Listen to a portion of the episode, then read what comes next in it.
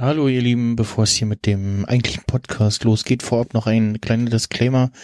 Und zwar hatten wir während der Aufnahme mit einer ja, unerwarteten Lärmbelästigung zu kämpfen, der auch nicht äh, beizukommen war. Äh, das Ganze in Form von Live-Musik, Karaoke, whatever.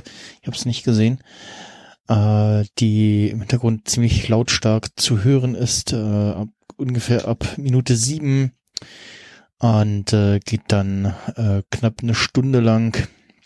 Und ich habe in der Postproduktion so gut es ging versucht, dem beizukommen durch äh, Schnitt und äh, andere Tricks.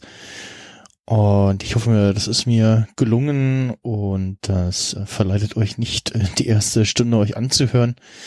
Äh, ihr solltet das auf keinen Fall überspringen, weil es gibt äh, auch da schon sehr wichtige Aussagen und äh, ja, also in dem Fall macht es auch keinen, keinen Sinn, inhaltlich die erste Stunde zu überspringen. Aber egal, ich äh, wünsche euch jetzt viel Spaß mit dem folgenden Podcast.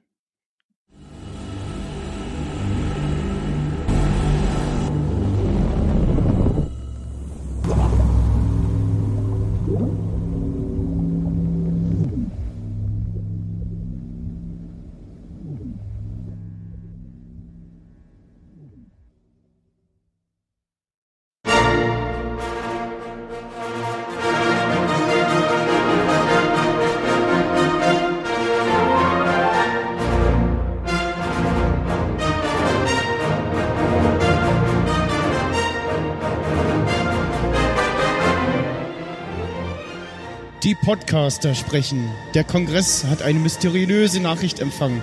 Eine Drohung in den finsteren Stimmen der Kulturpessimistinnen und deren Anhänger. Das Sendezentrum entsendet Spione, um Informationen zu sammeln, während sich zahlreiche Podcasterinnen auf den Kampf gegen das finstere Spotify vorbereiten. In der Zwischenzeit tobt der wütende Star Wars Fanmob auf der Suche nach J.J. Abrams, der sich ins Exil auf Dagobah abgesetzt hat.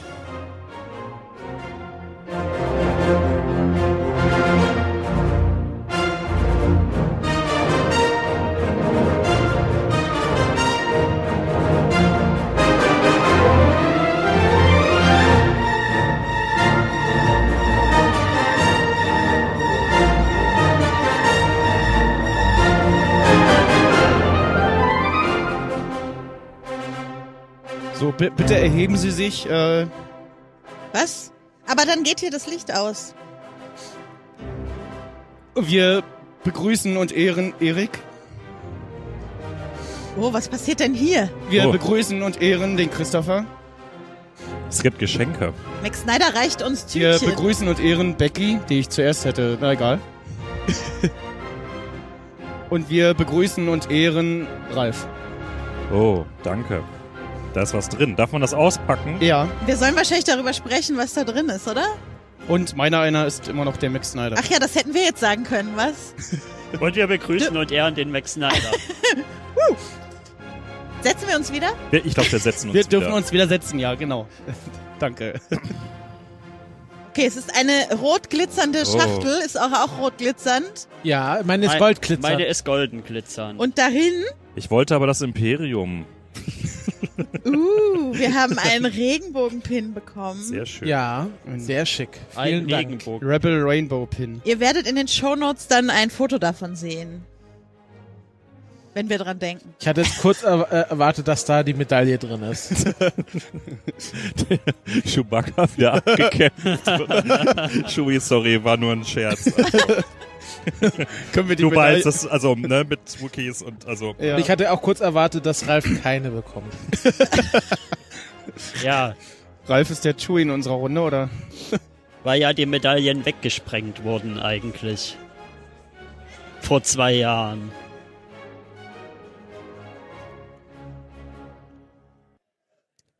So. Und damit äh, herzlich willkommen beim Hey, großen moderiert. Star Wars Crossover Podcast und jetzt übergebe ich die Moderation an Erik. Ja. Hallo und herzlich willkommen. Nachdem wir ja jetzt schon die ganzen Jahre über die Star Wars Filme geredet haben, kommen wir jetzt natürlich auch zur Konklusion sozusagen unserer Staffel der Crossover-Episoden zu Episode 9. Und dazu begrüße ich mal, ich wollte eigentlich der Reihe nachgehen, aber Becky ist gerade weg, deswegen fange ich mal bei Max Snyder an. Ich begrüße Max Snyder. Hallo, nochmal. Und ich begrüße, man kennt ihn aus unseren vielen Podcasts, man wird die Stimme wieder erkennen, auch wenn er ein Jahr Pause gemacht hat, den Christopher. Wie der Imperator kehre ich Unverhofft. zurück. Unverhofft. Unverhofft zurück. Ja, dann begrüße ich noch die Becky Hallo. Und als gern gesehenen und immer wieder begrüßten Dauergast, den Ralf. Einen wunderschönen Das Ralf. Stockmann-Projekt in Personalunion. Ja. Und ich bin Erik. Achso, ja, ich war gerade beschäftigt mit deinem Pin. Genau. Der Applaus, den ihr im Hintergrund hört, der ist natürlich für uns. Ja, Auf jeden Fall. ja. Warum sind wir denn hier? Wir wollen über Episode 9 reden, ne? Wollen wir? Wollen wir? Wir müssen, glaube ich. Ja. Ja, den, den, Ich hörte von anderen Projekten, die über diesen Film geredet haben und äh, fast die Messer ausgepackt hätten. Also ich hoffe, ja, ich, ich hörte auch schon äh, heute. Knives Out eskalierende, ist der andere Ryan Johnson-Film. Und zuallererst mal die Karten auf den Tisch. An alle Leute, die erwarten, dass sie nicht gespoilert werden. Erwartet anderes. Wir müssen sie enttäuschen. Ja. ja, es wird natürlich hart gespoilert. Und wo kam jetzt gerade die Musik her? von Das hier nebenan. einfach. Du Das kennst hat- das, wir sind auf dem Kongress. Ich lese nicht, ich denk mir das on the spot aus. Und wir reden natürlich über Episode 9 und wir haben uns so ein bisschen überlegt, dass wir da nicht so zu durcheinander durchgehen. Gar nicht in das Doc geguckt. fangen wir quasi an, reingezoomt über den Film an sich zu reden Völlig und machen dann über den Abend nach und nach das Blickfeld größer, zoomen raus und gucken an, wie steht der Film in, der, in Beziehung zu der Trilogie und wie steht der Film im Besonderen in Beziehung zur gesamten Skywalker-Saga, die ja damit auch abgeschlossen wird. Aber zuerst mal wäre es vielleicht ganz gut, mal so ein generelles Gefühl hier am Tisch einzusammeln, was denn euer Gefühl so zum Film ist und was denn euer Einstiegsstatement ist, mit dem ihr hier reingehen wollt. Und ich fange in der ersten Runde mal so rum an, also über den Max Snyder und dann kommt ihr andere dran und ich dann zum Schluss. Hm, Ja, ich weiß noch gar nicht. Also ich habe zur Meinungsbildung den zweiten Kinobesuch gestern genutzt, äh, das Anhören von Podcast und den Besuch hier in der Selbsthilfegruppe. und bin aber mit einem guten Gefühl aus dem Kino gegangen und wäre sicherlich nicht äh, nochmal ins Kino gegangen, wenn er mir nicht gefallen hätte. Das mit der lauten Musik nebenan ist etwas ungeil jetzt. Äh, und bin allen Spoilern soweit aus dem Weg gegangen. Ja, die Das muss vielleicht jemand klären, dass da ausgemacht wird. Die nehmen da live, die spielen Live-Musik. Also ich habe Bescheid gesagt, dass sie jemandem Bescheid sagen, aber mal gucken, ob das was bringt. Warst du schon fertig mit deinem Eingangsstatement? Ja, ich, ich, äh, ich wollte eigentlich warten, bis da ein bisschen die Beschallung leiser Wird wird. nicht leiser werden. Äh, dann laufe ich da mal eben rüber, wenn das okay ist. Ja, Okay, lieber Stream, äh, ich kommentiere kurz live. Also Ralf macht jetzt große Schritte in Richtung eines Live-Konzerts, was hier neben uns stattfindet. Und versucht da mal, ich versuche ihn durch die, durch die zu beobachten. Ah, er hebt die Hand, spricht mit den Tontechnikern und äh, zeigt Gott, er wild in schleudert. Lichtblitze. Das wird bitte als Outtake am Ende hinten reingeschnitten, ja? ist da, ist da ein rotes Lichtschwert? Die nachfolgenden Aufnahmen verzögert. Ach, zum Glück gibt es keine nachfolgenden Aufnahmen. Haben wir ein Glück. Never weiß, morgen wollen ja auch noch Leute. Es kommen schon, ich sehe diverse Sendezentrumsleute aus Richtung dieser Bühne kommen und äh, ah, ich, ich finde, habt ihr auch das Gefühl, es ist leiser geworden? Nicht wirklich. Nee. Doch, ich habe das Gefühl, es ist gerade leiser geworden. Das stört immer noch zu sehr. Aber diese Musikbühne Ja, war ja auch nicht zuletzt. Ja, aber jetzt ist sie halt da. Was sollen wir machen? Wir müssen damit umgehen. Müssen wir unsere Kopfhörer hier lauter drehen. Ralf ist wieder da. Ralf, was konntest du aushacken? Das ist falsche Kopfhörer. Die Offiziellen werden einschreiten. Wir werden sehen. Alles klar. Ähm, äh, bin ich dran? Nee, ich bin dran. Okay. Wir haben dich, äh, wir haben ist live live kommentiert, was du Ah, getan hast. famos. Okay, gut. Sehr gut. Weiter so. Ich bin dran. Ich bin ja sonst äh, bekannt für die begeisterten Eingangsstatements. Ich bin diesmal nicht so begeistert. Ähm, aber ich kann das nicht so richtig in, also in einen, es ist ein mittelmäßiger Film fassen, weil das stimmt nicht. Es ist ein Film, der mich gleichzeitig ganz, ganz viel mitnimmt und ich habe äh, bei der ersten Sichtung äh, die Hälfte des Films geweint und äh, ich, ich merke, dass es mich alles bewegt, aber dieser dicke Stinkefinger gegen meinen liebsten Star Wars Film, nämlich Episode 8, den dieser Film einfach ausstrahlt, den kann ich nicht wegdenken und der ist beim zweiten Mal gucken auch noch ein bisschen größer geworden. Okay. Äh, deshalb äh, bin ich sehr gespannt, mit was für einem Endergebnis ich aus diesem Gespräch heute rausgehen werde. Ralf. Ja, äh, es ist natürlich kompliziert. Äh, so meine Grundhaltung ist, glaube ich, es hätte alles viel schlimmer kommen können. ähm, also man äh, kann mit diesem Ergebnis, glaube ich, insgesamt schon leben. Äh, der Film gibt sich ersichtlich sehr viel Mühe, irgendwie Dinge einigermaßen zusammen und zu Ende zu bringen. Und das ist gleichzeitig aber auch das Problem, dass er sich halt sehr viel Mühe gibt. Das heißt also, es ist ein Film, der insgesamt eher so ein bisschen verkrampft daherkommt und angestrengt und ähm, nicht so wirklich irgendwie äh, lockig, flockig, wie man sich das vielleicht irgendwie wünschen würde. Aber auf der anderen Seite hat er dann eben dann doch auch einen, einen, einen ganzen Zoo an Dingen, die ziemlich gut funktionieren. Äh, ich hätte mir nur unglaublich gewünscht, ihn gesehen zu haben ohne einen einzigen Trailer vorher, weil das ist mir noch bei keinem einzigen Star Wars Film so extrem aufgefallen. Eigentlich alle wirklich coolen Szenen waren vorher schon in den Trailern verballert und ich glaube, der hätte auf mich beim ersten Mal sehr anders gewirkt, wenn ich keinen Trailer gesehen hatte. Also nur mal ein einziges Beispiel, dass man äh, schon wusste, okay, na jetzt kommt ja eine riesen Rebellenflotte noch, ja, mit irgendwie 10.000 Ja, okay. Schiffen. Ja, das stimmt. So, die haben wir alle schon vorher gesehen. Das heißt also, dass der ganze Showdown am Ende war nur eine Frage, ja, ja, erzählt mir, erzählt mir, wann kommt denn die Flotte, wann kommt denn Ja. die Flotte? Wir haben sie ja schon gesehen.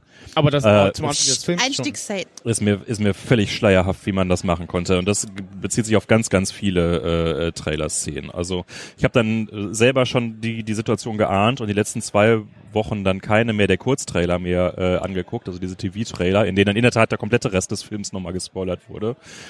Ähm, aber ich glaube, die, die Erstsichtung wäre besser und cooler geworden ohne Trailer. Ähm, ich habe mir das vorher sogar aufgeschrieben, weil ich finde, ich finde den Film gut, weil der Film nicht gut ist. Und dadurch äh, finde ich ihn wahnsinnig spannend. Scheitern als Chance. Scheitern, ich, das ist, also ich, ich, ich möchte nicht das altgenutzte Klischee des Autounfalls nutzen, wo man nicht wegschauen kann. Ähm, und ich fand den Film wahrscheinlich auch nicht so schlecht, dass ich ihn jetzt als Unfall bezeichnen würde. Ich äh, würde eher sagen, äh, da, äh, da waren viele Happy Little Mistakes, ähm, äh, Happy Little Accidents, äh, die äh, im Großen und Ganzen noch einen relativ komplexen, äh, aber dann, wie du schon gesagt hast, durchaus auch verkrampften und äh, schwierigen Film entstehen lassen haben und äh, darüber hinaus das zum Schluss nochmal weniger abgeschlossen als äh, nochmal verkompliziert hat. Ähm, aber das finde ich, also ja, das finde ich einfach schön, weil es nicht langweilig ist. Mein Einstiegsstatement ist so ein bisschen, also ich habe bei mir festgestellt, dass meine Beurteilung über den Film doch sehr variiert und sehr heftig variiert, je nachdem, wie weit ich rauszoomen werde. Also ich werde wahrscheinlich hier auch auf in den drei Segmenten sehr heftig hin und her springen. Werdet ihr dann sehen, wo ich auf welcher Seite lande. Und ja, deswegen ist insgesamt mein Urteil halt auch so ein bisschen ja, durchwachsen über den Film.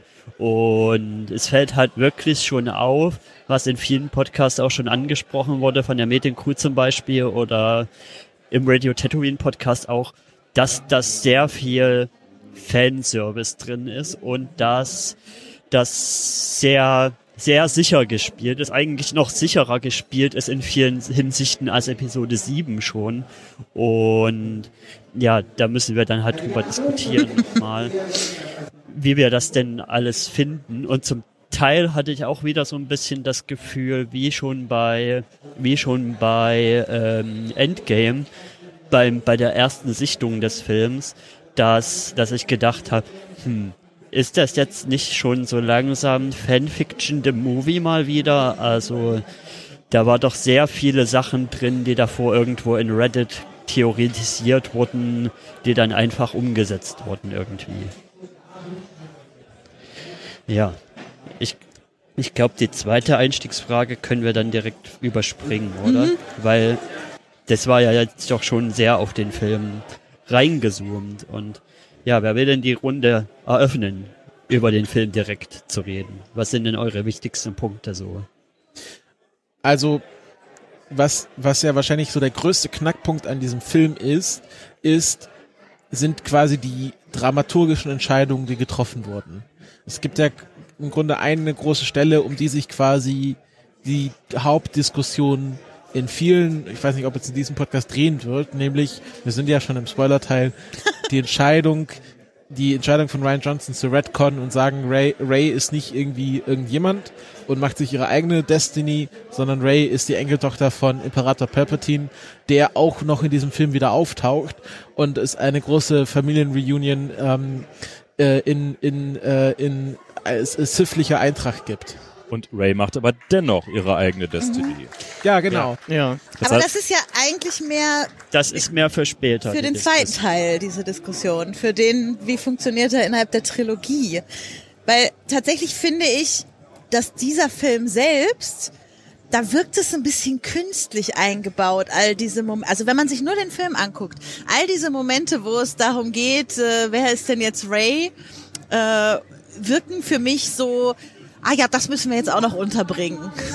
So, und ich finde, es hat gar nicht so viel mit der tatsächlichen Handlung, die in diesem Film stattfindet, zu tun. Natürlich hat es ganz viel damit zu tun, wie wir den Film gucken, weil wir von der Trilogie kommen und die anderen beiden Filme davor gesehen haben.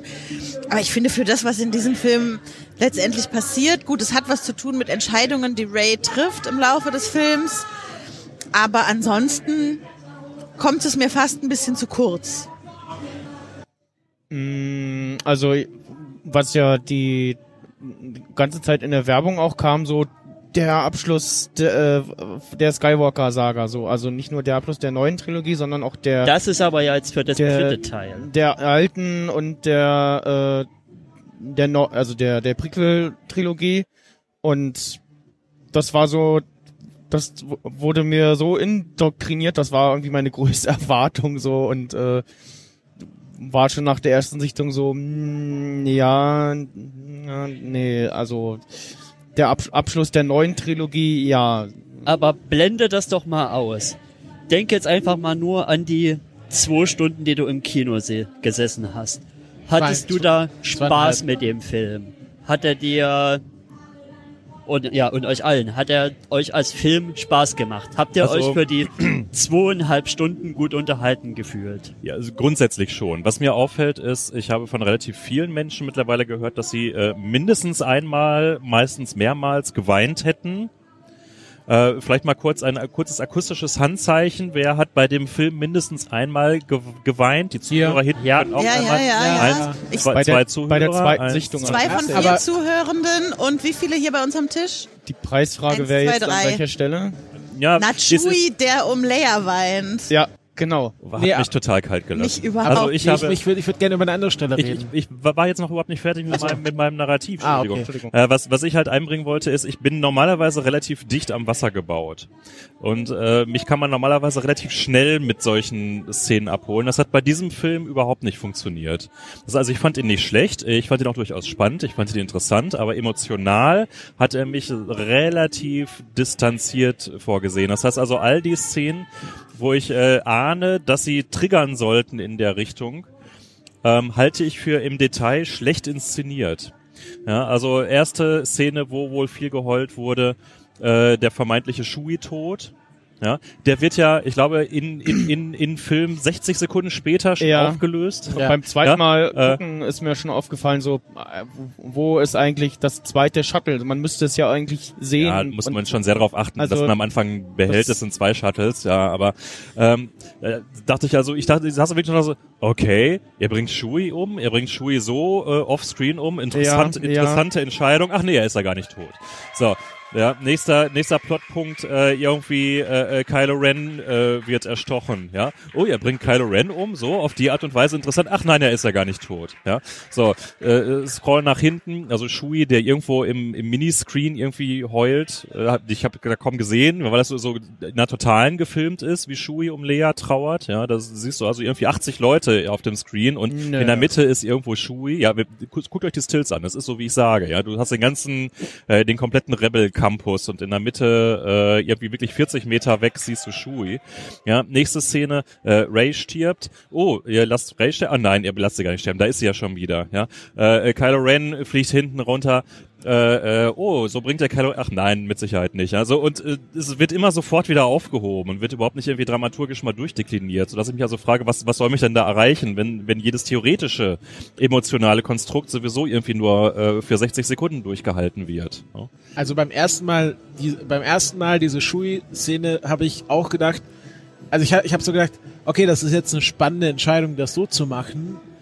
Und ich war so, war sofort in diesem Modus, okay, was macht das jetzt mit Rays Charakter? Wird sie das jetzt auf die dunkle Seite der Macht bringen? Weil, äh, eh- also diese Schuld quasi, dass sie einen Freund und einen quasi au- auch einen der letzten Verbliebenen der alten Garde umgebracht hat. In Sith-Manier umgebracht Sith-Manier. hat. Und da, und da war ich tatsächlich, also einerseits natürlich erleichtert, dass Chewie weiterlebt und auf der anderen Seite auch so ein bisschen enttäuscht, weil ich so, weil ich so da so eine Missed Opportunity fand, war wirklich eine gravierende Charakterentscheidung auch für Ray oder äh, zu bringen, sodass sie wirklich mal mit diesen mit diesen Konsequenzen leben muss. Ja, wobei ich finde, also die, generell finde ich die Szene sehr, sehr stark. Ich bin halt sauer, dass sie diese TIE Fighter Jump Szene in den Trailer schon drin hatten, weil ich finde, das ist dramaturgisch Ja. vorher eine der besten Szenen des ganzen Films, wie das aufgebaut bin wird, sie bei dir. alleine in der Wüste, ja, und hätte man das nicht im Trailer schon gesehen, was da passiert, das wäre richtig awesome gewesen nochmal, wenn man das davor gehabt hätte. Du siehst auch das Problem. Ähm, ich sehe das Problem, aber ähm, ich, ich, ich finde es nicht als Problem, dass Shui dann doch lebt, weil ihre Handlung trotzdem da ist. Das heißt also, sie hat jetzt einfach mal Glück gehabt, dass Shui noch lebt. Ja, de facto und von ihrem Wissensstand her hätte er tot sein müssen oder können. Ja, so und es waren eben Evil Force Lightning Blitze, die aus ihr rauskamen und nicht irgendein Jedi äh, Fangnetz oder was auch immer. Ja, so, das heißt also, mit ihm, ihre Handlungen sind so gewesen, wie sie waren, und das hat sie auch in dem Moment sehr wohl kapiert, ja, dass sie da also schon zwei Fuß breit auf der dunklen Seite war. Und ob dann noch jemand lebt oder nicht lebt, macht diesen Moment, finde ich, nicht schwächer. Mm, ja. Ja, das Problem mit den Trailern ist halt, äh, was hätten sie, was, sie hätten nicht viele andere Sachen in diesen Trailer packen können, um diesen Film zu verkaufen. Ja, also es waren schon die Highlight-Szenen, das, da war, da war nicht so viel Luft nach oben, sozusagen.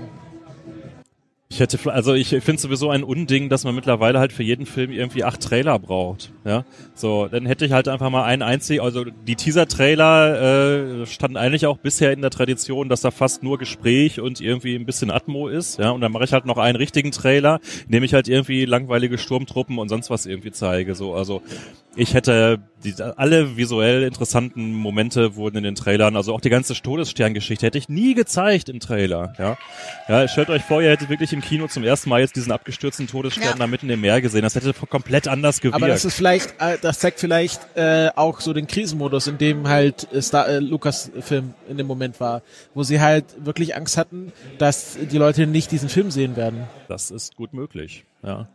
Und jetzt ist natürlich nach der ersten Sichtung ist es egal, ja. Das heißt also jetzt der Longtail ist natürlich in der Rezeption dasselbe, aber so um diesen Spaß der Erstsichtung fühle ich mich also schon massiv betrogen. Ja. Ja, also mein Eindruck äh, äh, beim Film an sich ist so ein bisschen, was mir am stärksten auffällt, ist, dass der Film Pacing-Probleme hat.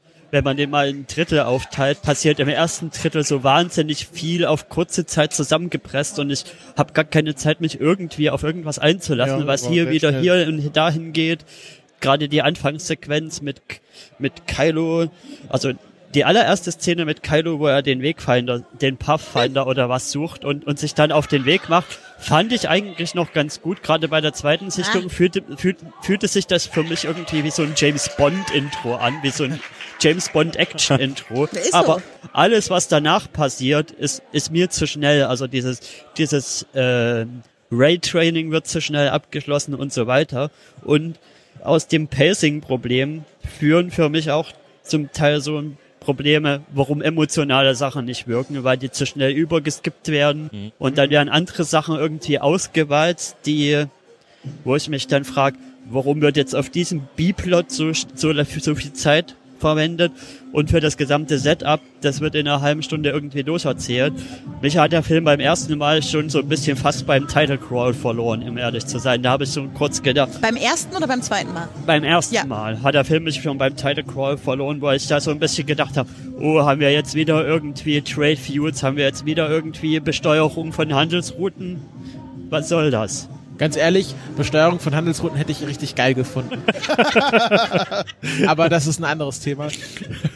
Ich würde gern, ich würde gern über diese Anfangssequenz reden, weil, Ja, gerne. Einer, weil einerseits finde ich, das ist so eine richtige Trailer-Szene, die, wo ich gesagt hätte, das ist so, so 0815 Railer auf so einem random Planeten, der random People mit seinem Laserschwert umhaut.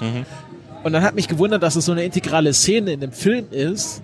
Und, äh, und dann sagen sie noch nicht mal, auf welchem Planeten er ist. Er ist nämlich, du hast, hast du das Visual Dictionary dir jetzt gekauft? Es gibt es noch nicht Ah, ja. vernünftig zu Äh, ich habe nämlich Artikel drüber gelesen, dass das nämlich Mustafa ist. Ja, das ist Mustafa, das hat Das man ist, auch erkannt. Und das finde ich nicht so spannend, nämlich es gibt halt zwei Sith Wayfinder, so wie es immer zwei Sith Peoples gibt. Und der eine Sith Wayfinder ist halt im, beim Imperator im äh, Imperi Imperial Vault und der andere ist halt auf der Geburts, auf dem sozusagen Geburtsplaneten von Darth Vader, dem anderen letzten großen Vor, Sith vor allem bei, bei, ich glaube, Rogue One und Solo, wenn ich mich nicht täusche, gab es bei jedem Planeten eine Namenseinblendung irgendwie. ja, Also das wundert mich jetzt, dass Mustafa Bäume hat. Ja, es war, aber man hat ja schon gesehen, es ist so Asche, Ja, das ist, Aschefelder. das ist klar, aber bisher war nie bei Mustafa, irgendwo was von. Ja, also über das, das Set ist ja nicht im anderen sicher, aber es ist halt von den Visual Dictionary so her klargestellt, dass es Mustafa sein mir, ist vor, sollte. mir ist vor allen Dingen aufgefallen, dass das Sprite fast genau eins zu eins aussah wie in, wie in Rogue One. Das Mustafa Sprite, wo sie da. Was ab- ist ein Sprite? Also dieser, wo sie da den Planeten am Anfang zeigen. Der Ausschnitt, Ja, danke. Ja, bevor sie auf, auf den Boden gehen. und ich finde, einerseits halt, also für mich ist diese ganze Anfangssequenz, bis er halt den Imperator trifft, im Grunde so, J.J. Abrams hat im Grunde für Last Jedi ein anderes Ende haben wollen und hat quasi das Ende, das Ende, was er gerne für Last Jedi gehabt hätte, an den Anfang von seinem Film getan. Weil das wäre ein super Cliffhanger gewesen, wenn am Ende von, also in J.J. Abrams Cops wahrscheinlich, ein super Cliffhanger, wenn am Ende von Last Jedi irgendwie so, okay, alle sind gerettet und jetzt sieht man nochmal Kylo Ren, oh, was passiert mit Kylo Ren? Oh, er trifft den Imperator, Ja. zack, Film ist zu Ende, wir warten jetzt zwei Jahre, bis wir rausfinden, was damit passiert. Und so hat sich das angefühlt, er hat quasi gesagt, ich hätte gerne gehabt, dass der letzte Film anders geendet hätte, deswegen klatsche ich das jetzt nochmal vor den, vor diesen Film, weil alles, was danach kommt, fühlt sich viel natürlicher wie ein Filmanfang an. Wobei ich finde, um Achtung, um J.J. Abrams ein bisschen in Schutz zu nehmen. Uh. Äh, man möge mir den Kopf abreißen. Ich finde ja, Star Wars hat schon immer ein bisschen Expositionsprobleme. Äh, dadurch, dass so viel, was man auch zeigen könnte, in diesen Crawl gepackt wird am Anfang. Und ich habe wirklich, also erst beim zweiten Mal genau die ersten 20 Minuten des Films durchdrungen, wer da gerade wann, wo, wie, was macht und so. Und das finde ich dann halt schon problematisch für so einen Film, der so viel in den Anfang packt, um mir dann natürlich am Ende irgendwie ein episches Finale zu bieten, aber ähm, das, was am Anfang passiert, irgendwie so Hack auf Hack äh, zu, aneinander zu reihen. Also ähm, mir hat der Anfang ausgezeichnet gefallen. We weniger diese, diese Mustafa-Geschichte, die fand ich okay, aber das war ja wirklich jetzt irgendwie nur 30 Sekunden Ja, oder ja. sowas. Aber die ganze Sequenz, äh, wie dann Ray äh, zum ersten Mal auf den äh, Imperator äh, trifft, finde ich inszenatorisch meinst Kylo? äh, Kylo, ja, äh, finde ich nahezu perfekt. Ja? Äh, das fängt mit dem Grundsetting an, das heißt also dieses, dieses Riesenteil, was da über dieser äh, Seil, was auch immer Steinwüste schwebt, ja, äh, diese gigantischen Sith-Statuen, die da irgendwie rum, diese völlig silberflüssige Kette, die Die rumhängt. Blitze mit diesem krassen, diese, diese Blitze, keifenden Sound. ähm, ne? dann natürlich dann der Imperator mit seiner dann doch echt äh, auf Deutsch albernen, auf Englisch aber natürlich fantastischen Stimme, äh, der dann erstmal so aus dem Off zu ihm spricht. Und dann, ich, was habe ich gefeiert? Die Bagdad-Tanks, in denen irgendwie zwei Snokes noch abgammeln. Vor allem, wie lässig das abgehandelt wurde, ja, einfach nur, ich habe Snoke erschaffen, so, und, und du musst ja schon darauf achten, ja, dass da, Ja. oh, oh, da hängen ein paar Snokes drin. Er steht deshalb auch noch im Abspann Da- als Beteiligter. Da war ich Film. echt im Party-Modus und dachte, ey JJ, das hast du jetzt aber geil gemacht, ja. Nicht irgendwie groß Drama und groß erzählen, sondern der hängt halt einfach ab und schwupps ist die Kamera schon wieder. Ganz ehrlich, ich habe so viel über den Imperator nachgedacht und ich hätte gerne eine eigene Stunde, wo wir nur über den Imperator und seine Pläne reden. Und vor allem, dass der Imperator auch gerne so tut, als hätte er einen Plan, weil er kann mir nicht erzählen, dass so oft wieder sagt, haha, ich wollte, ich hatte eigentlich was ganz anderes vor. Aber jetzt mache ich, jetzt mach ich so. Da, kon, da kommen wir, glaube ich, noch zu. Aber Und das ich sage nur ein Stichwort, Oberlichter. Ja, was, was ich inszenatorisch aber auch noch äh, äh, bei der Szene vorheben wollte, ist dann die, die Beleuchtung des Imperators selber. Ja, diese Das muss, Blitze. das muss ich mir in der Tat nochmal im Detail und im Slow-Mo angucken. Ich glaube, also äh, im, vom, von der Erzählweise her ist es ja so, dass ja ständig da irgendwelche Blitze runtergehen und er halt von verschiedenen Seiten durch die Blitze beleuchtet wird. Ich glaube aber, äh, dass in der Tat er quasi während die Blitze äh, nicht da sind, äh, eine Verschiebung seines Gesichtes jeweils immer macht. Das heißt also, es ist nicht ein und derselbe Gesichtsausdruck und ein und dasselbe Gesicht und mal von links angeleuchtet und mal von rechts, sondern da ist noch ein sehr verstörender Shift in der Ja. Mimik und im Gesamtgesicht drin, während äh, dieser links-rechts-Blitze. Ich glaube, das ist, das hat für bei mich ein totales Unwohlsein und okay, das ist wirklich sehr spooky hier und sehr klassisch Horrorfilmmäßig, was ihr da gerade tut, gefällt mir weiter so. Äh, müsste man sich nochmal im Detail angucken, was da wirklich auf, auf die, die, die Einzelbilder hergeben. Habt ihr eigentlich beide, also alle beide Versionen gesehen, also OV und Synchro? Ja. Also ich ja unfreiwillig, weil ich war ja im, in, Stimmt. im Europas modernstem IMAX, wo Bald einem wirklich kein Scherz am Anfang 15 Minuten IMAX-Trailer hinter ja. IMAX-Trailer zeigen, wie fantastisch das alles ist und dass es jetzt die totale Awesome-Geschichte wird. Und dann ist direkt im Finale den der Projektor abgestürzt, ja alles Digitalprojektoren. Kannst du genau sagen, wo, in welchem Moment? Ja, da als die Flotte kam. Oh, Ah, Oh. Flotte, kam, alle freuen sich und Und- Projektor tot. Alter. Und Ralf muss nach Hause gehen. das Und ich kennen. bei den Mitternachtsvorstellungen, weil ich halt irgendwie mit Kind und Frau zu Hause, dann kann man sich halt nur zu der Zeit, das heißt, ich war zwei Uhr nachts und ich konnte den Film nicht zu Ende gucken. ich fand, ich fand ja mein, ich fand nämlich meine, Dann, dann habe ich ihn am dem nächsten Tag, Ja. aber Entschuldigung nur, damit äh, Ja. am nächsten Tag dann auf Deutsch äh, in einem vernünftigen Kino geguckt fand und das ne- IMAX wird eher ja, abgerissen. ich fand Danke nämlich meine dafür. Wahrnehmung von vom Imperator in den beiden Sichtungen sehr unterschiedlich, doch weil er im weil er im OV quasi so überkörperlich die Stimme von überall kam und so sehr tief dröhnt, fast schon unmenschlich klang, als würde das niemand sprechen, sondern irgendwie der Raum auf einen eindröhnen. Und im Gegensatz dazu haben sie es in der Synchro ja so gelöst, dass es mehr so klingt wie Prequel Palpatine, der da, der da zu Anakin in der Oper irgendwie was erzählt. Genau, das ist ein sehr, sehr großer Unterschied, die Imperator. Und ich, ich muss aber auch sagen, ähm, für das, was äh, Ian McDermott, äh, so spricht man den übrigens aus, I, I, die Frage kam auf, Ian McDermott äh, gegeben wurde an, sagen wir mal, Dialog und Set-Design und so, hat er das wirklich exzellent gemacht. Also ich finde, er hat wirklich eine ikonische Rolle nochmal sehr gut wiederbelebt. Für mich haben sie ja mit dieser Szene Worldbuilding technisch auch noch was ganz anderes geschafft. Äh, Ich, mich hat der Film an vielen Stellen überhaupt nicht überrascht. Also ich fand ihn an vielen Stellen ziemlich vorhersehbar. Aber an der Stelle war ich versucht, da sagte ich auch so laut What the fuck äh, im Kino, weil ich dachte, jetzt trifft die Klontheorie ein. Also es gab ja so eine Fantheorie vorher, dass Ray ein Klon ist aus verschiedenen Skywalker-Körperteilen, die im Laufe der ersten Filme so abgetrennt wurden von verschiedenen Skywalkers. ähm, und ich Ui. dachte, nein. Eig- eigentlich geil. Das, das, nein, dachte ich, weil jetzt ist da so eine Klonstätte. In der Und dann sagt, und dann sagt auch noch äh, Random Fighter Pilot 23 dunkle, äh, du- dunkle Wissenschaften, Klone, Klonwissenschaften, was nur die Sith beherrschen. Und dann Und ich war echt so, what the fuck? Und da brauchte ich dann, also dann brauchte der Film wieder so eine halbe Stunde, um mir klar zu machen, Konflikte nein, nein, nein, nein, das ist es nicht. Sie, sie, sie haben es leichter gelöst. Aber ganz äh, Moment leicht ist es trotzdem nicht, weil äh, Lindsay Ellis, eine bekannte YouTuberin und Twitterin, hat ausgerechnet, dass der Schauspieler sah, äh, also der muss seinen Sohn gezeugt haben, nachdem er quasi zum Face-Melt Imperator geworden ist. Und die Frage ist, wie das dann vonstatten ging. Ob er, ob er einfach wild durch Coruscant sich geschlafen hat, per Macht, aber Per Macht. per Macht, Macht schlafen. Ja. Hat es euch jetzt sehr gestört, dass nicht en Detail erklärt wurde, wie Pelpi eigentlich überlebt hat?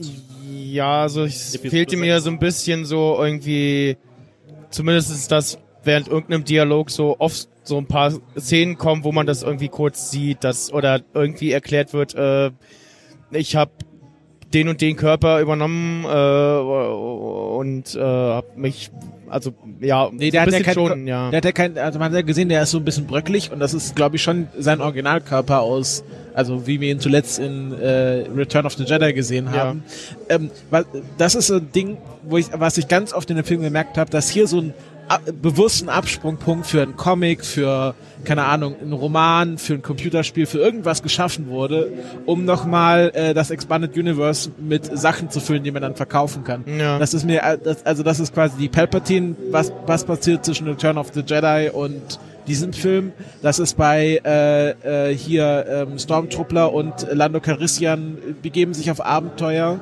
Das ist bei so vielen Sachen, wo ich mir denke, okay, hier wurde bewusst was im Drehbuch offen gelassen, damit man dann nochmal anderes äh, dafür verkaufen kann. Und dieses äh, im Opening Crawl, dieses The Dead Speak und diese Botschaft, die kann man ja hören, die gibt's ja, aber die kann man nur hören, wenn man bei einem bestimmten Fortnite-Event mitgemacht hat. Also ist kein Scherz. Ja, das, das, Und das ist halt genau das, was, was, was mich auch in diesem Film ein bisschen gestört hat. das finde ich eher den Punkt mit dem Fortnite-Event, dass man diese, diese Botschaft halt das, wirklich das was du gerade gesagt Fortnite-Event hast, haben sie ja schon gemacht, nämlich in äh, der Singleplayer-Kampagne von ähm, Battlefront 2, wo sie äh, erzählen, was passiert denn direkt nach Episode 6 äh, auf der Imperium-Seite, als der Todesstern explodiert ist und was machen die Imperialen und äh, wie geht's da weiter? Ja. So. Also was mich eher, mich stört das eher nicht, weil wir hatten so eine ähnliche Diskussion ja schon mal zur Episode 7 mit von wegen, wo kommt Lukes Lichtschwert her, wo wir ja so ein bisschen analysiert haben, ja, das fällt ja so in so einen Schacht runter und was ist mit Luke passiert in Episode 5, der fällt ja auch in so einen Schacht runter und wahrscheinlich ist das die eine ähnliche Geschichte einfach mit Palpatine. Da fällt ja auch ein Schacht runter. ja, ja, genau. Er fällt ja auch so einen Schacht runter. Also, äh, und irgendwie, vielleicht wird er dann von so einem Reinungs Reinigungsroboter aufgefangen und direkt weggebracht von irgendwelchen geheimen Leuten, die Also niemand können uns sonst sicher kennt. sein, wenn irgendwas in Star Wars in Schacht runterfällt, landet es in einer ist zentralen. Auffangstation, was wahrscheinlich der Darth Maul ja ebenso, es- ist ja ja, auch genau. nicht tot, obwohl er einen Schacht runtergefallen ist. Ja, gab's eine, äh, eine, eine ähm, Die Schachttheorie. Äh, Robot Chicken äh, äh, Code-Szene, wo irgendwie das Wall Also- runterfällt und einer so am Putzen und so, oh. Also ich glaube, man kann in der Tat jetzt sogar das als, als ehernes Gesetz definieren, dass also Menschen, die einen Schacht runterfallen, niemals tot sind im Star Wars Universe. Ich hoher glaube, es, Wahrscheinlichkeit. ich glaube, es gibt sind. in der Tat kein Gegenbeispiel. ja, ich Ähm, würde, ja. Also es, mich hat das ehrlich gesagt gar nicht gestört. Äh, ich fand's halt cool, dass der äh, seinen Spruch aus der Opernszene er dann Ja, nochmal ja. gesagt hat. Ne, das ist nämlich auch das Einzige, was wir aus den Prequels irgendwie reingenommen haben, leider. Aber der hat mir an der Stelle echt gereicht. Nach dem Ja. Motto, ja, die machen nach so einen Sith-Kram und guck mal, da sind auch echt Leute, da sind echte Experten da am Start in diesem Laboratorium. Die haben alle schlechte Laune und das werden die schon irgendwie hinbekommen haben. Ne? Nee, also das war für mich auch, mich hat einfach nur gestört, dass, dass hier offensichtlich ähm, Plotpunkte für andere Verkaufsveranstaltungen äh, offen gelassen wurde. Das ist, das gibt's ja in Comics so, wirk so, so äh, wörtlich so mit, wenn Sie, wenn ihr wissen wollt, was dort und dort passiert ist, lest Comicband 43 Ausgabe 7. Ja. Und das ist so, wird jetzt in so einen Film übertragen. Also wo, mein Gegenbeispiel, wo ich denke, so, das hat der hat dem Film nicht wirklich geholfen, wäre nämlich der zweite Teil von Herr der Ringe, der ja damit anfängt, wie Gandalf mit dem Ballrock äh, von der Brücke runterstürzt, was ja ein, eigentlich ein Story-Element aus Teil 1 war, nach dem Motto, so, ja, Die wie, sind wie, auch in den Schacht wie gefallen. hat er sind auch Okay, ich erweitere sofort meine Theorie. Noch nie ist im Film irgendjemand gestorben, in irgendeinem Film, wo jemand in einen Schach ähm, Ja, also die Szene hätte ich da in Herr der Ringe auch nicht gebraucht, ja, dass mir jetzt nochmal haarklein gezeigt wird, wie er da wo gerungen hat und sowas. Also manchmal kann Kommt man die das eigentlich in den Tempo Büchern vor? Hm? Fängt, fängt das zweite Buch auch so an mit und Nee, Backlash das, nee, nee, das habe ich in der Tat nochmal nachgelesen. Da Gandalf erzählt dann irgendwie, ich rang mit dem Ballrock und konnte ihm ein Ende besiegen und äh, das war's dann. Also so wie vieles bei Herr der Ringe in drei Zeilen abgehandelt. Ja. Wenn wir noch mal kurz über Dramaturgie dieses Films weiterreden wollen. Ich, es, ich mache heute wirklich Sachen, von denen ich vorher nicht gedacht hatte, dass passiert. Ich nehme schon wieder J.J. Abrams in Schutz, weil ich glaube, äh, es gibt einige Stellen, die mich richtig gestört haben währenddessen, wo ich aber glaube, äh, die sind entstanden durch den Tod von Carrie Fisher. Äh, also Szenen, wo ich denke, warum? Wo ich dann hinterher denke, ja, das mussten sie so machen, weil eigentlich war Carrie Fisher dafür geplant. Zum Beispiel äh, Ray auf äh, der Insel mit Lukes Force Ghost und. Luke erzählt quasi alles über seine Schwester und gibt ihr das Schwert seiner Schwester Ja. und und äh, Ray Oder- kriegt irgendwie gerade alles geschenkt von ihm. Warum? Sie hat gerade alles verbrannt. Die Also so- Han-Kylo-Szene. Ja, ja, genau. Also die Hahnzähle, das könnte auch sehr gut sein, dass das eigentlich Carrie Fisher hätte sein sollen. Und äh, das passt ja auch zu unserer Theorie, die wir mal hatten, dass sie quasi von den drei neuen Filmen den ersten Teil so ein bisschen Hahn in den Fokus, beim zweiten so ein bisschen äh, Luke in den Fokus und beim dritten so ein bisschen Leia in den Fokus das nehmen ist keine woll- Theorie, das ist bestätigt worden, War dass das so klar. sein sollte. Genau, und äh, also da, da habe ich halt währenddessen, also war ich richtig wütend auf diese Szene auf der Insel und dann habe ich hinterher gedacht, ja gut.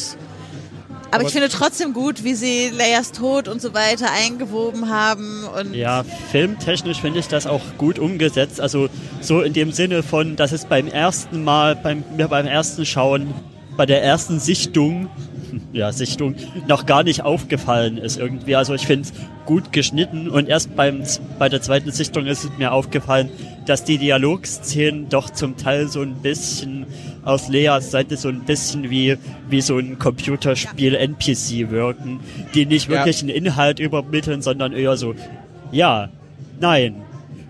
Ihr wolltet mir eine gute Nachricht übermitteln. Aber sie haben sich ja auch, äh, oder es wurde ja von Anfang an nach ihrem Tod auch ausgeschlossen, dass es irgendwie eine CGI-Leer geben wird. In, Ja, es gab eine, aber halt ja, aber also CGI-Layer. in äh, sehr kurzen Szenen, ne? Äh, Ja, also ich finde, ich finde, sie haben wirklich das Beste aus dieser Situation gemacht und dafür, da kann man jetzt auch niemandem die Schuld geben, dass halt Carrie Fisher einen Film zu früh gestorben ist. ja. Ähm, und ich finde, sie haben es auch wirklich sehr schön gelöst und es ist ja auch so ein bisschen, sie haben jetzt nochmal so ein Denkmal gesetzt. Also jede Szene mit Carrie Fisher hat man ja auch allen Schauspielern so ein bisschen angemerkt. Es ist nicht nur eine, eine Verabschiedung äh, von äh, Princess Leia, sondern auch eine Verabschiedung von der Schauspielerin. Was mir auch, auch mir aufgefallen ist, sie hat ja Top-Billing in den Credits bekommen, dafür, dass sie so wenig Screentime hatte. Ähm, und das, das würde ich dem Film jetzt als letztes ankreiden, dass sie da irgendwas nicht glücklich gelöst haben. Gibt andere Leute, wo ich ihn ankreide, dass sie den Leuten zu wenig Screentime gegeben haben. ja. Ja. Rose zum Beispiel. Rose, so Das ein fantastischer Charakter in Ja, aber sie Episode muss- 8. Und jetzt, ja, sie musste irgendwelche Karten, also ich meine, Die äh, muss halt erstmal sich die Man Read the fucking manual. ja, und ich meine, das Schlimmste ist, sie können sich am Ende auch noch rausreden, weil das war halt ihre besonders wichtige Rolle in der Rebellion. Dass das jetzt im Film nicht so viel Ja, abgebildet wurde, ja gut. Aber, Aber- sie hat eine ja. sehr wichtige Rolle Es, es fällt auch gespielt. optisch, Leute, es fällt ich würde- auf. Dass Ich würde, ich würde kurz was vorschlagen, Ja. weil ihr, weil ich spüre doch den Drang so ein bisschen, dass wir schon sehr, dass ihr schon sehr stark zum, zum zweiten Punkt gehen wollt. Nee, aber es ich, geht bei nee. Rose um Rose in diesem Ja. Film. Ja. aber ich höre immer wieder Episode 8 hier und da und das. Ich würde dann doch, Ich würde jetzt aber gerne was wir- zu Rose sagen. Ja, lass, lass doch Ralf mal reden. ja. Also ähm, es wäre überhaupt nicht schwierig gewesen, äh, Rose im finalen Endkampf eine vernünftige strategische Rolle zu geben. Ja? Stattdessen, Film. stattdessen hat man da halt dann noch irgendwie diese, diese andere Amazone, äh, die da jetzt durch die Gegend reitet, wo es auch irgendwie völlig unklar ist, wie, wie stellt sich die jetzt eigentlich zu Finn. Eigentlich hat man doch da auch so, eine, so ein Beziehungskistending. Also Rose hat sich ja geopfert Das- quasi für Finn im letzten Film. Davon scheint nicht mehr viel irgendwie übrig und stattdessen äh, fährt er jetzt irgendwie da auf die Reiterin ab. Äh, meine Güte, wie einfach wäre es gewesen, wenn sie also an irgendeinem Hacking-Terminal gesagt hätte, so hier als Ergebnis meiner vielen PDF-Recherchen habe ich rausgefunden, ihr müsst aber noch nicht mal diesen einen Satz darf sie ja irgendwie Ja. sagen. Ja? Also Und das ist schon eine Ebene von Abstrafen, wo ich mich frage, was also was hat JJ da geritten? Und Weil also das ist ist, äh, irgendwie einknicken vor der Fanbase, die sie jetzt also irgendwie alle gehasst haben, kann ich mir bei JJ dann auf der Ebene auch wiederum nicht vorstellen. Ja, also das ist eine Ebene von Schlampigkeit und Schludrigkeit, äh, die ich also ausgesprochen ärgerlich finde. Ich finde auch, ich hatte, ich habe da auch nochmal drüber nachgedacht, ähm, jetzt auch in, in Bezug, dass Damon Lindelof, der ja zusammen mit JJ Loss gemacht hat, äh, oder habe ich das falsch in Erinnerung? Doch, doch, doch. Und bei Lindelof merkt man halt, der lernt von Projekt zu Projekt immer mehr über Storytelling, über wie ich Narrativ aufbaue. Und ich habe jetzt halt hier nicht das Gefühl, dass JJ irgendwas aus den letzten beiden Star Wars Filmen, auch wenn er den letzten nicht gemacht hat, aber aus den Ergebnissen irgendwas gelernt hat, sondern er macht einfach den gleichen Scheiß nochmal in grün. So von, äh, wie gehe ich mit Fanwünschen um, wie gehe ich mit Nostalgie um, wie gehe ich mit, keine Ahnung, komplizierten Charakteren um. Ja, ich, da ver vertrete ich, glaube ich, in der Tat eine dezidiert andere Meinung. Äh, ich finde das, also ich, ich bin völlig verstört über dieses Argument, der Film macht irgendwie zu viel Fanservice. Ich fand die Fanservice-Momente episch und fantastisch und mit die besten im ganzen Film. Welche Ja? haben dir denn besonders gut Chewie gefallen? bekommt seine Medaille. Ja. Perfekt Ja. und, und am Ende, am ganz im letzten Shot hält er sie dann hält, hält so er sie hoch und, feiert zeigt nochmal Rad ab. Richtig Ja. geil. So, er bekommt sie von der richtigen Person, nämlich hier von der, wie heißt sie? Was Kanata. Genau, die ja in Teil 8 völlig abgeschossen wurde. Ja, die holt ja JJ wieder wieder zurück, Ja. dankenswerterweise. Ja. also das ist dieser Film 8 mit äh, Johnson, die sich also wie sich also gegenseitig ans Bein pinkeln, ist schon wirklich verstörend. Das kann man nicht anders sagen, ja. So und das andere halt Luke holt endlich noch mal seinen X-Wing aus dem Wasser raus. Ja. Ja. Ja. Das hätte ich Womit ich ja nicht achten Teil schon gerechnet habe. Das Also wo wir gerade bei fand ich so schön, ja. Also vor allem, weil er das eben auch vom Gesichtsausdruck her, ja, weil, weil er dann relativ auf ihn draufgehalten wird und ich dachte immer, komm, jetzt grinst doch mal ein bisschen, endlich hast du es gemacht. Ja, und dann also noch so 20 Sekunden, dann fängt er an zu grinsen, ja. Ja. Äh, fand ich sehr, sehr schön. Wo wir gerade bei bemerkenswerten Szenen sind, können wir ja vielleicht immer Wobei- eine unserer So, Lieblingsbemerkenswerten sorry, Szene noch, erzählen. noch, noch, noch ein, ein, ein Nachklapp zu der Geschichte. Inszenatorisch, der bessere Film, oder die, der Johnson-Film in der speziellen Szene wäre natürlich gewesen, dass ähm, Ray den X-Wing aus dem Wasser holen muss, was sie zu dem Zeitpunkt, glaube ich, auch mühelos geschafft hätte. Und dann ähm, Cut auf Luke, der ein bisschen angesäuert ist, dass schon wieder jemand anders das scheiß Raumschiff aus dem Wasser holt. Jetzt hätte er doch einmal noch selber rangekonnt, ja? Ja. Ja. So, das wäre der clevere Film gewesen. gewesen, Aber das ja. ist halt, das ist halt aber nicht, nicht so wie JJ die Sache gemacht hat, sondern der will dann halt wirklich den direkten, unmittelbaren Fan-Moment halt abholen. ne? So, Erik will liebste Ja, bemerkenswerte das ist für Szenen. mich eine der liebsten bemerkenswertesten Szenen.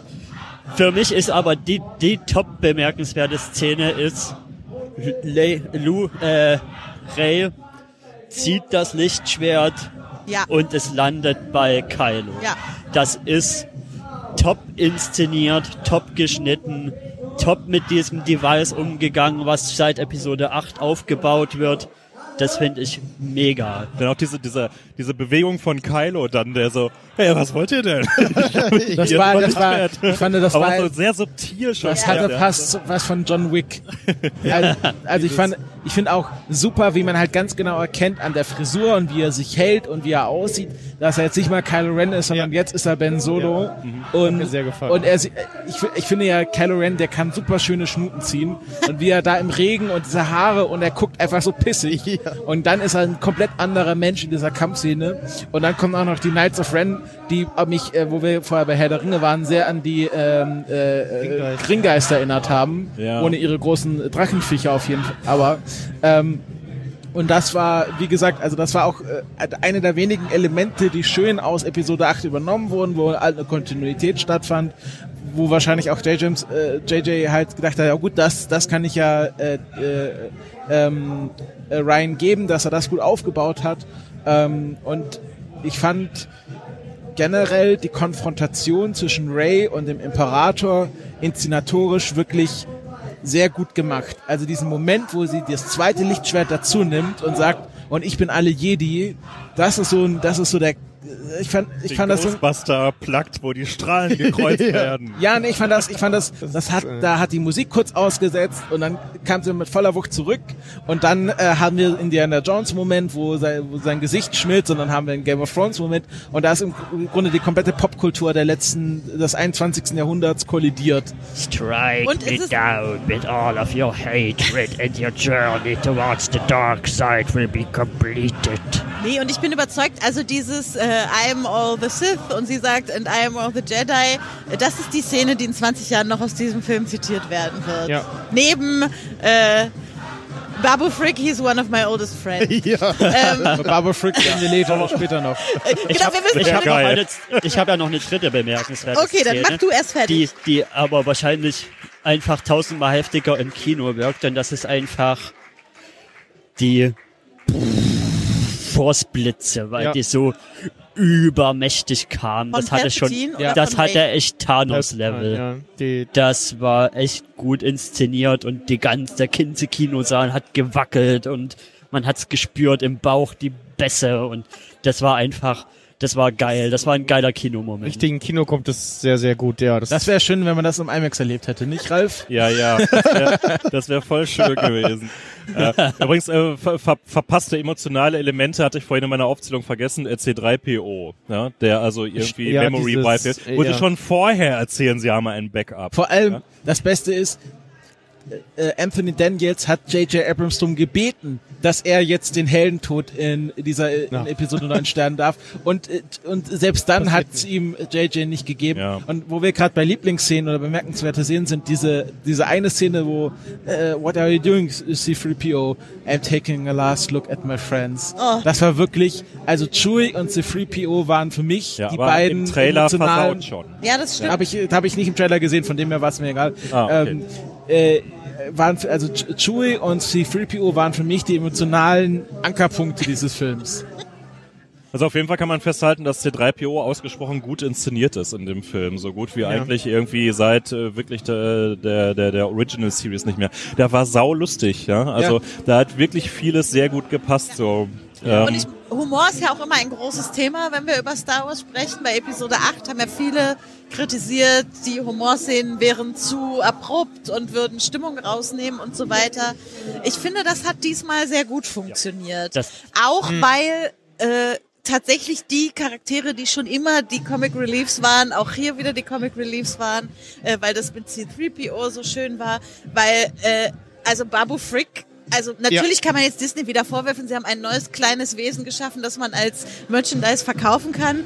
Aber ich fand Babu Frick wirklich witzig. Ja. Meine Güte, wie der, also was für ein witziger Typ, auch wie er am Ende noch in Zorys äh, äh, Fighter da Ja. hochguckt, als Zori ankommt bei der Schlacht am Ende und so. Ich fand den richtig Aber auch gut. wieder dieser Moment, Kajimi wird zerstört und genau die zwei, die zwei relevanten Figuren von diesem Planeten überleben zufällig. Ja. Wo sie noch dramatisch ihren einzigen Weg aus diesem Planeten Da ging es halt doch auch ohne. Ja, das ist exakt, was ich sage. Es bleibt alles sehr konsequenzenlos. Und das zog sich leider ein bisschen durch den Gesamtfilm durch. Auch die ganzen Konfrontationen zwischen Ray und Kylo, die konnte ich eigentlich nicht ernst nehmen, weil ich von vornherein gewusst habe, so, die tun sich ja eh nix. Ja, äh, Frage ist halt noch, äh, kommen sie ins Bett oder nicht, aber ansonsten äh, sind die beiden eigentlich schon durch Episode 7 und Episode 8 so installiert, dass die eigentlich sich nicht ernsthaft irgendwo was tun werden. Ja, und äh, wie häufig sie sich dann wo irgendwie betteln, du merkst es ja auch beim Kampfstil, ja. Also Kylo Ren äh, hat ja schon eine ziemliche Lässigkeit irgendwie so in seinen, in seinen Duellen drin. Also ex ganz exemplarisch der Anfang vom Todesstern-Duell, äh, Duell, da weicht er überhaupt nur aus. Ja, da macht er ja gar nichts. ja, Äh, das hat mich auch gewundert, die Szene. Aber nee, aber ich finde da, das besonders gut, weil er hat ja gesagt, er will Ray nicht töten. ja, aber Er will- fehlt halt die Spannung, finde ich, Ja, ich, finde, an der Stelle. ich finde das genau spannend, weil das nicht quasi darauf hinausläuft, okay, wer sticht zuerst zu, sondern was passiert, wenn er mal äh, das Lichtschwert, also wenn er die Oberhand ge gewinnt, was macht er dann, wie entscheidet er sich? Mhm. Und wie geht das Battle aus, wenn quasi nicht beide sich gegenseitig töten wollen, sondern er sie nicht töten will, aber sie ihn durchaus töten möchte. Und das fa- fand ich doch sehr spannend und ähm, was, wo du gerade äh, kommen sie ins Bett oder nicht angesprochen hast. Ich finde, also die Kursszene hat mich, das war der Moment, der mich am Kino am, am meisten entrüstet hat, wo ich gedacht habe, äh, da hätte ich mir lieber ein Pacific Rim Ende gewünscht, wo sie quasi nur die Köpfe zusammenstecken.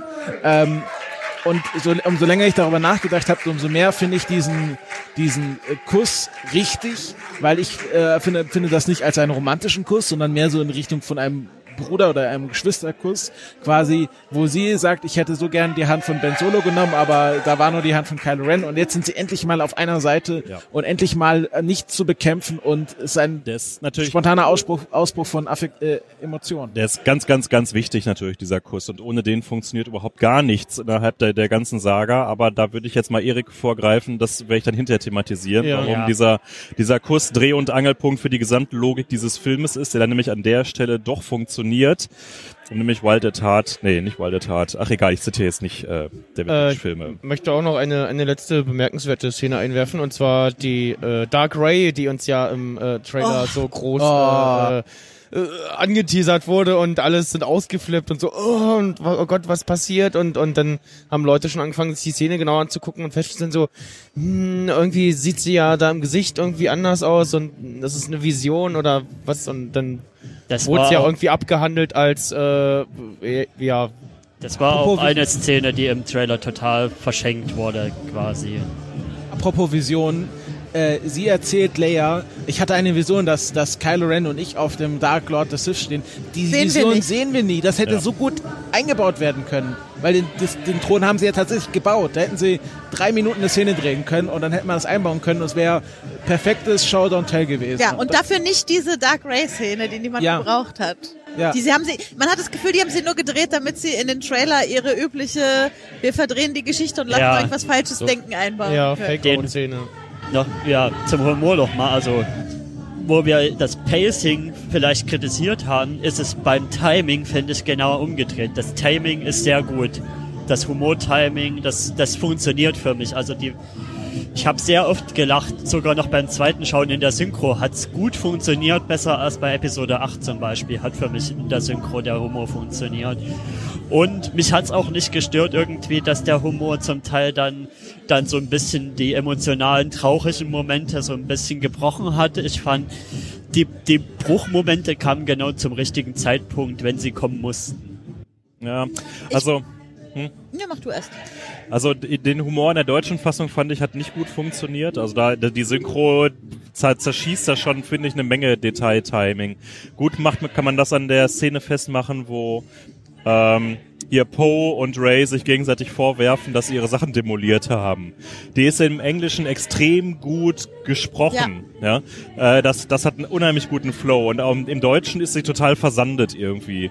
Ähm, da denke ich, dass da lohnt es sich schon, das, das äh, jeweils im Original anzuschauen. Äh, Was mir auch bei Synchro aufgefallen ist, in der, wo Maskanata Chewie die Medaille gibt, sagt sie in der englischen, äh, in der Engl- englischen Original, äh, Leia wanted äh, to have, äh, also Leia wollte, dass du das hast. Und im Deutschen sagt sie, das ist einfach nur, das ist für dich. Das ist für dich. Und das, da geht völlig der Sinn dieser Szene verloren, dass das quasi ein Rückgriff auf Leia ist. Und das verstehe ich nicht, warum, also wahrscheinlich hat es nicht auf die Mundbewegung gepasst, aber das ist schon sehr schade. Aber vielleicht passt diese Überleitung, um nochmal über schauspielerische Leistungen zu sprechen in diesem Film. Ja, Ähm, also weil du gerade über die Szene mit Ray und Poe sprachst. Also mich hat schauspielerisch äh, Oscar Isaacs sehr abgeholt in diesem Film. Ich fand, es war der stärkste Poe aus den drei Viel Filmen. besser als in 8. Ich, äh, also die, diese Subtilität, der hatte so eine richtige Subtilität im Blick. Äh, auch diese, diese Szene am Ende mit, mit Zori nochmal und diesem Blick am Ende, wo sie quasi einen ganzen Dialog nur über Blicke da hin, über alle anderen hinwegführen. So, da, da habe ich gedacht, ja Mann, das ist der Oscar Isaac, den ich liebe, den, Dafür- ich, den ich dafür- da gerne hätte. Dafür kackt John Boyega richtig ab in diesem Film. Also der, seine Rolle schrumpft quasi, habe ich Dazu werde ich noch kommen. Das Gegenteil, das Gegenteil ist richtig. Aber, Aber- dafür habt ihr den Film halt einfach nicht aufmerksam ich würde äh, hier, ich würde hier wieder trennen Rolle und Rolle und wie sie ausgefüllt wird. Und ich finde, vom Ausfüllen her springt, bringen alle Schauspieler ihr A-Level. Die bringen alle ihre Top-Leistung. Also, wenn ich so vergleiche über alle drei Filme, würde ich bei allen sagen, die bringen hier die beste Leistung vom Hauptcast und auch von den, von den Nebenfiguren auch. Bei Daisy Ridley bin ich ein bisschen mehr bei Episode 8 im, im Ja. Herzen, weil, weil ich finde, dass, dass da dieser innere Kampf, den sie mit sich selbst ausficht, noch stärker ist.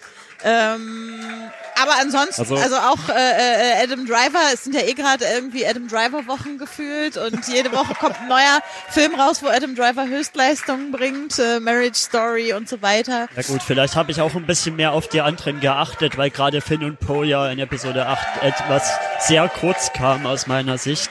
Und wir hatten ja schon in den letzten Talks so gesagt, Episode 7 ist, ist Ray-Film, Episode 8 ist Kylo. Jetzt sind halt die endlich mal die anderen beiden am Glänzen. Ja. Schauspielerisch. Also- ja, schauspielerisch. Also es hilft dem Film natürlich, dass einfach auch das Team mal zusammen ist. Ja?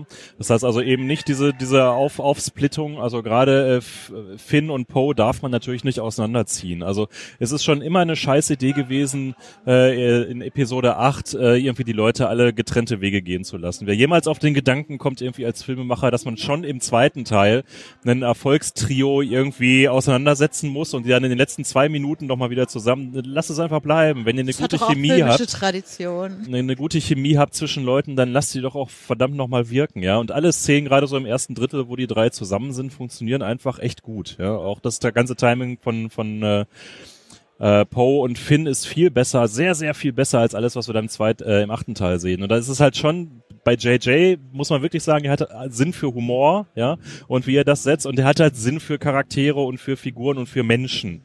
Ja, und Ryan Johnson hat halt Interesse an einer Geschichte und an Plot-Twists, ja. Aber Poe und äh, Finn, das ist natürlich, hat doch eine sehr problematische Facette, denn die Chemie zwischen den beiden ist so gut, dass natürlich alle wissen, dass die beiden eigentlich das Ja. perfekte. Paar abgegeben hätten und nicht äh, der Kuss zwischen Unnamed Lesbian Fighter 1 und Unnamed Lesbian Fighter 2 am Ende, für den Disney noch eine extra PM verschickt, um zu sagen, guck mal, wie aware wir sind, dass wir Den da China irgendwie aber raus äh, in Singapur rausschneidet, äh, genau. Singapur, Ähm, und wenn ich da diese beiden habe, ja, wo die Schauspieler beide sagen, das wäre das Geilste gewesen, was wir uns vorstellen können, das zu spielen. Wir hatten diese Chemie, wo wir alle sehen, die hatten diese Chemie. Ja. Und das dann nicht zu tun, boah, Das müsste, mich um. das müsste ich mit einer Beispielszene aus dem Film unterfüttern, wo, wo für mich die Chemie top rausgekommen ist, ist, wo, wo sie, wo, wo, wo Finn gerade das, das General-Amt übernommen hat und, Oh, und das zu gute übergibt Szene. und,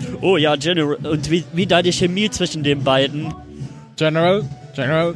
Das, das war, ist so top. das war Timing, timisch im Moment auch so dieses, er will eigentlich was anderes sehen. Oh, ja, vielen Dank. Und dann redet er weiter. Und das ist, das war wirklich perfekt. Das war die, auch die beste Szene mit John Boyega in diesem Film. Ja. noch Äh, andere Sachen zum Cast? Irgendwas zu den neuen Rollen oder so? die Ja, Ja, äh, äh, Dominic Monaghan, äh, der da plötzlich so, also irgendwie äh, eine Hintergrundrolle mit einer mit einem prominenten Darsteller zu besetzen. Immer, immer, ein, immer ein also- Problem dieser Typ.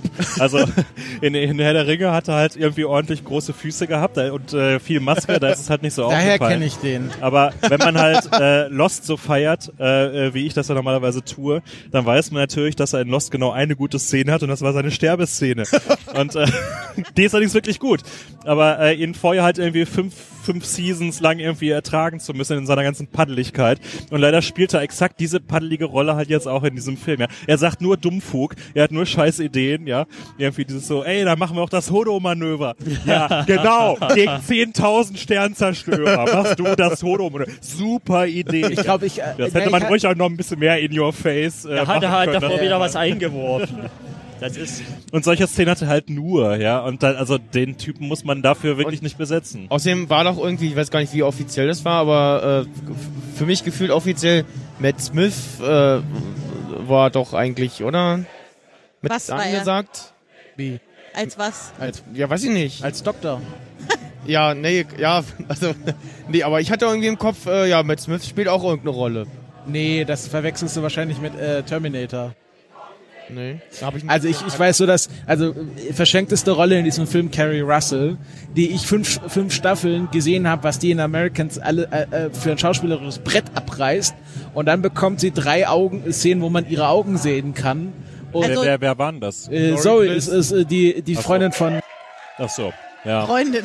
ja, ja, also Die alte Bekannte. die alte. Bekannte, die, die so verschenkt war in diesem Film, wo ich mich so drauf gefreut habe, die mal, also ihre schauspielerische Leistung weiter sehen zu können, weil ich, die ist wirklich gut als Schauspielerin. Aber da- ich finde gerade damit, mit den eingeschränkten Möglichkeiten der Maske hat man gerade gesehen, wie gut sie als Schauspielerin ist, weil sie es trotzdem so viel trotzdem noch rübergebracht hat. ja, aber Ja, es hat ja halt innerhalb des Star Wars Universum eine gewisse Tradition, dass halt viele sagen. Typen in Maske rumlaufen. Ja, also Der- auch der Mandalorian. Mandalorian ist der Hauptdarsteller halt die ganze Zeit nur mit Maske unterwegs. Und das ist aber doch der Hauptdarsteller Baby Yoda, oder wie habe ich das falsch verstanden? Ja, wir- darüber müssen wir auch nochmal einen Podcast machen über diese Serie. Ich habe da ja so Macht doch hier Max Snyder morgen. Genau, diese, Ähm. diese beiden Figuren, also Jenna und Zoe Bliss, Wer ist finde ich, Jenna? Das, also es gibt Die, die, Die Freundin von, Die Freundin äh, von- Finn. Das Finn. sollte übrigens äh, die Amazone. die, die Tochter von Lando sein. ja, so, also wurde angedeutet. Aber die Aber Szene haben Erik wollte doch gerade was Ja, über die beiden ich sagen. finde die beiden Figuren in ihrer Anlage gut, auch wenn man kritisieren könnte, dass sie nur so ein Plot-Device sind, so eine Folie, wo gegen Finn und Po halt spielen können und nochmal ein bisschen Hintergrund Und kriegen. Aber gerade den Fakt an den beiden finde ich gut, dass das Po und Pin, das, das Po und Finn. Finn. dass Finn und Po noch mal ein bisschen mehr Hintergrund und noch ein bisschen mehr Tiefe Aber kriegen das- und jemand und noch einen anderen Gegenpart als das übliche Trio. Aber das war halt auch wieder so, äh, gerade bei, bei Poe war das so, und wenn ihr wissen wollt, äh, wie äh, Poes Geschichte als Space Runner ausgesehen hat, dann lest die äh, Poe Adventures Episo äh, Ausgabe 23. Und wenn ihr wissen wollt, wie äh, die ganzen verschiedenen ähm, Klon, äh, die äh, desertiert- Stormtrooper t- an ihren Ort kamen, dann lest folgende. Ja. ja, da wird wahrscheinlich jeder Sch- Sturmtruppler nochmal einen eigenen Roman bekommen. ist übrigens eine, ich weiß nicht, ob wir schon so beim äh, Abschnitt verschenkte äh, Möglichkeiten oder verschenkte Chancen sind. Äh, ich hatte eigentlich fast erwartet, nachdem sie diesen, dieses diesen Plotfaden aufmachen mit, da ist eine ganze Kompanie Sturmtruppler desertiert, dass sie das im Finale mit einbringen. Ja, das, es ist das ja- ist halt. Es ist ja ohnehin ein etwas logistisch fragwürdiges Unternehmen, 10.000 äh, Sternzerstörer plötzlich irgendwie bemannen zu können. Ja. Äh, und äh, da hätte sich natürlich vielleicht schon so eine Konstruktion angeboten, zu sagen, ja, äh, die sind jetzt irgendwie automatisierter und da sind jeweils nur zehn, Stimmt, zehn, ja. zehn Typen drauf Oder und die, und die, die, und die, die steuern das Ganze. So, und in einer der entscheidenden Szenen im Finale desertieren die, weil sie merken, das sind Zivilisten, die uns da angreifen. Das ist keine Armee. So, das ist The World versus äh, Oh, das wär so gut und, Und dann, und dann gewesen. sagen sich die, diese fünf Leute im Cockpit von jedem Chance, okay, nee, wir machen es jetzt irgendwie wie die anderen auch, wir desertieren, wir machen das nicht mit. Palpatine zuckt einmal mit der, mit der Wimper, ja, es fährt hinten irgendwie Deck auf, ähm, MG, alle werden niedergeranzt und die äh, Schiffe fahren auf Automatik nach dem Motto, wäre sowieso die von vornherein die bessere Idee gewesen, ja. Äh, gleich, gleich noch so eine, so eine Eskalationsstufe irgendwie mit reinzunehmen, wäre einigermaßen zwingend fast gewesen, so wie es vorbereitet Vor allen Dingen dieses, äh, werden nicht Klone besser, die Andeutung hatten wir in Episode 7, ne? Äh, die da Ja. ähm, Ja. Äh, Dingens kurz. Zu und das ist halt, äh, was jetzt auch äh, in der breiteren Öffentlichkeit diskutiert wird, dieses moralische Dilemma. Wir haben seit Episode äh, 7 den Fakt, dass die Sturmtruppler nicht Klone sind, sondern äh, Menschen, die auch in diesen Kampf gezwungen wurden, die als Kind irgendwie konditioniert werden und auch diese Konditionierung von se- selbst aus wieder verlieren können. Und wir ballern trotzdem weiter lustig Sturmtruppler ab und lassen sie lustig in sich drehenden Jetpacks in, äh, auf Bergen explodieren, damit jeder nochmal drüber lachen kann, wie doof diese Sturmtruppler sind. Aber gleichzeitig haben wir dann auch wieder in diesem Film äh, äh, desertierte Sturmtruppler und dieses moralische Dilemma wird einerseits thematisiert, aber dann auch nicht thematisiert. Wenn wenn man ein Herz für Sturmtruppler hat, muss man wirklich The Mandalorian gucken und dort die ersten fünf Ja. Minuten von Episode 8. Das ist die lustigste Ah, nee, nee. Sturmtruppen-Szene, die Star Wars bisher hervorgebracht Brauchen hat. nächstes Mal Sticker mit Weil- einem Herz für Sturmtruppen. Weil da, da sieht man wirklich mal so Alltag, Sturmtruppler-Alltag. So, was passiert eigentlich zwischen den Szenen, wenn die Helden irgendwie den, die, die abschlachten, ja?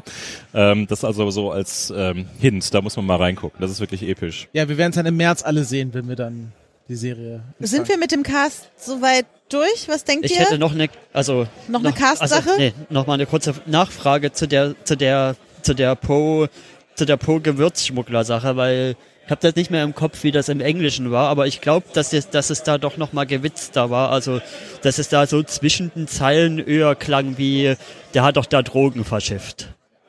Würdet ihr das auch so sehen? Das Ja, heißt, das es ist halt- äh, ich muss mal kurz fragen, wie dieser Zettel hier funktioniert. Entschuldigung. Also auf jeden Fall Chunk und soll der Chunk mit Flora oder mit Club Mara? Ja, Ja. genau. Okay, gut. Das ist also eine Unverknüpfung. Ja. Leute, das wir Spice, ich Wir glaube, kriegen hier, für alle, die nicht da an, vor Ort sind, wir haben einen äh, Chunk-Engel, der uns gleich mit Chunk versorgt. die, ich glaube, die, diese Spice-Drogenanalogie ist halt, äh, haben alle noch im, aus Dune im Kopf. Ja.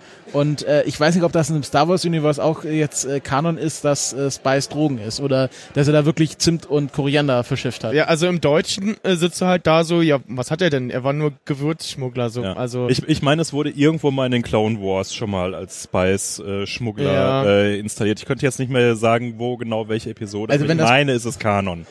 Also wenn das, dann war es wirklich die schlechteste Synchroleistung dieses Films. Ja. Das einfach mit Gewürzen zu übersetzen. Ja. Naja. Ich Ich meine, würde- diese Pfefferkörner. Ich würde gerne gleich noch über Set-Pieces reden in diesem Film. Ja. Ich habe aber vorher noch einen äh, Moment, weil ich kam vorher nicht dazu, meine äh, bemerkenswerteste Szene zu Oh ja, bringen. bitte. Es gab nämlich einen Moment, in dem ich mich als äh, Fan sehr abgeholt gefühlt habe. Ich habe verstanden, warum Ray Ray heißt. Ihr auch? Damit man sagen kann, Ray the Force may be with you. Oh Gott. Weil es sich wie May the Force, Ray the Ähm, Force anhört. ja.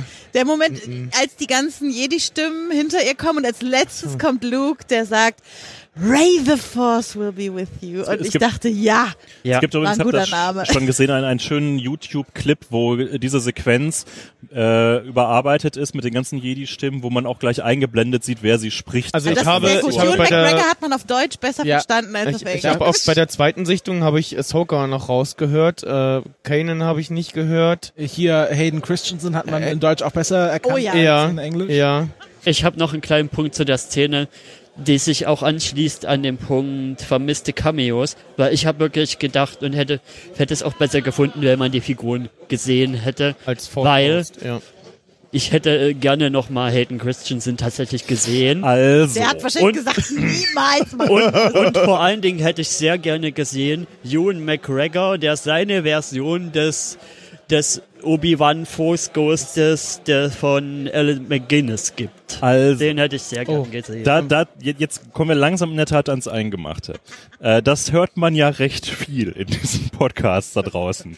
Ähm, dass also gesagt werde, ha, das ist schon alles ein bisschen uncool, die Ray macht das da jetzt wieder alles mit ihrem Ghostbusters, wir kreuzen die beiden Lichtschwerter-Trick und dann fallen die alle um und holt sich vorher nur so ein bisschen Motivation durch die ganzen toten Jedi. Das wurde uns doch alles anders versprochen. Es gab doch The Prophecy of the One, ja, und das muss doch, Anakin muss das doch machen, der muss doch den Imperator umbringen. Da würde ich mal sagen, was ist das denn wieder für eine sexistische Ja. Kackscheiße, ja? Da müssen wir die Kerle ran, so. Also beispielsweise hier bei ähm, äh, Star Wars, ähm, die, wie heißt der eine, äh, Radio Tatooine wurde dann gesagt, sei doch perfekt, wenn man das gesplittet hätte. Physisch macht ihn Ray kaputt, ja, und dann ist sein Geist wieder, schwirrt durch die Gegend und wir wissen ja, die Sith-Geister können nicht so lange ohne Körper leben und dann hätten sich aber die ganzen Jedi und Anakin Ja. vorne waren, die ganzen Force Projections, hätten sich ihm in den Weg gestellt, bis Dann er dann so zerfallen eine, ist und Ray steht daneben Geonosis-Szene. und darf zu, Die Idee darf fand ich auch sehr zuklatschen wie, nee, das ist eine Scheißidee. Ich finde so, das großartig. Ray hat die Sache jetzt zu Ende gebracht, ja, so ein Mädchen, die entgegen ihrer Blutlinie und entgegen von irgendwelchem biologischen Scheiß sich gestellt hat, die eine freie Entscheidung getroffen hat, wie Ja. sie das zu Ende bringen will. Ja. So eine Frau hat das gemacht, nicht irgendwelche Typen, die von irgendwelchen äh, Wasserschlampen, äh, das ist jetzt ein Zitat von Ritter der Kokosnuss, in irgendwelchen äh, äh, Zeremonien eine Prophecy vor 2000 Jahren erzählt bekommen haben, dass irgendwann der eine kommen wird. Diese ganzen Jedi, das ist doch alles sowieso ein Scheißkonstrukt. Das hatten wir doch schon irgendwie zu, äh, zu, bei Episode 8, dass es völlig Ja, richtig ist, dass, ja, dass, dass, dass die Jedi vor die Hunde gehen. Die haben nun mal alles falsch gemacht, ja. So, und dann muss ich doch dann nicht noch irgendeine Prophecy wieder rausholen, wo dann die Jedi angeblich doch noch alles gerade rücken. Nein, sie haben versagt, die Jedi. Und warum haben sie versagt? Weil sie die Liebe ausgeklammert haben, ja. So, das heißt also, jeder, der sagt, äh, so muss man das machen wie die Jedi, der findet auch die römisch-katholische Kirche als Kinderficker super, ja. So, da muss, das muss man mal wirklich klar auf den Punkt bringen hier. Die Jedi sind gescheitert wegen ihrem Zölibat-Quatsch. Da stimme ich So, auch voll mit das- dir überein, dass, dass Ich Ray bin, noch das nicht, ich machen bin noch lange nicht fertig mit diesem Rand. äh, das, das, Aber du bist das schon mag, wieder so weit weg von dem einen Das- Film. lass Das ihn ist ja doch. Bei allen. Ja. Das mag irgendwann mal eine gute Idee gewesen sein, ja, dass irgendwie Jedi nicht lieben dürfen, so. Aber Ray, und darum ist auch diese Kussszene so eminent wichtig, ja, die überwinden das eben gerade. Das heißt, die bringen eben dieses Machtding jetzt auf den nächsten Ja. Level und genau darum haben sie auch zusammen den Imperator bewegen können, weil die Liebe besiegt den Dämon. Ja, Und das- um mal bei Wild at, äh, nicht Wild at Heart, egal äh, zu bleiben.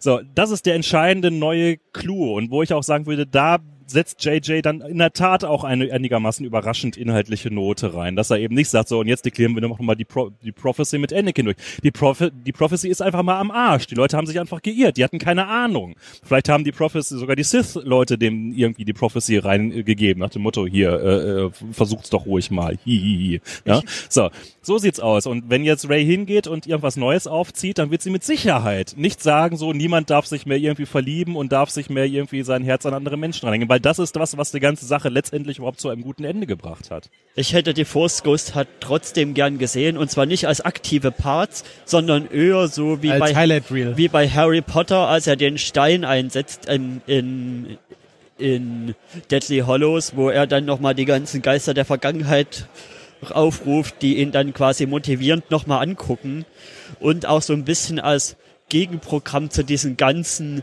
tausenden Sith-Geistern, die da stehen, einfach Ganz cool, die nochmal Typen, die da einfach so irgendwo einen spirituellen Gegenpol zu setzen, sein, die einfach gucken, ja, du hast uns alle hinter dir. Jetzt geh, mach diesen, es. Zu diesen Sith-Geistern. Es gab ja von SNL diesen grandiosen Sketch mit Kylo Ren, der sich als äh, äh, äh, äh, Starkiller, Base Technician verkleidet, so Undercover-Boss-mäßig.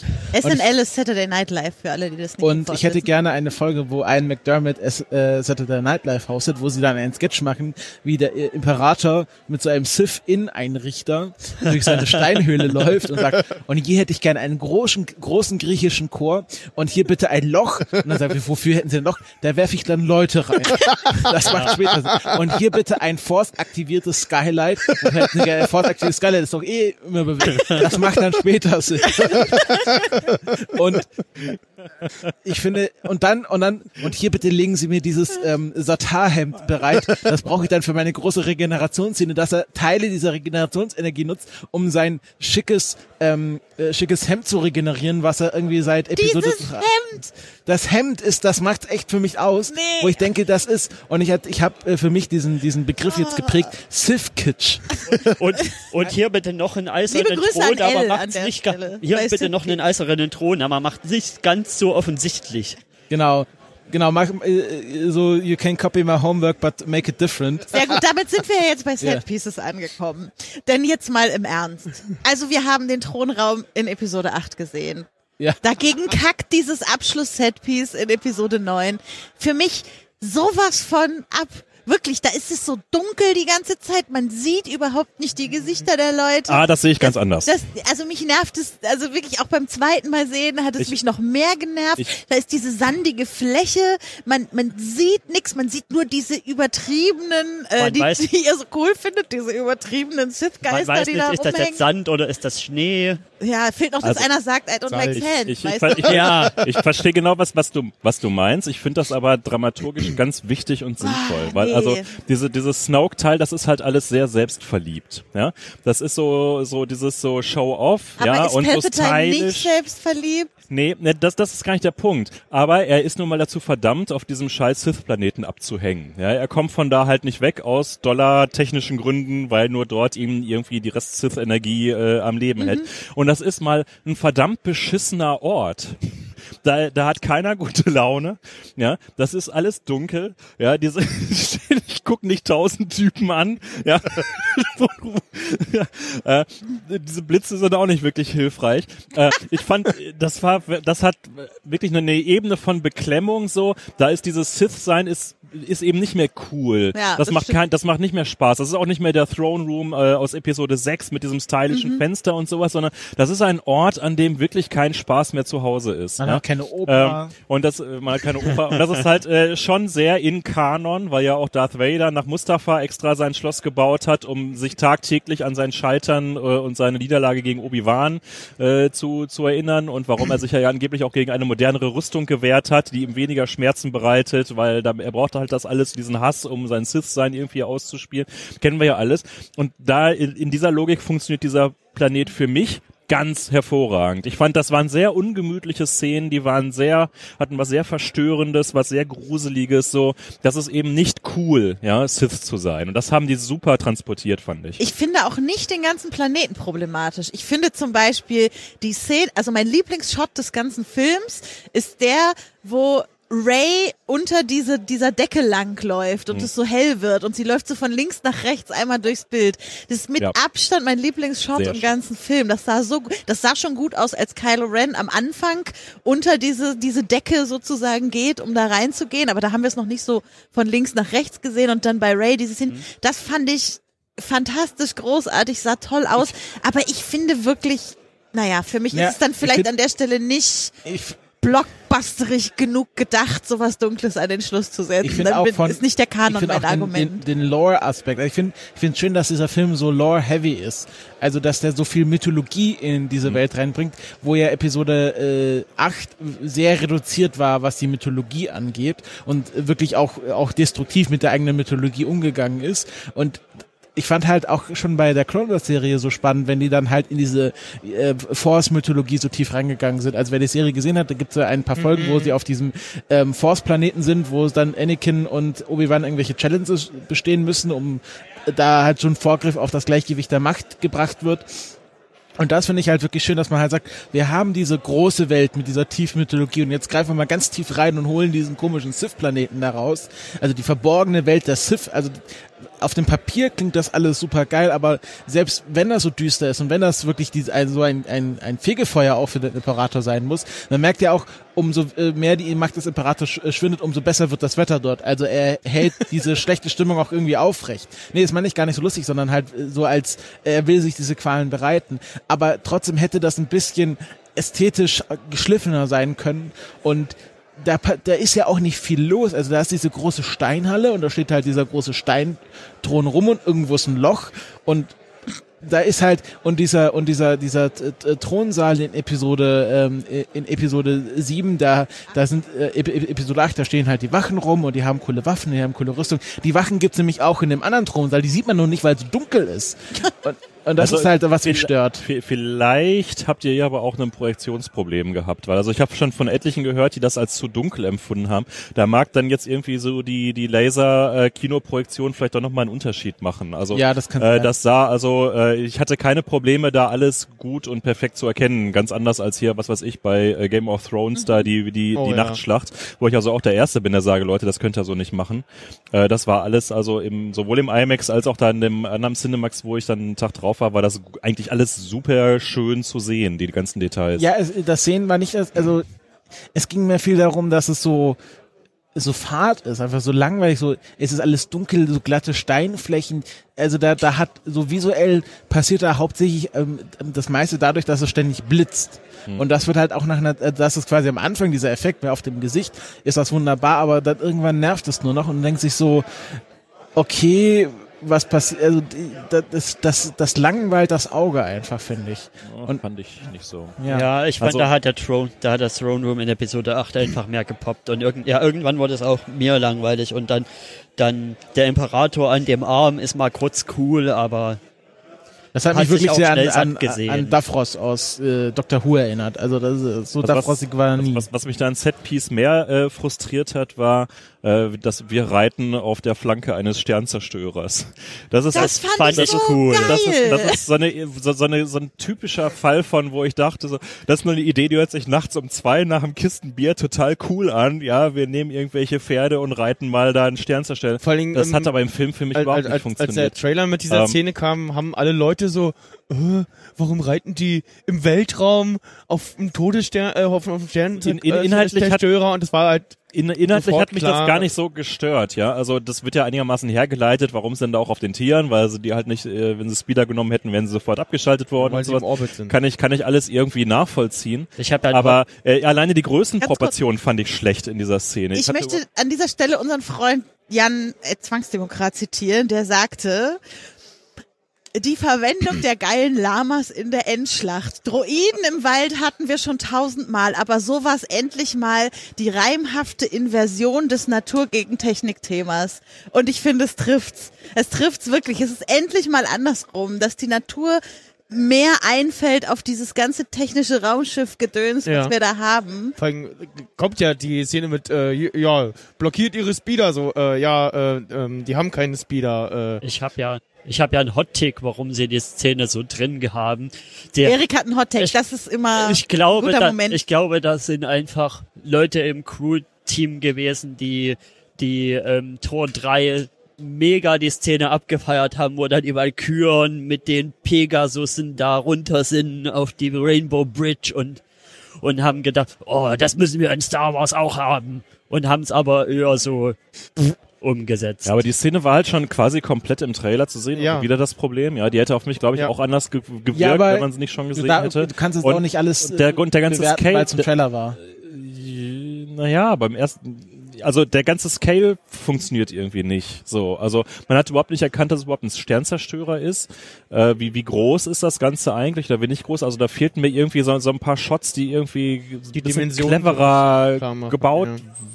Sind. So und es ist dann auch alles sehr kurz, ja, weil sofort kommen irgendwie die Landungsboote und dann geht es nur noch darum, irgendwie den Turm oben äh, umzuschießen und so. Also da ich den Eindruck, okay, da hättet ihr irgendwie mal drei Wochen mehr mehr Feinschliff mal in dieses ganze Setup reinstecken müssen, so damit das Ganze plausibel wird irgendwie so Ja. beim Um Schauen. mal bei der Szene zu bleiben, ähm, die roten Stormtrooper fand ich geil. Ähm, wo ich mir gefragt habe, so, hm, ehemals Leibgarde oder, also, ich fand das nochmal, äh, noch mal schön, nochmal irgendwie neue Stormtrooper zu sehen, äh, auch noch, offensichtlich auch nochmal eine Elite-Einheit. irgendwie. Ja, gut, weil Schwarze hatten wir jetzt dann halt schon, jetzt haben wir rote, die mich Und jetzt um die fliegen gelb, sie auch gelb, noch. Jetzt fliegen sie auch noch. Das, das Ja. ja. hat war noch ganz lustig so, dass sie dann auch fliegen, aber die, die konnten, ansonsten haben die ja wenig jetzt irgendwie dem, dem Lore hinzugefügt, dass sie jetzt halt rot sind, ne? Sind- also, Sind wir mit dem visuellen durch? Ich würde, Glaub schon, ich ja. würde eigentlich noch mal eine kleine kurze Quick Burst Runde machen und dann weitergehen zum nächsten Ja. Thema. Quick Burst Runde die Zero. Wie finden wir den neuen Droid? Sehr Hat er niedlich. uns gefallen? Ja. Was fandst du niedlich?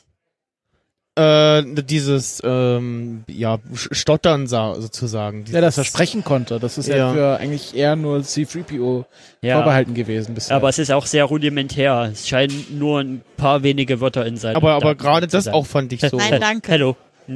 No thank you. danke, aber nein, danke. Ich fand, ich fand, ich fand, ich fand den Story Arc Ja, zwischen ihm und BB-8 so schön, weil der so subtil eingebaut ist, weil das ist nämlich ein ganzer Plot, der da aufgebaut wird. Da ist nämlich Ray halt die Schlange und sagt dann zu BB-8, BB-8 fragt sie irgendwas und sagt, ja, du hättest das, das wahrscheinlich das gleiche auch getan.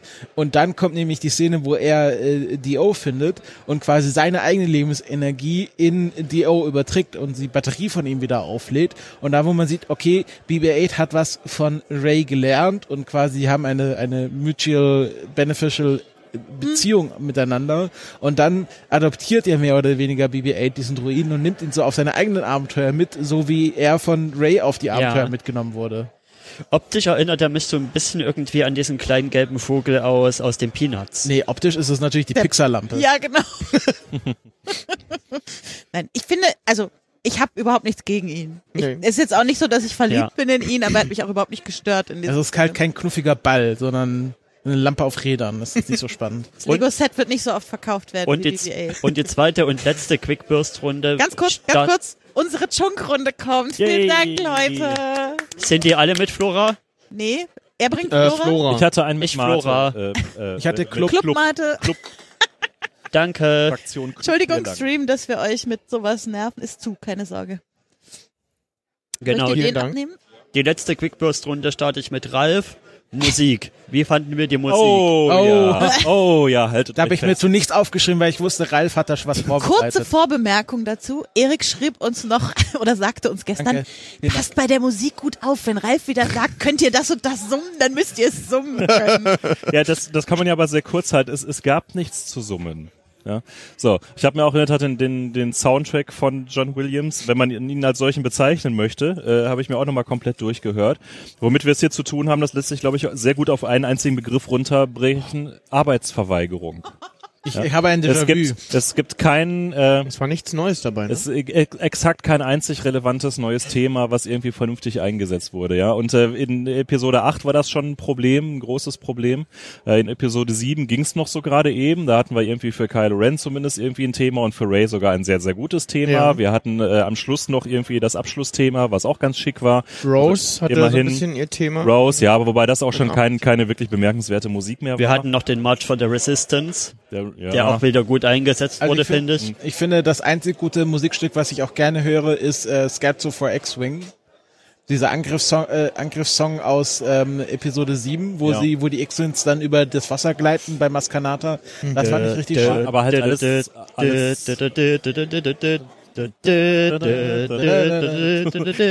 genau, das können, wir, das können wir mal mitsummen. So, und jetzt summe jemand irgendeine Melodie aus Episode 9. Ja? Layers Theme ähm, war sehr da, da, ja, so, es ist so, und äh, kann man ja auch sagen, ja, okay, wir hatten jetzt schon acht Filme, ja, da haben wir auch mal einfach Repertoire genug und dann nehmen wir halt die alten Kamellen. So, und genau das haben sie ja getan.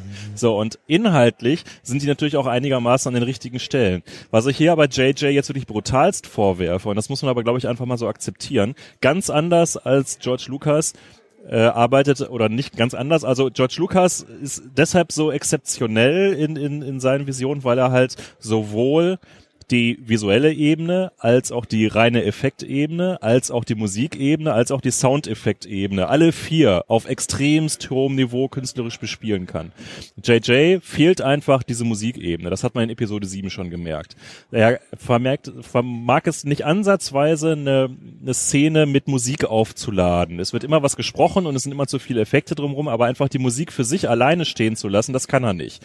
Und wenn er es versucht, dann geht es auch noch dramatisch schief. Äh, wie nämlich das Jedi-Thema, wenn Luke den äh, äh, den La äh, das Laserschwert, was äh, Ray eigentlich in den brennenden TIE Interceptor reinwirft. Äh, So geht man nicht mit einer Waffe so, so geht man nicht. Das ist, das ist eine eher humoristische Szene. Die ist eigentlich eher lustig, ja.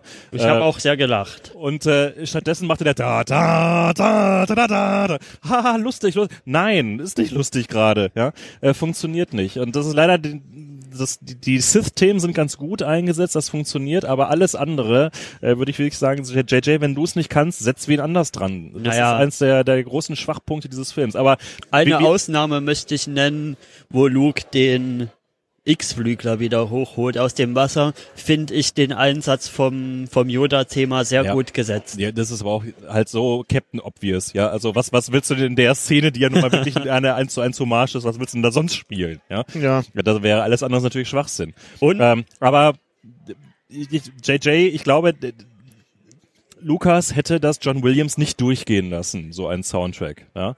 Äh, man kann diese, diese Ebene an Arbeitsverweigerung wirklich nur ähm, nochmal, haben wir leider schon mal gesehen, und es war hier die Hobbit-Trilogie, ja, wo wir auch dachten, äh, what the fuck hat Shaw äh, mit Herr der Ringe einen grandiosen, fantastischen Soundtrack über drei Filme abgeliefert. Ja, das Beste, was wir seit wirklich John Williams Star Wars jemals gehört haben an Filmmusik. Und dann kommt Hobbit und er hat nochmal drei Filme und er schafft es drei Filme lang kein einziges relevantes Thema zu schreiben. Kein einziges, ja. Über irgendwie eine Laufzeit von, ich glaube, sechs Stunden oder so, sieben oder acht Stunden, ja. So, und auf exakt dem, das ist also ein Zusammenbruch von Kreativität und von Schaffenskraft, der wirklich verstörend ist. Und exakt Naja. das ist jetzt John Williams aber passiert. kein einziges Aber- würde ich jetzt nicht sagen. Wir haben schon drei genannt vorhin. Ja, die, die, äh, nicht in, nicht in Episode 9. Ja, aber über die drei Filme.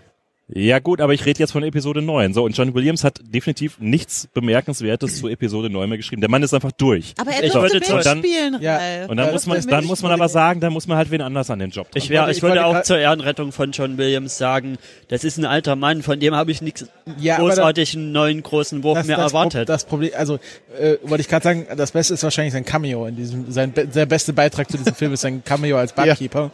Ähm, und vielleicht, wo du meinst hier Howard, Howard Shaw und jetzt äh, John Williams, man sieht es ja gerade so ein bisschen bei Hans Zimmer, der hat jetzt, der macht nicht mehr so viel selber, aber der hat jetzt wahnsinnig viele Schüler. Der hat guten Geschmack. Always Two There Are, ähm, äh, wo, äh, wo er jetzt, wo man weiß, okay, hier Junkie XL, der hat irgendwie, da macht so Hans Zimmer Musik, aber halt hat noch so diese junge kreative Energie und vielleicht hat einfach John Williams jetzt niemanden, an dem er jetzt quasi diesen Staffelstab von ich mache John Williams Musik weitergeben Ja. kann. Ja, also Ich habe mich auch Z- Zimmer ist in der Tat ein interessanter Vergleich, äh, weil er, man natürlich weiß, so, okay, der hat halt irgendwie eine Crew von 20 Leuten und die schreiben ihm den Kram, aber er zeigt halt immer noch extrem guten Geschmack. Ja, was ist das für ein Soundtrack zu Dünkirchen? Ja, mit, mit das Beste, was wir die letzten Jahre überhaupt gehört haben. Sowas extrem verstörendes, Ja. total fantastisch, ja. Das so, und ist davon, mir aufgefallen, die ich sonst nie auf und, Soundtracks und davon ist John Williams halt einfach mal Lichtjahre entfernt. Und jetzt werde ich etwas härter in meinem Urteil. Sowas darf sich Star Wars auch im Jahr 2019 einfach nicht erlauben. Ja, so Star Wars ist nun mal angetreten, die besten Melodien des Filmuniversums zu schaffen. So, und wenn ich das in einem Teil mit dem mir gegebenen Komponisten nicht schaffe,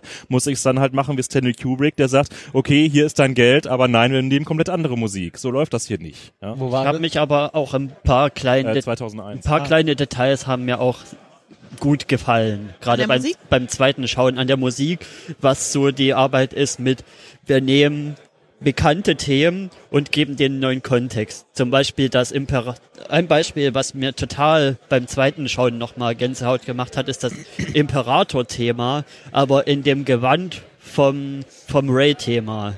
Das, das kam überraschend und das hat mir, ja, wie gesagt, dieses Themen so ein bisschen umdrehen. Oder auch das Ray-Thema von einfach mal dann auf, aufs Licht geschiftet quasi, von Moll auf Dur oder wie man es nennen will.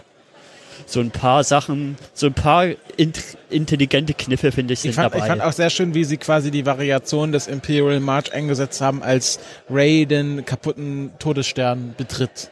Und man quasi durch die Gänge geht und einfach diese Szene, wo dann diese original Sturmtrupplerhelme liegen und dann noch ein kaputter äh, TIE Fighter rumhängt und man quasi nochmal an einen besseren Film erinnert wird. Und diese Variation des Imperial March hört und sich auch daran erinnert, wie cool das damals war, das fand ich schlau eingesetzt. Ja. Ich prangere das an. Okay. okay, aber damit wir sind, vermerken es im Protokoll. damit sind wir durch, oder? Ja. Und damit übergibt Erik mir den Staffelstab, hat er vorhin Ich hab, gesagt. gibt ja, es gibt ja noch die zweite Einstiegsfrage, die stelle ich noch. Hallo, du hast gesagt, ich soll den zweiten Teil moderieren. Ja, Nee, Aber er hatte, Das er hat, war vor zwei Stunden. er hat es, vor allem hat er es gesagt, weil er sagt, er hat so eine starke Meinung, die er im Ja. zweiten Aber Teil nee, nee, nee, ab, das ist jetzt ab hier der Sei froh, wenn die Einstiegsfrage. Pläne sich nicht noch weiter ein ändern. klassischer Oh mein Gott, bist du der Imperator, Erik? Ab der Einstiegsfrage, die schicke ich natürlich trotzdem selber los. Na dann schick sie los. Und zwar, die Einstiegsfrage ist halt, funktioniert der Film für euch als Abschluss der neuen Trilogie? Und diesmal gehe ich diesen Weg. Christopher, du startest. Nein. Doch. Nein, das ist die Antwort. Also ich finde, ich finde, er funktioniert also von diesen drei Teilen äh, als Film selber, als Abschluss der Trilogie und als Abschluss, Abschluss der äh, Enanologie, so heißt das, im, wenn man es richtig aussprechen will. Du meinst die Skywalker-Saga. Diese Skywalker-Saga ist wahrscheinlich der schlauere Begriff dafür. Funktioniert der Abschluss der Trilogie am schlechtesten, aber auch, weil es keine Trilogie ist, sondern mehr eine Anthologie von Filmen, wo zufällig die gleichen Hauptdarsteller mitspielen. Ralf? Ralf? Tja, also ich hatte das vorhin schon mal gesagt, so dieses der der, Level, in dem sich Johnson und äh, Abrams gegenseitig irgendwie äh, gegen die Kniescheibe treten, ist schon Verstörend. ist schon verstörend, aber auf der anderen Seite hatte auch was faszinierendes. Ja, ich kann mich nicht entsinnen, dass man so ein Szenario so schon mal hatte. Und das finde ich an sich schon ganz ganz ganz interessant und grundsätzlich finde ich macht JJ einen guten Job seine ganzen Mystery Boxes wieder aus äh, zuzupacken. Kommen wir hinterher aber hoffentlich noch zu. Äh, ich finde so innerhalb der Trilogie Seine ja. innerhalb der Trilogie funktioniert das eigentlich ganz gut. Ich, äh, an diesem Punkt kommt meine Zerrissenheit diesem Film gegenüber am stärksten zu tragen. Denn natürlich finde ich, er funktioniert gut als Ende dieser Trilogie, weil er viel richtig macht, weil ich viele Fäden gut zusammengewoben finde. Aber es ist einfach nicht mein Abschluss dieser Trilogie. Und an der Stelle ist es halt so schlimm, weil so will ich eigentlich nicht argumentieren. Das ist, wie die ganzen komischen Fanboys argumentiert haben, die gesagt haben, Episode 8 ist nicht mehr ihr Star Wars, weil es nicht das geworden ist, was sie wollten. So, und Episode 8, Episode 8 war halt mein Star Wars. Und jetzt ist das nicht das, was ich wollte. Also ich habe mir ganz was anderes gewünscht. Und ich würde den Film gerne nur für das bewerten, was er ist. Und da muss ich sagen, er ist ein guter Abschluss der Trilogie. Aber wenn ich ihn danach bewerte, was er hätte sein können, dann kann ich nur enttäuscht sein. Hm, Ja, ich hatte es ja schon am Anfang gesagt. Äh, für mich funktioniert der Film als Abschluss der neuen Trilogie nicht komplett gut. Äh, ich habe auch schon gehört, was Leute äh, gesagt haben zu diesem Ding, dass Ray eine Palpatine ist, dass das so ein bisschen ja, sie, sie sich jetzt erst für den Film ausgedacht haben und nicht schon über, über länger geplant hatten. Ähm, und ansonsten erklär, haben sie halt äh, dafür für äh, die Erklärung, woher kann Ray irgendwie die Sachen, die sie kann, also warum kann sie irgendwie den Falken fliegen, als hätte sie nichts anderes getan. Äh, woher kommen ihre äh, Machtfähigkeiten und ähm, das da haben sie sich dann halt auch gedacht, ja, dann äh, machen wir sie zur Palpatine so und äh, haben noch so einen Schockmoment im Film und Aber ihre, nein, Das, wir sind in der äh, Einstiegsrunde. Erik ist noch dran. Ja, meine Frage, äh, also meine Antwort auf die Frage ist klar nein. Und zwar klar nein, vor allen Dingen in dem Hinsicht, dass es ja auch ein Anschluss an Episode 8 ist. Und als Anschluss an Episode 8 fehlt der Film für mich komplett durch. Ich meine, wir haben davor gesagt, da hast du mich auch sehr überzeugt letztes Mal Wer ist mit in also Ralf in JJ We Trust und ich muss jetzt aber sagen JJ betrayed my trust. Also Episode also aus meiner Sicht Episode 8 ist jetzt nun mal gesetzt. Alles was in Episode 8 passiert ist ist Kanon. Das was JJ da aber in vielen Sachen macht mit seinen Zurückdrehen, ist für mich ein Fake-Out, um mal Christophers Lieblingswort zu bemühen. Das ist null mutig, das ist einfach nur ein Fanpleaser, irgendwie Fanfiction von, von Reddit irgendwie in den Film reingekübelt. Das ist, nee, Aber dann wäre JJ Poe und Finn zusammengekommen. JJ, you failed. Sechs Sätzen. Ich finde aber, Aber warum? Also, das sind jetzt erstmal harsche Statements, aber ich hätte jetzt mal gerne ein paar Beispiele, die das am Detail aufdröseln. Dann könnte ich da ja vielleicht widersprechen. ich, ich will noch. Ja, sag du. Hast du ein Beispiel?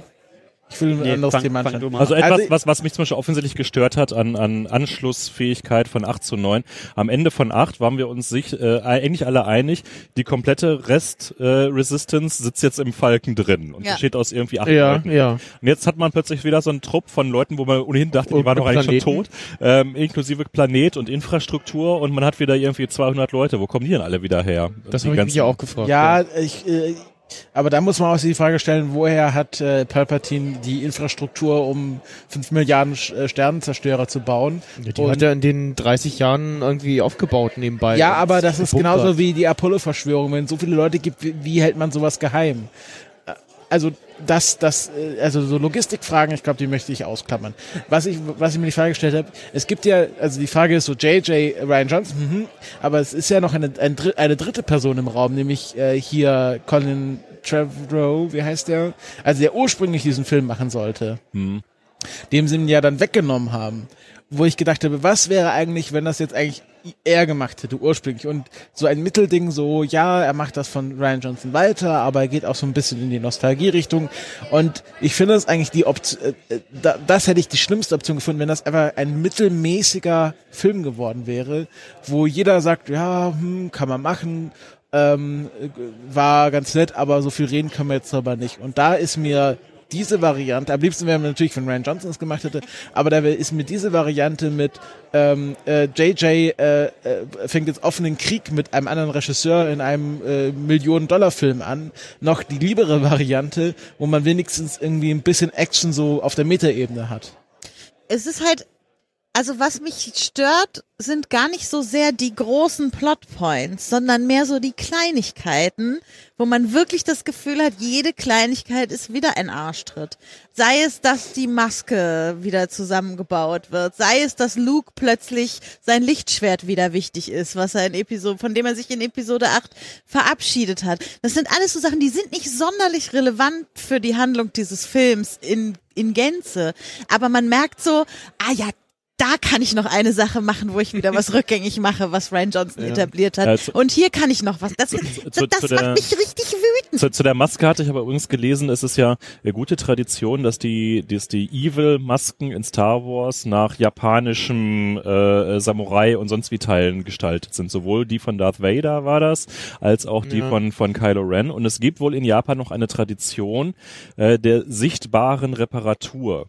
Das heißt also die die äh, die Maske die Maske von von äh, Kylo Ren ist ja nicht nur irgendwie wieder zusammengeschweißt, sondern die ist ja diese äh, Schweißnähte glühen ja die ganze Zeit weiter und das ist wohl in der Tat auch eine, eine japanische Kunstfertigkeit, Ja. Dinge, die kaputt sind, so zu reparieren, dass man aber jederzeit sieht, dass sie mal zerstört und zerscherbelt waren und daraus quasi wiederum einen Metaplot abzuleiten. Das ist also nur ein eigentlich schönes weiter äh, Aufgreifen hier von von echt äh, japanischen Mythologie. Ja, so würde äh, JJ wahrscheinlich auch Ja, er argumentieren, doch jetzt weil er nicht recht. sagen würde, er hat es gemacht, um Ryan Johnson in den Arsch zu treten. Keine Ahnung, wie Hux abgehandelt wird und äh, plötzlich weg vom cool. Fenster ist, weil äh, äh, Dingens äh, Richard E. Grant sich umdreht und ihn abschießt und ja, dann Für- war's das jetzt mit Für ihm. mich viel, fühlt sich halt sehr vieles an dem Film ein, als Einknicken vor, vor dem Shitstorm von Episode 8 an.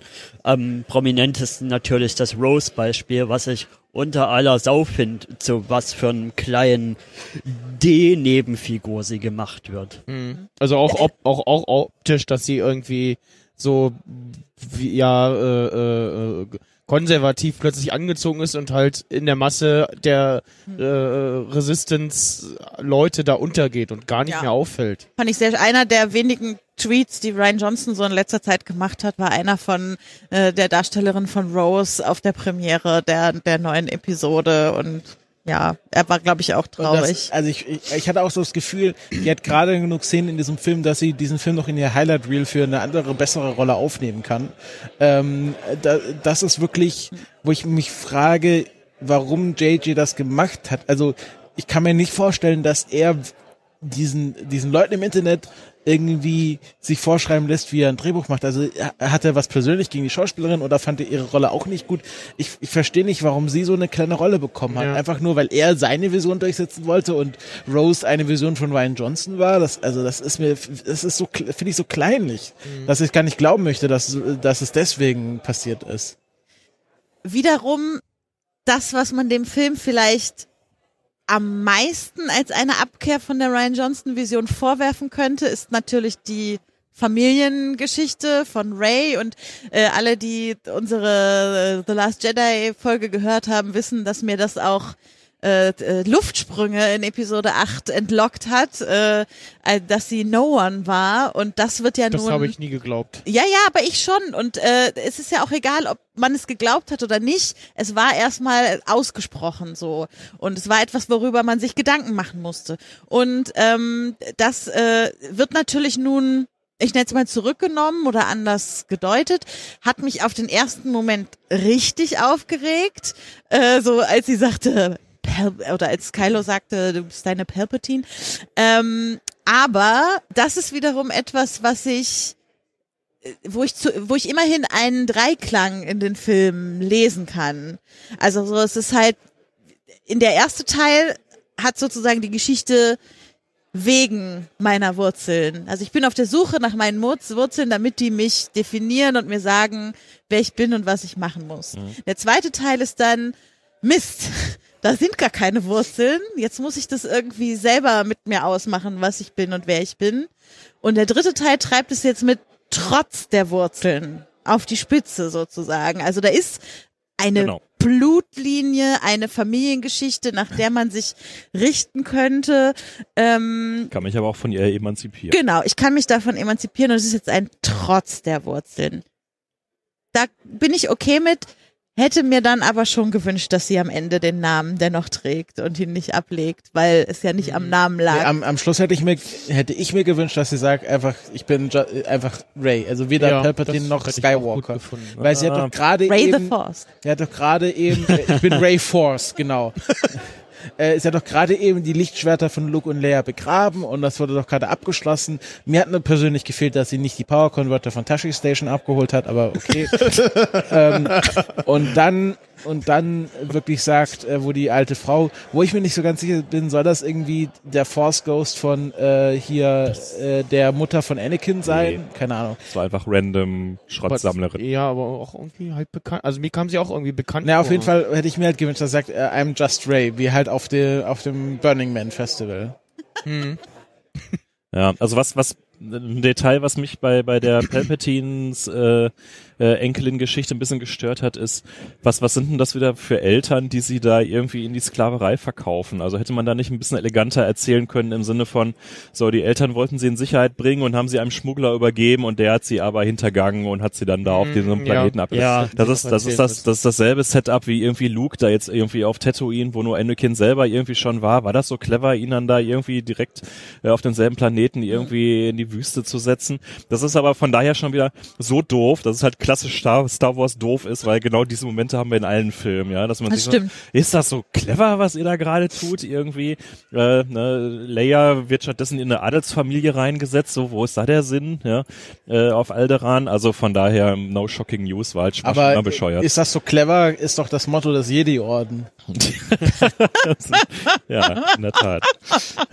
Aber bevor ich weiter, bevor ich weiter auf, auf JJs Nicht-Fortführung bashe, möchte ich kurz, möchte ich natürlich den einen sehr positiven Aspekt rausgreifen nochmal, den er sehr sinnvollerweise und sehr sinnig weitergeführt hat. Und das ist der Force Time Call, der quasi in Episode 8 kriegen wir den Setup und kriegen schon mal so ein bisschen gezeigt, was das alles kann. Und ich finde in Episode 9 wird, wird jetzt erst nochmal wirklich damit gespielt und und so ein bisschen die Grenzen davon ausgetestet und probiert, ja, was, was bedeutet denn das noch? Also in Episode 8 gibt's schon mal diesen Phaserschuss, der schon mal so ein bisschen andeutet, oh, offenbar kann man damit ja auch Materie transportieren. Und das wird dann immer peu à peu weiter aufgebaut, bis halt hin zu dieser epischen Klimax mit dem Lichtschwert, die auch, finde ich, sehr verdient war, weil es so gut Also, ich aufgebaut fand- war. Das, das fand ich auch sehr gut, dieses Fortführen der des F- Force Time Calls sozusagen und dann äh,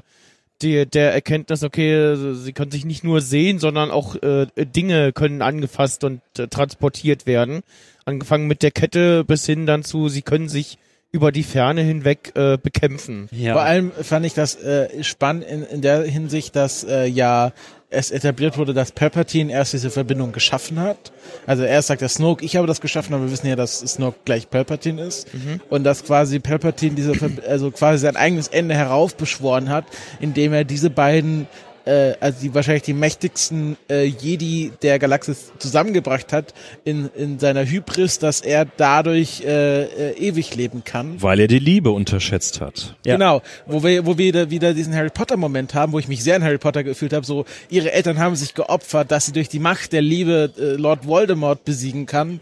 Ähm, und das äh, finde ich, ja, also äh, auch wenn es von Harry Potter geklaut ist, finde ich, wie du schon gesagt hast, einen sehr schönen Moment, wo endlich mal auch der Jedi, also wo sowohl die Sith als auch die Jedi ihr Fett wegkriegen mit dem äh, Moment so äh, äh, Love triumphs, triumphs over everything und äh, nur so können wir quasi auch das Gleichgewicht zur Macht bringen. Nicht indem wir quasi an beiden ausgestreckten Armen jeweils eine, ein Gewicht haben, sondern indem wir beides miteinander verbinden, was ja dann schlussendlich besiegelt wird mit dem Kuss. Also die Verbindung zwischen der guten und der dunklen Seite der Macht, zwischen äh, den Skywalkers und den Palpatines, zwischen allen Elementen in der ganzen Saga. Und da, dann stirbt halt quasi ähm, eine Figur und äh, es bleibt quasi nur noch ein, ein, eine Einheit übrig. Äh, fand auch als Abschluss der dieser Trilogie fand ich äh, diesen Romeo und dieses Romeo und Julia äh, Finish. Äh, seid ihr jetzt eigentlich alle mit euren Mobildevices irgendwie unterwegs? Ich lausche irgendwie dir. Trinke meinen die, die Aufmerksamkeit scheint hier zu schwinden insgesamt. Ähm, fand ich eine relativ elegante Lösung, weil sagen wir mal realistisch, äh, Kylo Ren und jetzt Ben Solo äh, durfte natürlich nicht davon kommen mit seinen Missetaten. Ja, er hat höchst selbst irgendwie den den Tod von irgendwie ein paar hunderttausend bis paar Millionen Menschen zu verantworten oder sonstiger Lebewesen der Galaxis. Ist er nicht irgendwie ein Schlechter Ähm, von irgendeinem Planeten? Wurde doch bei Force Awakens etabliert. zu, zu sagen jetzt irgendwie, dass, äh, naja, war jetzt alles nicht so schlimm und jetzt ist er ja auf der guten Seite, das hätte alles nicht funktioniert. Das heißt also, dass der, dass der am Ende dote ist, das macht schon Sinn. Aber dieses Setup, erst ist die eine tot und dann ist der andere tot und zwischendurch haben sie noch einen ganz kurzen Moment irgendwie, äh, wo sie zusammen sind. Das fand ich schon, das fand ich schon recht zwingend auch das mit äh, dieser Heil ähm, äh, Heilforce-Geschichte einzuführen, wo jetzt auch das Fandom irgendwie Sturm läuft, war nicht Kanon. Ey Leute, wir haben irgendwie bei jedem Film irgendwelche neuen Force-Geschichten dazu bekommen, ja. Und Heilung war über, über, überfällig. Ja. Das haben wir in den Spielen seit 30 Danke. Jahren. äh, ja, und Do äh, you know the story of Darth Plagueis so wise? ja, selbst selbst da war es, ähm, ne, ich denke anders. Ich glaube nicht, dass er da sowas äh, praktiziert hat, aber äh, da kann ich mich also nicht nicht für eine Sekunde drüber aufregen, ja, dass wir jetzt hier so eine neue Facette der äh, der Macht plötzlich noch mal irgendwie äh, finde die also nur wirklich auch so machttypisch ist wie nichts anderes, ja, äh, völlig legitim. Von daher äh, finde ich, äh, haben sie diesen diesen äh, Kylo Ren und Ray Bogen extrem gut eigentlich zu Ende geführt. Auf eine, da hatte ich fast nicht gedacht, dass sie so elegant und so stimmig äh, äh, die Geschichte sich ein, eingefangen bekommen. Aber ansonsten finde ich natürlich, was ich im ersten Teil viel kritisiert habe mit Pacing-Problemen, kommt natürlich daher, dass das gefühlt für mich der Einstieg, also die erste halbe bis dreiviertel Stunde fühlt sich für mich an wie Episode 8,5, dass da JJ einfach alles noch reingepresst hat, was er eigentlich in seine Episode 8 Vision hätte gesehen hat, gesehen hätte und auch gerade diese diese ja Schatzsuchen-Mission und generell vieles von den Stories, von den B-Stories fühlt sich für mich auch mehr an an wie Storylines, die eigentlich so in so einer Mitte von so einer Trilogie stattfinden.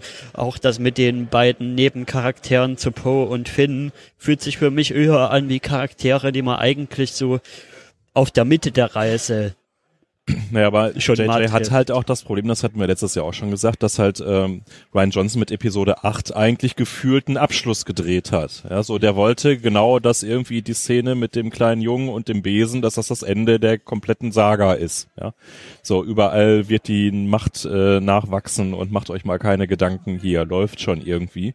So und da was, was willst du denn da machen, wenn du noch einen Film danach zu legen hast, der ja nun mal irgendwie dann doch noch kommen musste, wenn der davor dir aber sagt, so eigentlich ist schon alles auserzählt hier. Deswegen finde ich auch die, was jetzt Kathleen Kennedy gesagt hat, so gut, dass jetzt, äh, dass sie gesagt hat, sie wär, es wird in, in, in, in weiter Zukunft keine Trilogien mehr geben, sondern wenn dann Einzelfilme überhaupt, wenn es dann irgendwann wieder einen Star Wars Film geben sollte. Und das finde ich, die, äh, also hat sie so mal angedeutet, dass sie überlegen, jetzt überhaupt von diesen Trilogien Abstand zu nehmen. Und es keine Ryan Johnson Trilogie geben wird, auch keine Benioff und Weiss Trilogie wurde, aber weil ich halt, weil man halt merkt, okay, das ist so ein aufgeladenes Franchise mein Original Star Wars hat ja auch nur deswegen die die sind ja auch äh, äh, abwärts gefailt mit ihrem Film. Also das mit dass äh, Darth Vader Lukes Vater ist, das haben sie sich ja auch nicht von Anfang an Exakt. überlegt. Und äh, äh, wenn man dann von den Dreharbeiten von Episode 4 hört, äh, da haben alle gedacht, das wird der größte Scheiß überhaupt, aber wir machen es halt wegen dem Geld.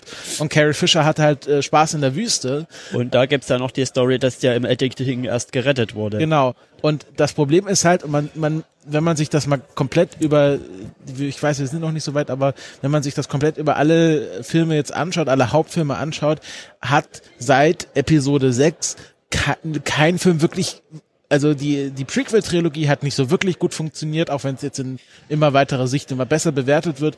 Und das hat jetzt auch nicht so gut funktioniert. Ich glaube einfach, dass dass äh, alle versucht haben, an diesen Originalerfolg von äh, Star Wars anzuknüpfen. Und das hat einfach nicht funktioniert, weil das nie geplant war als so ein erfolgreicher Film. Und jetzt haben wir halt Regisseure, die äh, diese Star Wars als Kinder miterlebt haben und das so wahnsinnig aufgeladen haben mit ihrer eigenen Vorstellung, dass jeder im Grunde äh, Return of the Jedi drehen will, aber man muss halt eine Trilogie drehen und dann kann man vielleicht auch Ryan Johnson ankreiden, dass er da nicht mitgespielt hat, dass er zwar einen wahnsinnig guten Einzelfilm gemacht hat, aber äh, nicht mit den anderen Kindern im Kindergarten das Spielzeug teilen wollte. Ja, aber da muss man letztendlich natürlich dann den schwarzen Peter schon eindeutig zu Disney rüberschieben. Ja, ich glaube, das hatten wir letztes Jahr auch gesagt. Das ist mir völlig schleierhaft, wie man so ein Projekt, das quasi geldwertigste Projekt der Filmgeschichte nicht von Anfang an komplett durchschreiben kann. Ja, es ist mir also sondern zu, zu sagen, noch ne, wir setzen mal drei Autoren dran und denen wird schon irgendwas einfallen, so im Laufe der Jahre haben wir ja früher auch so gemacht.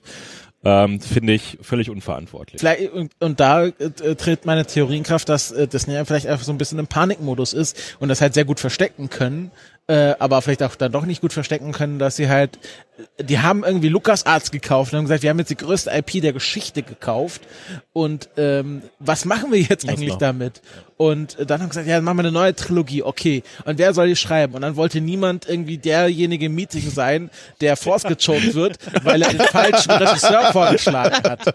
Also das ist ja, also ich finde, der Film ist auch so ein Metafilm über sich selber, dass dann alle so sitzen und denken so, okay, schlage ich jetzt Ryan Johnson vor, oder schlage ich, komm, wir machen J.J. Abrams. Aber wollte auch niemand sein, der dann vorgeschlagen hat, dass J.J. Abrams diese ganze Trilogie planen soll und am Schluss ist sie dann scheiße und dann wird der gefeuert, weil er J.J. Abrams vorgeschlagen hat. Und deswegen haben wir gesagt, gut, wir machen jetzt so ein Komitee äh, und äh, genau, es ist im Grunde ist das eine Komitee-Trilogie, die halt nicht so wirklich funktioniert Ja. hat deswegen. Also zu, zu, zu der Trilogie, da habe ich auch meinen bisher einzigen Tweet dazu, weil ich ja noch nichts hier spoilern wollte für, für diese Sendung zu abgesetzt.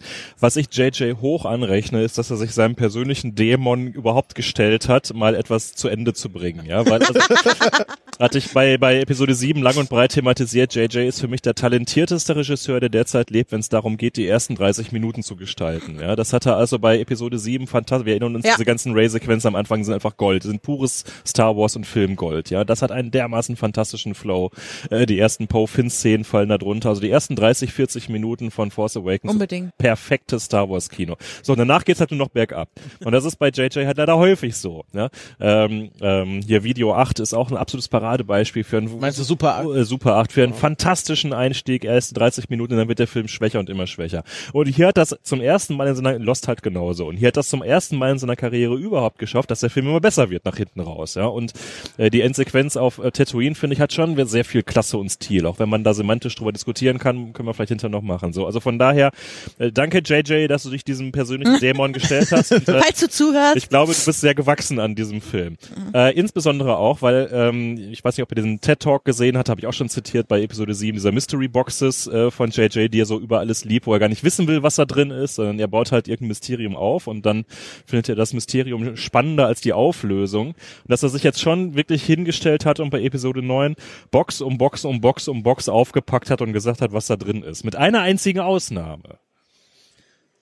ne? Und die sagt ihr mir jetzt. was Finn Ray sagen wollte. Ja. Natürlich, das. Force- Und äh, äh, Aber was ist es denn?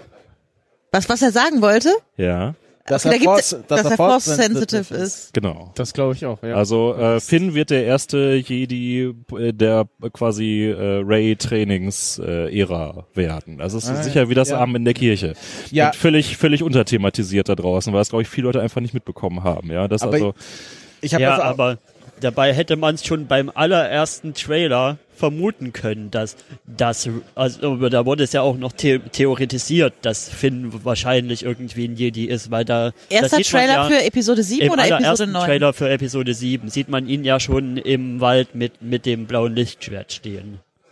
Was, Und äh, dass das JJ wiederum so ultra Piano spielt, ja, dass es also irgendwie selbst zwei Drittel des Fandoms nicht wirklich mitbekommen haben und das selbst auf Reddit, such mal auf Reddit, da spricht kaum jemand drüber, ja, da gibt's glaube ich ein oder zwei Threads auf Reddit dazu. Das ist auch völlig unlike äh, JJ Abrams, ja, so eine einzige Mystery Box hat er sich noch erlaubt und die schiebt er da so ganz subtil rein und die Leute denken, ja, das geht nur auf diesen Gag raus, dass äh, Poe jetzt nie erfahren wird, was Finn ihm sagen wollte. Das ist gar nicht der Punkt. Der Punkt ist der, dass äh, Finn wirklich eigentlich Jedi werden wird. Ja. Ja, das passieren auch viele Sachen in dem Film, die nur damit erklärt werden, dass, dass, dass er force sensitive ist. Zum Beispiel das mit dem, dass er weiß, wo das, das, das also dass Chewie da auf dem Ja. auf dem Frachter ist, also dass Chewie weg ist, dass Chewie entführt wurde oder auch mit dem, ja, wo gehen wir hin? Keine Ahnung, folgt mir. It, got, Äh, ich hab feeling. so ein Gefühl. Ja. feeling. Und Genau, es ist der Sternzerstörer, der jetzt irgendwie das Kontrollzentrum hat. Das ist hinterher noch auch die Szene. Ja, woher weißt du das? Und vielleicht, Gefühl. vielleicht lässt sich dadurch auch die Sturmtruppler-Theorie erklären, nämlich dass, äh, äh, dass diese Konditionierung nur gebrochen werden kann, wenn man halt force-sensitive ist und da, dass nur die, äh, die äh, Sturmtruppler desertieren, die eins, also die quasi die Macht spüren. Was er dann auch, was er, was er Hat die, er in einem Dialog. Äh, was er seine in- in Freundin Tat, auch erzählt, wo sie dann sagt, wir haben einfach die Waffen, Waffen niedergelegt und wir wussten gar nicht, wie das passiert ist. Und er so, ja, ich weiß ganz genau, was da passiert ist. Die Force hat irgendwie in euch gewirkt. Und dass man halt so erklären kann, na gut, aber so 0815 Sturmtruppler, den wirst du halt nicht davon überzeugen können, jetzt für, die Resistance zu kämpfen. Kurze Frage zu ihr. Habt ihr die Familienbande gespürt? Jetzt mit Lando meinst du? Ja, mir habt ihr total egal. generell Familienbande gespielt? Nee, Ja, gibt's im Vision. nicht, ob es egal Also ist oder es- nicht. es- Es, es ist rübergekommen. Ne, es gab da noch eine, eine Szene, die haben sie wohl aber rausgeschnitten und dieses, äh, dieser Spruch von Lando, äh, wo, wo, wo er fragt und so, ja, woher kommst du? Und sie sagt so, ja, weiß ich nicht, keine Ahnung. Äh, und er sagt so, Let's find äh, out. let's find out. Das war im Die- Film die- drin, das haben wir gestern Abend Ja, ja, gesehen. die, die ist drinne, aber es gab noch eine andere Szene, die äh, wohl erklärt, dass es da eine Verwandtschaft gibt. Nee, Ähm, es, es steht im, im und, Vision, und dadurch, dass die, dass die fehlt, wirkt die Szene irgendwie sehr äh, merkwürdig. Irgendwie. Nee, die Szene passt super zu der Aussage des Films, dass es egal ist, was man für Blut hat und dass man anders rausfinden kann, wo man herkommt. Dass es Genau. da nicht darum geht, seinen Vater oder seine Mutter oder was auch immer zu finden, sondern zu gucken, wo komme ich her als aber, aber es, ist, es ist tatsächlich darauf ausgelegt, dass das äh, Landos Tochter ist, weil im Visual Dictionary steht nämlich, dass Lando, also da wird nämlich jetzt erklärt, was Lando die ganze Zeit gemacht hat, be be bevor er quasi äh, bei Burning Man gelandet ist, dass er nämlich äh, eine Familie gegründet hatte und das dann auch schlimm geändert hatte, weil nämlich seine Tochter vo- von der First Order entführt wurde. Und äh, wenn man das weiß und dann diese Schlussszene sieht, dann weiß man, dann weiß man ganz genau, dass das seine Tochter sein soll. Genau, aber es ist doch egal. genau die Lando-Teils habe ich nämlich auch nicht gespürt. Ich habe interessanterweise im ersten, bei einem ersten Sichtung habe ich gedacht, das ist doch jetzt die Schwester von, von Finn. Das, diese, die, so. das Feeling habe ich irgendwie Nee. die ganze Zeit gekriegt. Dass die insgeheim irgendwie eine geschwisterliche Ebene haben.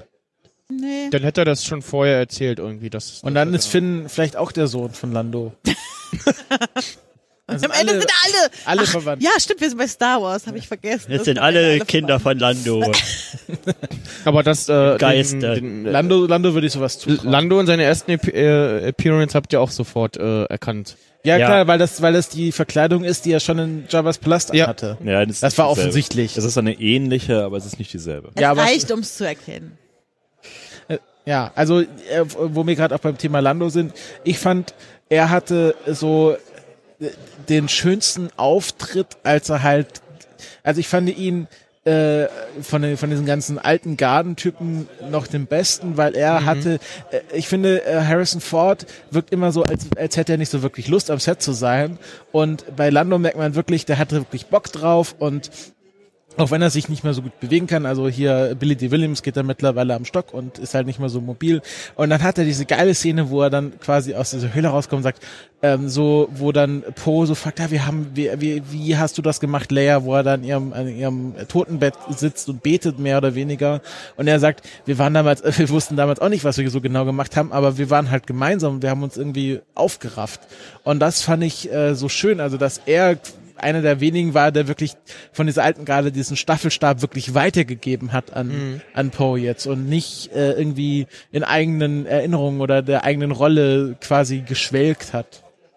Und dann nochmal äh, in der Schlacht mit seinem Millennium Falcon äh, Ja. zusammen mit Chewie. Ich finde auch, ähm, ich finde auch, dass äh, so vom Gefühl her, dass Billy D. Williams sich sehr viel von Donald Glover abgeguckt hat. Mhm. Also er hat nochmal sehr viel quasi von dem, was in Solo Story erzählt wurde, in seine Performance mit reingelegt. Ja, aber wir waren ja noch vorhin bei Disney und da will ich mal kurz einen, einen, einen Vergleich ziehen zum anderen Disney-Franchise, wo sie bei Star Wars vielleicht auch noch ein bisschen von lernen können, ist, dass sie bei Disney einfach, also bei Star Wars auch einfach so eine Kevin Feige-Figur brauchen, die dann im quasi übergeordnet über alle Stories drüber guckt und quasi quasi die den Kanon und die Timeline und alles mögliche sauber hält.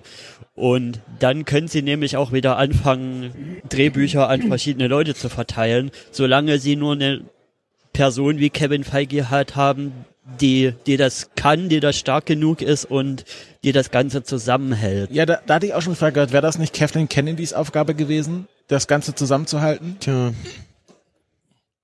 Hat sie offenbar nicht gemacht. Ja, also genau, also wie Ralf schon sagte, da ist auch so der Fehler, der Hauptfehler bei, bei Disney.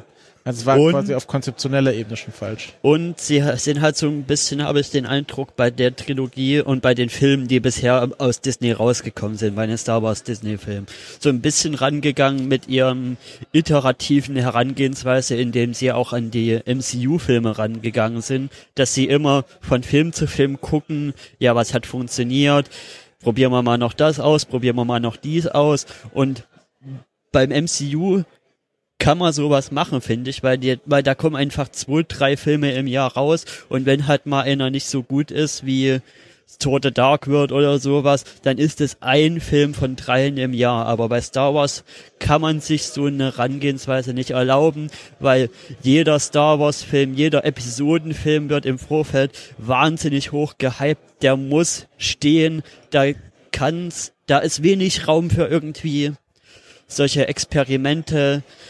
Ja, in welche Richtung gehen wir jetzt? Ja. Wie verbessern wir uns jetzt inkrementell? Aber Marvel hat auch so ein bisschen die Weltenformel gefunden, wie man einfach einen halbwegs funktionierenden Film macht. Und das haben sie sich natürlich auch durch sehr viele schlechte Filme erkauft. Und wahrscheinlich muss jetzt, äh, muss jetzt Star Wars euch durch diese Phase gehen, wo jetzt erstmal ein paar mittelmäßige Star Wars The Dark World Filme rauskommen, bevor die Star Wars Weltenformel gefunden wird, wie man einfach blind einen halbwegs funktionierenden Film bei Star Wars machen kann. Aber ich glaube, dieses, ähm, was du auch schon äh, gesagt hattest, was Kathleen Kennedy schon mitgespielt hat, äh, dass sie von diesen Trilogien wegkommen wollen. Ja. Äh, das tut ihnen, täte dem Franchise, glaube ich, gut. Und ich glaube, die sind heilfroh, dass The Mandalorian gerade so funktioniert, dass sie da jetzt anknüpfen können. Ja. Und aber bitte auch keine irgendwie weiteren half-baked, half-assed irgendwie Backstories von Leuten, die keiner braucht. Aber Entdeckt was Neues, bitte. ich hätte gerne Hoff-Stories. Dieses Universum ist so groß. Was hättest du gerne? Ja, weil Be er hat doch Hoff und ich habe Hoff verstanden. Ich hätte gerne Hoff. David Hasselhoff. Oh Gott. Nein. Space Baywatch. Ja.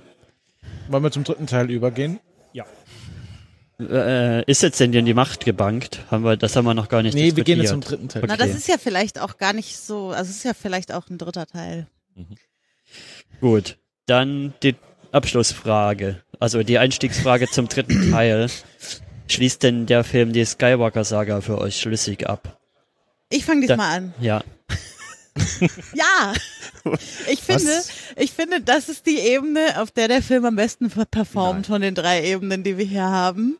Äh, das, äh, mit dem Gefühl bin ich sofort rausgegangen. Ich finde das sehr rund. Ich finde, der Film ist im Prinzip auch der Abschluss für die Prequels, auf den wir immer gewartet haben. Äh, also der versöhnt uns mit den Prequels oder mich zumindest.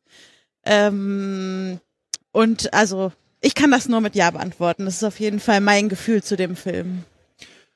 Ja, ich habe das ja eben auch schon äh, skizziert. Ich sehe das ganz ähnlich. Äh, ich finde die Lösungen, die hier gefunden werden, ausgesprochen äh, befriedigend. Insbesondere, dass Ray das Ganze dann auch wirklich durchzieht und nicht halt nochmal irgendwie Anakin wieder äh, aus dem Jenseits rausgezogen wird, um irgendwelche Prophecies zu erfüllen, sondern äh, dass sie das jetzt einfach mal durchzieht. Äh, ich finde auch das komplette Ende auf Tatooine sehr schön, in der Tat. Fand ich einen sehr, sehr sehr, sehr versöhnlichen Runden ein, auch ein bisschen die Details runter, dass so diese äh, Lichtschwerte so wirklich beerdigt werden und so in den Sand runtergezogen werden, fand ich inszenatorisch schön, wie sie dann hinterher dann da vor den, vor den Sonnen sitzt und so. Äh, auch dass es offen gehalten wird, was macht sie da jetzt eigentlich? Äh, also im Soundtrack wird äh, die Stelle als äh, A New Home beschrieben, der Track, was natürlich impliziert, dass sie jetzt da leben will. Das mag ich mir nicht so recht vorstellen. Nee, auf, der anderen, nicht. auf der anderen Seite wird es natürlich auch schon Sinn machen, dass sie quasi auf dem äh, Schicksalsplaneten der Skywalkers äh, dann jetzt irgendwie erstmal äh, sich äh, ihr Leben fristet, wo ja nun mal doch irgendwie eine, eine Menge relevanter Dinge passiert ist. Vielleicht macht sie dann da wieder irgendwie eine Jedi oder Nachfolger der Jedi. Ich kann mir eigentlich nicht vorstellen, dass sie Jedis wieder aufleben lässt. Dafür müsste sie zu viel gelernt haben eigentlich. Ja, dass sie also die Sache jetzt eben schon anders angeht, mit irgendwie äh, Liebe und so weiter, hatte ich eben schon alles thematisiert. Aber auch, dass das so offen ist und dass man sich darüber jetzt Gedanken machen kann, finde ich, ist eine große Stärke von dem Film. Ähm, von daher finde ich, als äh, Abschluss der Gesamtserie würde ich äh, Becky dir da recht geben, ist das eine der Aspekte, die mit am besten funktionieren. Da bleibt für mich jetzt richtiggehend kein, äh, kein, kein Wunsch offen. So, die Jedi sind gescheitert, die Sith sind gescheitert und jetzt ist es offen für etwas Neues und was das aber ist, das muss jetzt jeder von uns auch für sich selber erstmal finden. Das finde ich hervorragend. Ich äh, kann mich da nur anschließen und ich finde, dass äh, Episode 9 sogar am besten als Abschluss der Prequels funktioniert, noch besser als quasi als Abschluss der eigenen Trilogie, nämlich dass wir endlich, also wenn wir, ich, ich habe ich hab, ich hab mal ein Gedankenexperiment für euch. Stellt euch mal quasi vor, Episode 1 bis 9 kam genauso auch in dieser Reihenfolge raus und es, äh, es existiert in einem Vakuum, also so die erschienen so hintereinander weg und wir wissen gar nicht so diese ganzen Querelen und Prequels und äh, George Lucas hat irgendwelche Theorien, sondern die sind einfach existiert, so von eins bis neun hin, äh, durchweg. Und dann finde ich quasi im ersten Film erzählt der Impar äh, Palpatine diese Geschichte von Darth Plagueis Device und äh, die Macht, die das Leben erhalten kann und da wird dann so viel aufgebaut und das, das geht so durch neun Filme durchweg. Und jetzt im neunten Film wird quasi da die Schleife wieder draufgesetzt. Und das finde ich, finde ich wirklich sehr schön. Und wenn man quasi den ganzen Meter diese ganze Metaebene ausblenden kann, ist es quasi perfektes Storytelling, dass wir da über neun Filme eine mehr oder weniger kohärente Geschichte erzählt bekommen, wo vielleicht zwischen dem achten und dem neunten Film so ein bisschen Probleme entstehen, aber im Großen und Ganzen über neun Filme hinweg ist das doch eine sehr stringente Geschichte. Und wir haben hier drei Generationen, äh, die quasi versuchen, ähm, irgendwie Frieden in die Galaxis zu bringen und irgendwie äh, diese Macht zu verstehen. Das ist, man kann das auch Ganze als ein, eine große Sinnsuche in dieser Macht mhm. äh, sehen, wo viele verschiedene Leute mhm. versuchen zu verstehen, was man jetzt mit dieser Kraft anfängt überhaupt. Mhm. Ähm, wo ja auch äh, der Imperator nicht so wirklich einen Plan hat, was er mit dieser Kraft anfängt. Er weiß nur, dass es sehr viel Kraft und er will die haben und er will die Galaxis unterjochen. Aber was macht er denn, wenn die Galaxis unterjocht ist? Also der hat ja nicht irgendwie einen Plan von... Die nächste Galaxis unterjochen. Äh, äh, hat er nicht so wirklich einen Plan von, ähm, keine Ahnung, ich will hier einen Genozid an Volk XY ausführen ähm, oder ich möchte eine Stufe der Transzendenz erreichen, sondern er möchte einfach unterjochen und, äh, und, und zerstören und unterjochen. Und das ist so ein bisschen so, also es ist natürlich vielleicht eine, eine Drehbuchlücke, aber ich sehe das vielleicht auch so als die, die große Frage, okay, was stellt man mit dieser Macht an? Und Ray hat das quasi die Lösung gefunden, quasi die Macht muss mit Liebe eingesetzt werden. Und äh, wie ich mir jetzt vorstelle, wie das weitergeht, ist, sie macht nicht so eine neue Jedi-Schule aus, sondern so eine Art macht jetzt so eine quasi äh, Force for All, so eine Volkshochschule auf.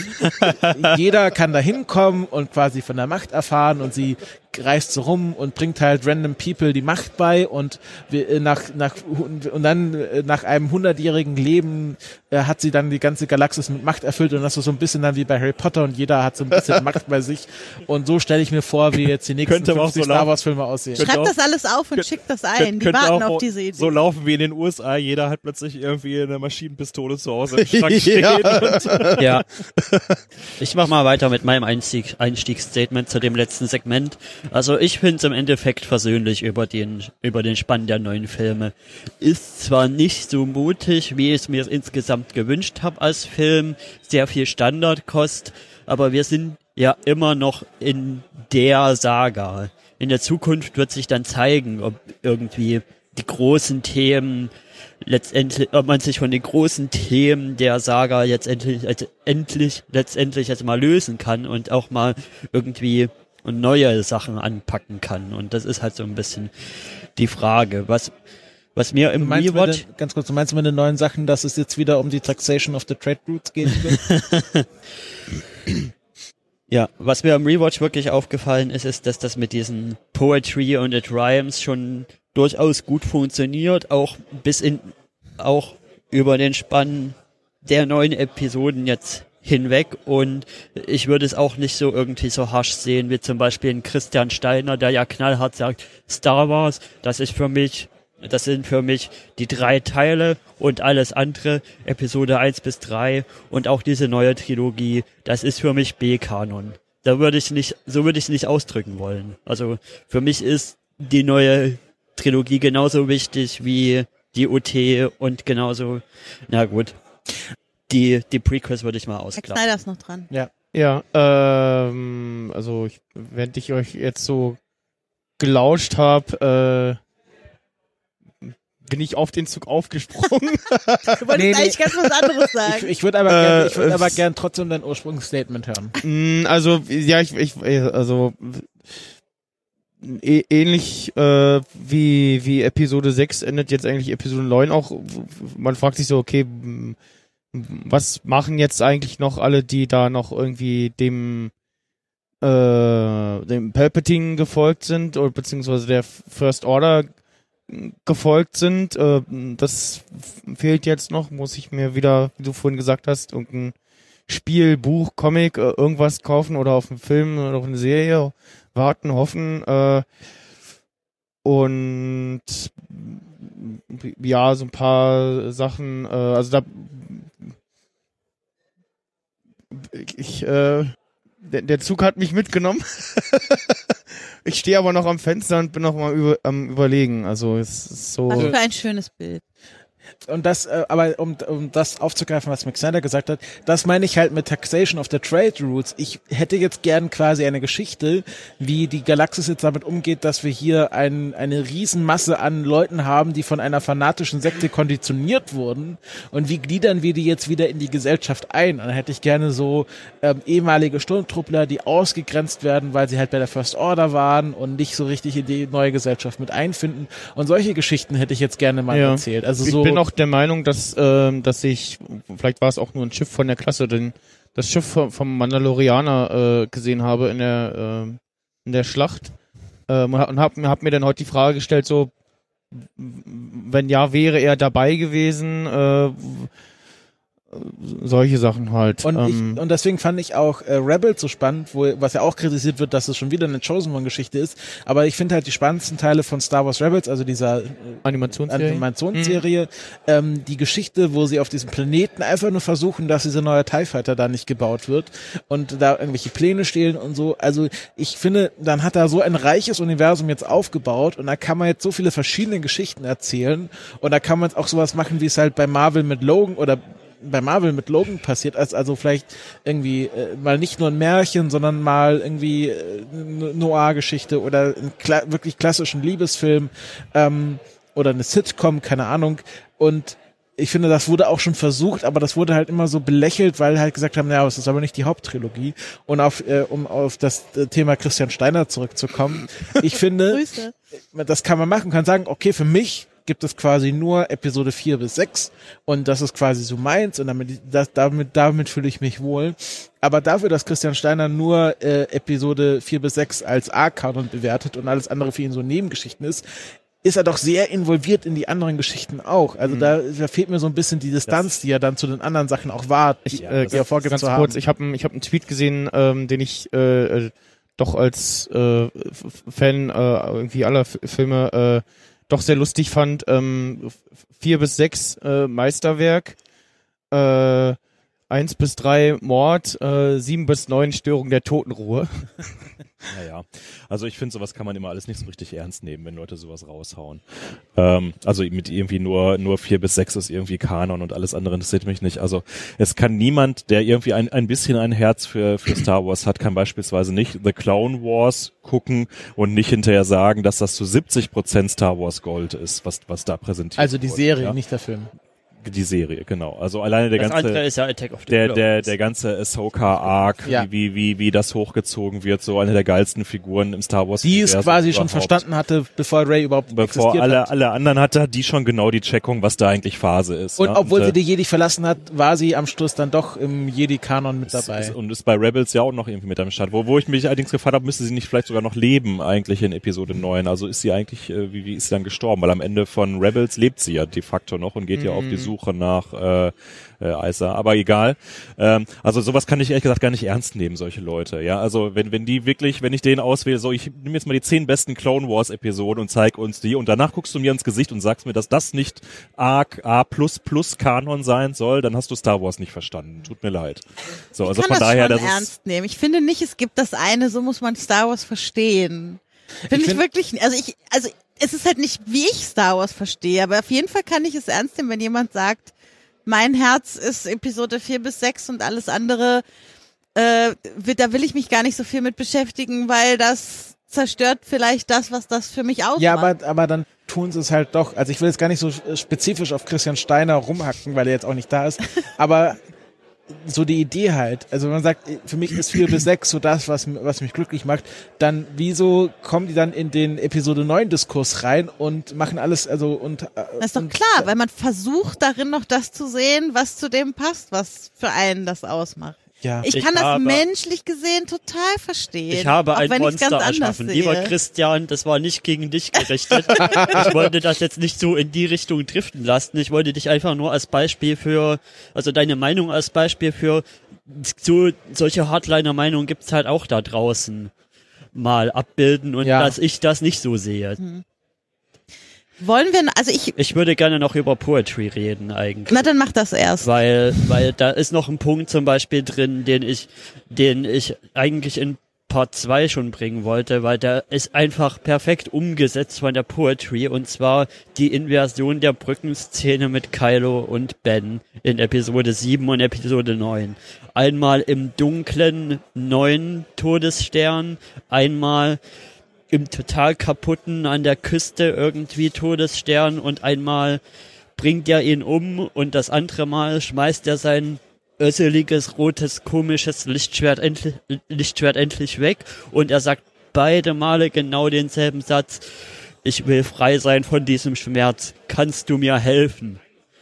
Und das ist einfach das, was für mich dieses Star Wars Poetry ausmacht. Und das ist das auf den Punkt gebracht. Und das ist auch die, natürlich die Stärke darin, dass es beides vom selben, vom selben Autor und Regisseur kommt, dass JJ das war, das denke ich mal ist wirklich eine Szene, die JJ am Anfang schon geplant hat, dass sie am Ende noch einen Payoff kriegt und sie bekommt. aber dann halt mit Leia. Die, die ganze Sequenz ist halt einfach sehr, sehr dicht. Da passiert einfach richtig, richtig viel, ja, weil also äh, wir haben erst einen relativ spektakulären Kampf doch, so dieses Setting so in dem Meer ist schon ziemlich cool. Ja. Mir ist überhaupt nicht klar, warum dann da unbedingt in dem Moment Finn rumlaufen muss, so, das finde ich eher ein Störfall, so, äh, auch von der Logik, wie er da hin und wieder zurück und so weiter. Wie, wie ist eigentlich Kylo oder dann Ben Solo eigentlich vom Todesstern Äh, alter wieder haben wir, haben wir uns gestern man, man auch sieht gefragt. ganz kurz so einen ganz alten äh, äh, Legacy TIE Fighter rumstehen. Der noch irgendwo rumlungert. Ja, ja. Okay, na gut. Ja. Ähm, aber also wenn man sich diese ganze Sequenz mal, also relativ cooler, cooler Kampf so, dann hat äh, Ray die äh, äh, Kylo Ren die Oberhand äh, und überlegt sich eigentlich, was er jetzt mit mit Ray macht, so die er die am Boden liegt. Dann greift Leia ein, stirbt im selben Moment. Ja, das, und das ist auch völlig klar, dass das also sie hat auch eben ihre letzte Macht aufgebraucht, so wie eben Han So, äh, ähm, Luke Skywalker für seine Force Projection. Genauso hat sie jetzt ihr letztes Stück Leben quasi in diese eine Aktion reingesteckt, was aber genug reicht hat, um ihn abzulenken. Äh, ähm, Ray geht für eine Kurzzeit komplett auf die Dark Side und ersticht ihn, ja. Äh, wieder äh, Belebung, äh, sie haut ab, äh, er liegt rum, äh, ist echt mies drauf, guckt in den Regen, Vater erscheint. Da passieren so viele Sachen innerhalb von irgendwie fünf Minuten, sechs, sieben Minuten ungefähr. Das ist schon, da ist, da ist ganz schön, ganz schön was am Start. Und ja. wo wir gerade bei Poetry sind, Kylo Ren will ja immer Darth Vader nachstreben. Und er hat es endlich geschafft, denn wie Darth Vader stirbt er auf dem Todesstern und Darth Vader quasi stirbt auf dem Todesstern und steht als ganz kurz als Anakin Skywalker wieder auf. Und auch Kylo Ren stirbt auf dem Todes, auf den gleichen Todesstern und steht auf, als Ben Solo wieder auf. Und das ist wirklich, äh, das ist für mich die, die Poetry in dieser Szene. Ich dass muss aber auch- beide dort ihren Tod finden und dann doch wieder aufstehen. Ich muss aber auch noch mal kurz über gute Poetry und schlechte Poetry reden, weil zum, weil zum Teil haben wir in der Akt, in der neuen Trilogie beides. Ich finde, die Prequels zur OT machen das zum Teil durchaus besser, weil was ich mir hier so kritisch angemerkt habe, ist halt so ein bisschen dass in der neuen Trilogie schon so ein bisschen zum Teil so, so Poetry drin ist im Sinne von dasselbe Wort mit demselben Wortreim oder so, also oder irgendwie Zweckreime würde ich manches nennen. May und Ray etwa?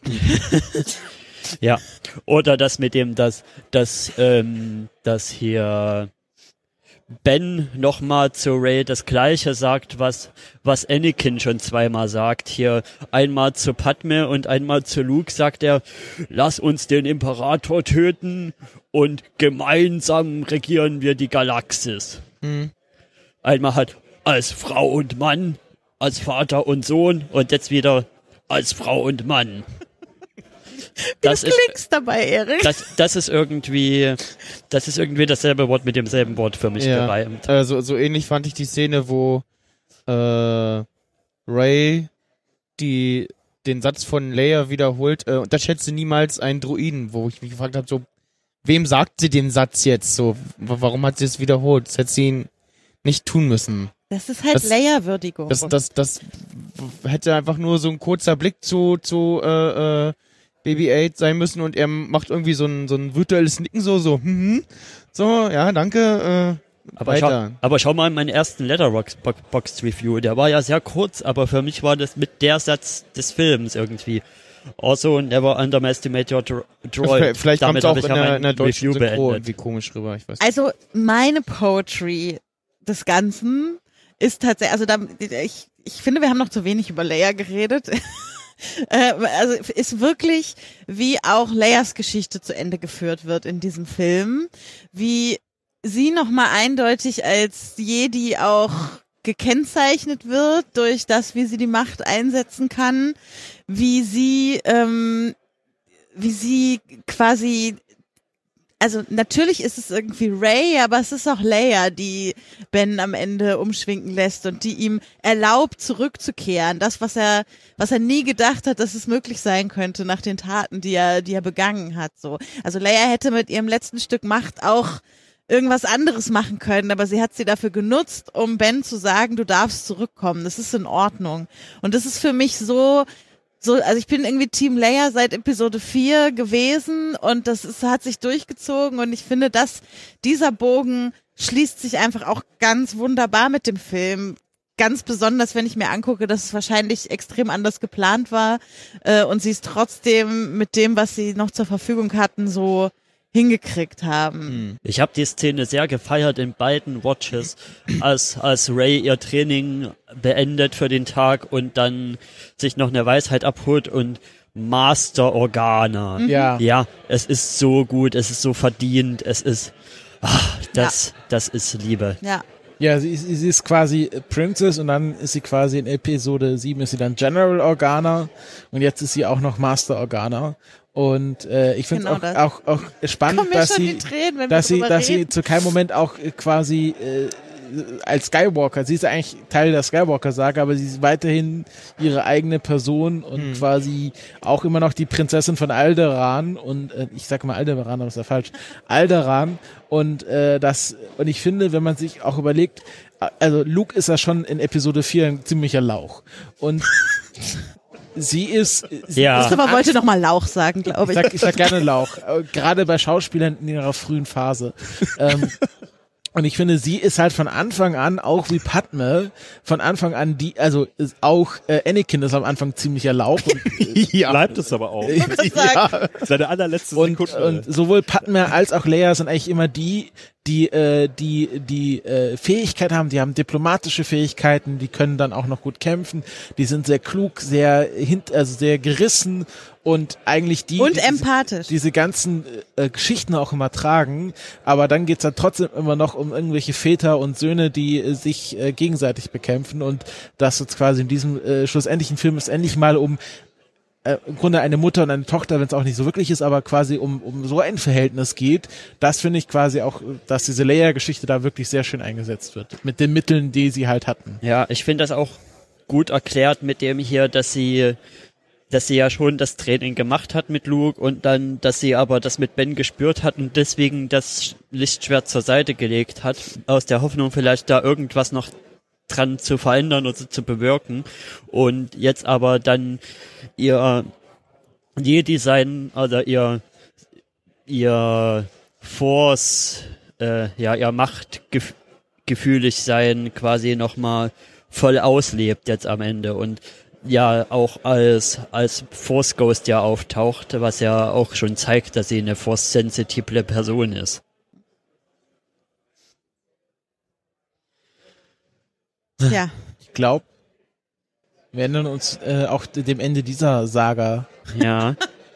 Ja, ich habe noch ein kleines, so ein kleines quirky Detail habe ich halt noch aufgeschrieben, dass mit dieser In-Universe-Entwicklung der Technik ist mir in der aktuellen Trilogie sehr aufgefallen, dass, dass es nicht irgendwie wie bei, wie bei Star Trek vielleicht aussieht, dass die Technik sich so super weiterentwickelt hätte, sondern das ergibt für mich Sinn irgendwie, dass es halt aber trotzdem weiter noch diese, diese Displays sind, die aussehen wie irgendwie wie irgendwie ja 3D gedruckte so Gittergrafen. Und ich finde die Technik von der Gesamtentwicklung über über die neuen Filme ergibt tatsächlich Sinn und Ich fand auch, es ist immer ein Schnitt irgendwie. ich fand auch sehr lustig, dass Lando so eine Armbanduhr hatte, die halt also das Star Wars Äquivalent zu so, einem, so einer Casio Taschenrechneruhr ist, äh, die halt wirklich altbacken aussah und wo man auch so ein bisschen gemerkt hat, okay, das ist halt so ein Ding, was Lando halt noch übrig hatte und was auch in der Star im Star Wars Universum nicht modern ist sozusagen Mhm. und äh, klar hat auch die Resistance nicht die neueste Technologie, weil wo sollte sie die herbekommen und es ist halt äh, die First Order und, und dann auch die Last Order, die halt diese coolen Räume haben. Ich fand auch übrigens äh, Land, äh, Kylos äh, Kylos Kinderzimmer ziemlich cool, äh, weil das so auf einmal so hell war. Ja. Das war das das wirkte so wie die alten Star Wars Filme, wo die auch alles weiß auf einmal war. Ja, äh, ich fand es in der Tat dramaturgisch auch relativ clever, diese weitere Miniaturisierung der Death Star Technik, ja, dass sie also jetzt ihre äh, äh, Todessternstrahlen so weit miniaturisiert haben, dass man sie unter einem 0815 Sternzerstörer drunter montieren ihren- kann. Namen mal, auch mal Ehre Dadurch- machen. Ne? Damit sie jetzt auch endlich mal das machen, was sie vom Namen her schon immer hätten tun können sollen. Ähm, fand ich äh, ganz, äh, ja, vielleicht nicht unbedingt charmant, aber einen einigermaßen brauchbaren Kniff, um trotzdem noch eine veritable Bedrohung aufzubauen für die Galaxis, die aber nicht noch in Todesstern Nummer 75 äh, resultierte. Und gerade diese, äh, dieser Schwarmgedanke dahinter, selbst wenn wir jetzt irgendwie einen von denen kaputt kriegen, haben wir immer noch äh, 99.999, die irgendwo äh, durch die Galaxie durchschweben und darum müssen wir sie an der Wurzel jetzt nochmal erwischen. Ich fand auch schön, dass quasi äh, hätte schlimmer kommen können. Ich fand auch schön, dass sie darauf verwiesen haben, dass dieses Dark Killer Base wirklich nicht die schlauste Idee war, wieder ein, eine Basis zu bauen, die halt super mächtig ist und gesehen hat, die kann über Sternensysteme hinweg mehrere Planeten zerstören, aber halt auch super einfach zu zer- zerstören war. Und das jetzt mit dieser Flotte halt nicht so ist. Also genau dieser Gedanke nochmal auch im Film äh, vorgebracht wurde. Übrigens, ähm, über wen jetzt, wen ich jetzt ganz kurz nochmal gern sprechen würde, ist Richard E. Grant. Ähm, auch natürlich, äh, es ist gute Tradition, total verschenkt als Schauspieler in diesem Film. ähm, aber da haben, da fand ich halt, wo ich, ich habe, ich habe zu Becky gesagt, das ist der Spion. Weil er ist Richard E. Grant. Ja. Das war seine Begründung. Und äh, ich, ich finde, sie haben da versucht, so ähm, Grand Moff Tarkin reinzubringen, ohne Grand Moff Tarkin nochmal digital animieren zu müssen. Mm, ja. Und äh, ich fand ihn, ähm, ja, ich fand, ich fand ihn einfach äh, spannend als Charakter, weil, weil ich wirklich am Anfang wirklich gedacht habe, und es gibt ja auch so Shots, wo er so wirklich so gezeigt wird und dann hätte er nur so einen verstohlenen Blick noch gebraucht oder so irgendwie sowas, ähm, wo, äh, wo sie auch wirklich wollten, dass man denkt, dass er jetzt der Spion äh, der Resistance in der First Order ist. Und äh, ja, es hat mir dann ein bisschen verleidet, dass er dann äh, General Hux so ein bisschen absolviert hat, der äh, so äh, wie, wie also wie er so sagt, ich bin der Spion, wo, äh, wo man so gedacht hat, der, der konnte das gar nicht mehr an sich halten. Er wollte endlich sagen, ich bin der Spion. Das war, aber, Aha. das war im Englisch sehr viel besser ja, im ja, Timing als klar, auf Deutsch. natürlich, ja, ja. Da ist er so richtig raus, also so, da, da brach ja seine Stimme so fast, äh, äh, wo er endlich sagen kann, ja, ich bin der Spion. bei. Und äh, ja, also ich finde, Richard E. Grant äh, war eine spannende Wahl für diese Rolle. Ja, aber das mit dieser, mit dieser Sternenzerstörerflotte ist vielleicht auch so ein bisschen noch ein Kritikpunkt, den ich habe. Das ist so ein bisschen, ja, viel Getue und dann stehen die aber dann doch, ja, doch die ganze Zeit nur rum. Warum schickt der Imperator die dann nicht einfach irgendwann los, schwärmt aus und verbreitet Chaos über das ganze Universum? Ich kann eh nichts aufhalten. Naja, weil sie ja nicht starten konnten ohne das Funksignal. Ne? Sind sie ja halt Ja. nicht da aus dieser Atmosphäre rausgekommen. Das, Was das ist man dann aber halt, sa- ganz locker dann unter das Kommandoschiff legen das, konnte. Das, das, das ist halt so Star Wars Logik. Ne? Mich hat halt Ja. mehr gestört, dass insgesamt der Raumkampf sehr schlapp war zum wiederholten Male. Also wir haben lange keinen wirklich guten, also ich glaube sogar, äh, der, der in Rogue One hat mir noch am Wollte ich besten gefallen. sagen. Ja. Das war das Rogue Einzige, was One an war Rogue Ins- One. Insgesamt so, also mir fehlte jetzt deutlich auch der Raum und der Space, so irgendwie von was, wo ist oben, wo ist unten, was ist links, was ist rechts, wer kämpft eigentlich gegen wen. Das war alles immer sehr in der Totalen und äh, insbesondere hat mich gestört, als dann die, die, ähm, äh, da die Flotte der freien Welt äh, quasi arrived ist, dass man die immer nur so als Brett von vorne Ja. gesehen hat, anstatt dass man da, da wirklich auch mal so eine Minute durchfliegt und es überhaupt gar kein Ende nimmt, diese endlose Armada, ja, und dann dreht die Kamera und man ist auf derselben Geschwindigkeit und da sieht man, äh, huscht man unterm Falken durch. Mein Gott, die haben doch ein Budget bis zum Abwinken, da sollen sie doch mal ein paar 3D-Techniker halt eine Woche einschließen, bis sie so Im eine 3D Sequenz hat das noch haben, besser gewirkt. Aber durchaus. äh, ganz kurz, Ja. wer, wer musste da noch an äh, Serenity denken, den Firefly-Film? Ach ja, die Szene mit dem äh, Mit der, mit der, mit, der Piratenflotte. ja, ja, genau. da war das so ähnlich dargestellt. Hm? Aber noch so ein Punkt Style over Substance ist natürlich was, das haben wir jetzt noch gar nicht angesprochen, weil irgendwie war es auch so sinnlos, dass sie es noch eingebaut haben, es sind diese Knights of Ren. Die Ja. sehen zwar mag, mega badass aus, aber im Endeffekt Und die laufen machen die, die auch nix, ne? bloß rum Ja. und Aber ganz ehrlich, sehen böse aus Ganz und ehrlich, dann ich hab ich hab's jedes Mal gefeiert, wenn die zu sehen waren, weil die hatten auch immer so Powerposen und dann hat und dann und dann fuhr auch die, also diese eine Szene in dieser Wüste, wo die Wüste, ja. Kamera um sie kreist und sie stehen da einfach nur bedrohlich und sie machen ja wirklich nichts in diesem Film. Und, Überhaupt nicht. und ich ich ich, sag- ich hab mal gesagt, das ist hier jetzt wieder Kylo Ren und seine Boyband. Und äh, ich, äh, ich, ich hätte ja gerne so eine Nummer, wie jetzt in Frozen 2 Christoph sie bekommen hat, wo sie dann nochmal so einen Sith-Song zum Besten geben können. Aber äh, Also, ich habe, also auch wenn sie nichts zu tun hatten, ich habe immer gefeiert, wenn die zu sehen waren. Aber ich werde mich ich- immer ich- wieder freuen. Ich, das ist einer der Punkte, die ich nicht kapiert habe einfach. Vielleicht könnt ihr mich dabei jetzt auch enleiten, weil ihr schon wieder noch mehr irgendwie gelesen habt. Ich hatte damals in Episode 7 die Sache so verstanden, dass die Knights of Ren äh, andere wenige Abtrünglinge äh, der Jedi-Akademie waren, die sich Kylo Ren in seiner Rebellion Ja, äh, genau. angeschlossen haben. Das heißt, das müssten eigentlich auch alles Pseudo-Jedis gewesen sein. So war meine Interpretation. Ja. Und jetzt genau. die Typen schienen Hab jetzt aber auch. sehr analog unterwegs zu sein. also, also, ja, die fanden halt einfach diese große, äh, diese Keule einfach. die hatten auch, auch Waffen. Das war also wirklich so. Was haben wir noch in der Prop? Okay, wir haben hier so, so, so, so eine Keule und dann noch so eine Axt und äh, einer hat bestimmt so einen Bogen bekommen. Hat's, hat's die eigentlich auf dem Planet mit zerlegt? Waren die noch da oder? Na, der hat ja Kylo Ren fertig gemacht. ja. vom, Ach stimmt, Aus, ja, genau. vom Aussehen her hätten schon die, hätten die schon diese roten Palastwachen aus Episode 8 nochmal sein können, aber die haben halt nicht so delivered wie die, wie die Palastwachen aus Episode 8. Die es ja aber auch nicht lange gemacht haben. Ja.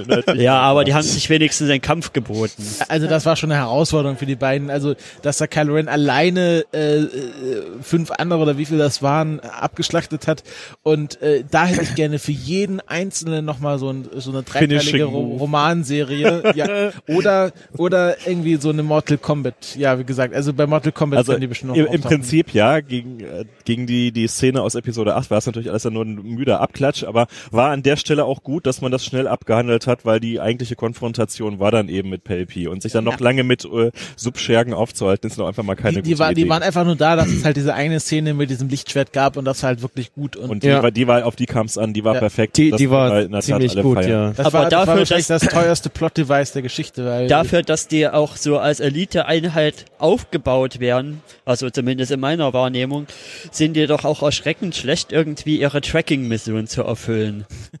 Ja. Aber wir können, glaube ich, auch festhalten, best, bester Laserschwertkampf der gesamten Saga, eindeutig Episode 8, Thronraum. ja, oder? klar. Ja. Mit Abstand. Da, das, das war einfach, das gab's nur einmal, das kommt Ja. nie wieder. Und danach Episode 9 Thronraum mit der, mit der Force Protection Übergabe. Ja, aber das ist halt ja nur ein 10 Sekunden Ja. Kniff halt, Ja, aber aber nicht aber wirklich. Kampf. Cool. Die Chore ganze. Choreografie, Ja. die dieser Fight in Episode 8 hatte, das und war schon hat halt besonders. äh, äh, diese Palastwachen, auch wenn sie irgendwie nur fünf Minuten Screentime hatten, hatten ja irgendwie dadurch eine Personality, dass jede irgendwie ihre eigene Waffe hatten und dann haben die nochmal gezeigt, was Nein, ihre das waren Waffe immer konnte. zwei Pärchen, habe ich Ja, ja. mir noch aus dem Visual Style Guide Ja, hergeleitet. aber und hier, die machen ja auch nie was mit ihren Keulen, wo wir gesagt haben, oh, diese Keule, die hat doch irgendwie so eine Elektroschockfunktion und er kann seine Klinge werfen und Ich so. mag, ich mag generell, also mal generell auf die, auf die Schwertkampfästhetik der neuen Trilogie eingegangen und im Vergleich zu dem, was bisher war, finde ich einen, einen sehr guten Blend aus allem, was davor war, wo die Prequels halt total überchoreografiert waren, so Kung wie in der halt. Realität wahrscheinlich nie jemand kämpfen würde. Die die OT ist halt ein bisschen an manchen Stellen lahm wegen technischen wegen technischen Ja, das, Sachen. das, das war, Und- äh, weil es ursprünglich hieß, die Lichtschwerter sind so schwer wie normale Schwerter und Ja. deswegen. Und hier ist es halt so, so könnte ich mir es auch vorstellen, dass so Leute irgendwie kämpfen. Das, genau, also das hatte ich auch schon bei, bei sowohl Episode 7 als auch 8 gesagt, ich mag den, den Schwertstyle von Kylo Ren sehr gerne, weil es eigentlich so ein mittelalterliches Breitschwert äh, kämpfen ist, ja, wo du also merkst, der hat Wucht, der will irgendwie wehtun, nicht dieses, es gibt eine schöne Analyse von Episode 3, ähm, äh, Blue versus Blue, also äh, Anakin versus Obi-Wan, Mhm. dass sie 90 Prozent der Zeit nur auf den Raum zwischen ihnen hauen und hacken. Ja. Und kann irgendwie die allerwenigsten Schläge so ausgelegt werden, dass man irgendwie überhaupt mal den Gegner treffen würde. Ja. Und sieht halt äh, auf den ersten Blick spektakulär aus, aber auf der gleichzeitig auch so ein bisschen gravitätslos und äh, äh, sinnlos, was, was da so, so veranstaltet wird. Und da, dem gegenüber sind die ganzen äh, Kämpfe in 7, 8, 9 deutlich sinnvoller und gehaltvoller irgendwo. Ja. Was mir bei dem, hatte ich vorhin vergessen äh, zu erwähnen, bei dem äh, Kampf von Ray versus Kylo äh, im, äh, auf dem Todesstern im Wasser sehr gut gefallen hat, ist das Moment der Erschöpfung. Ja, ja. Die hatten super. irgendwann beide echt keinen Bock mehr. wo sie ihre ja? Hand noch so, so Äh. ausstreckt und merkt, ah, das ist auch, das muss ja auch, so, du musst ja das richtig festhalten, dass es nicht abrutscht, weil alles Und- nass ist. Sie, sie sieht auch, man sieht, man sieht auch, dass sie beim Kämpfen auch noch was anderes probiert, Ja. ne? Ja, dass ja. sie irgendwie wechselt und ich Und probiere er das jetzt Schwert so mal nach zu unten. Aber haben wir noch nie gesehen, ja. Bisher war es immer so dieses dieses Ding so I could make this uh, the whole day, ja, Captain America, äh, ist mir egal, wie lange das jetzt hier dauert, ne? Und nee, die hatten echt beide eigentlich keinen Bock mehr am Ende. Ja, Ja. das ist nicht mehr, das Äh. ist nicht mehr Star Wars Kitty. ja. Ja. Das Nee. äh, fand ich schick. Ich finde Ja, auch, auch sehr schön, war das eigentlich ein Zitat, dass wenn Kylo, also äh, hier, äh, Ahsoka hat ja diesen sehr eigenen Kampfstil, dass sie die äh, Lichtschwerter immer so nach unten hält und dann so von Mhm. unten her kämpft. Und Kylo nimmt ja sein großes Breitschwert auch irgendwann mal so nach unten Nach hinten so. und genau und kämpft dann auch so. Also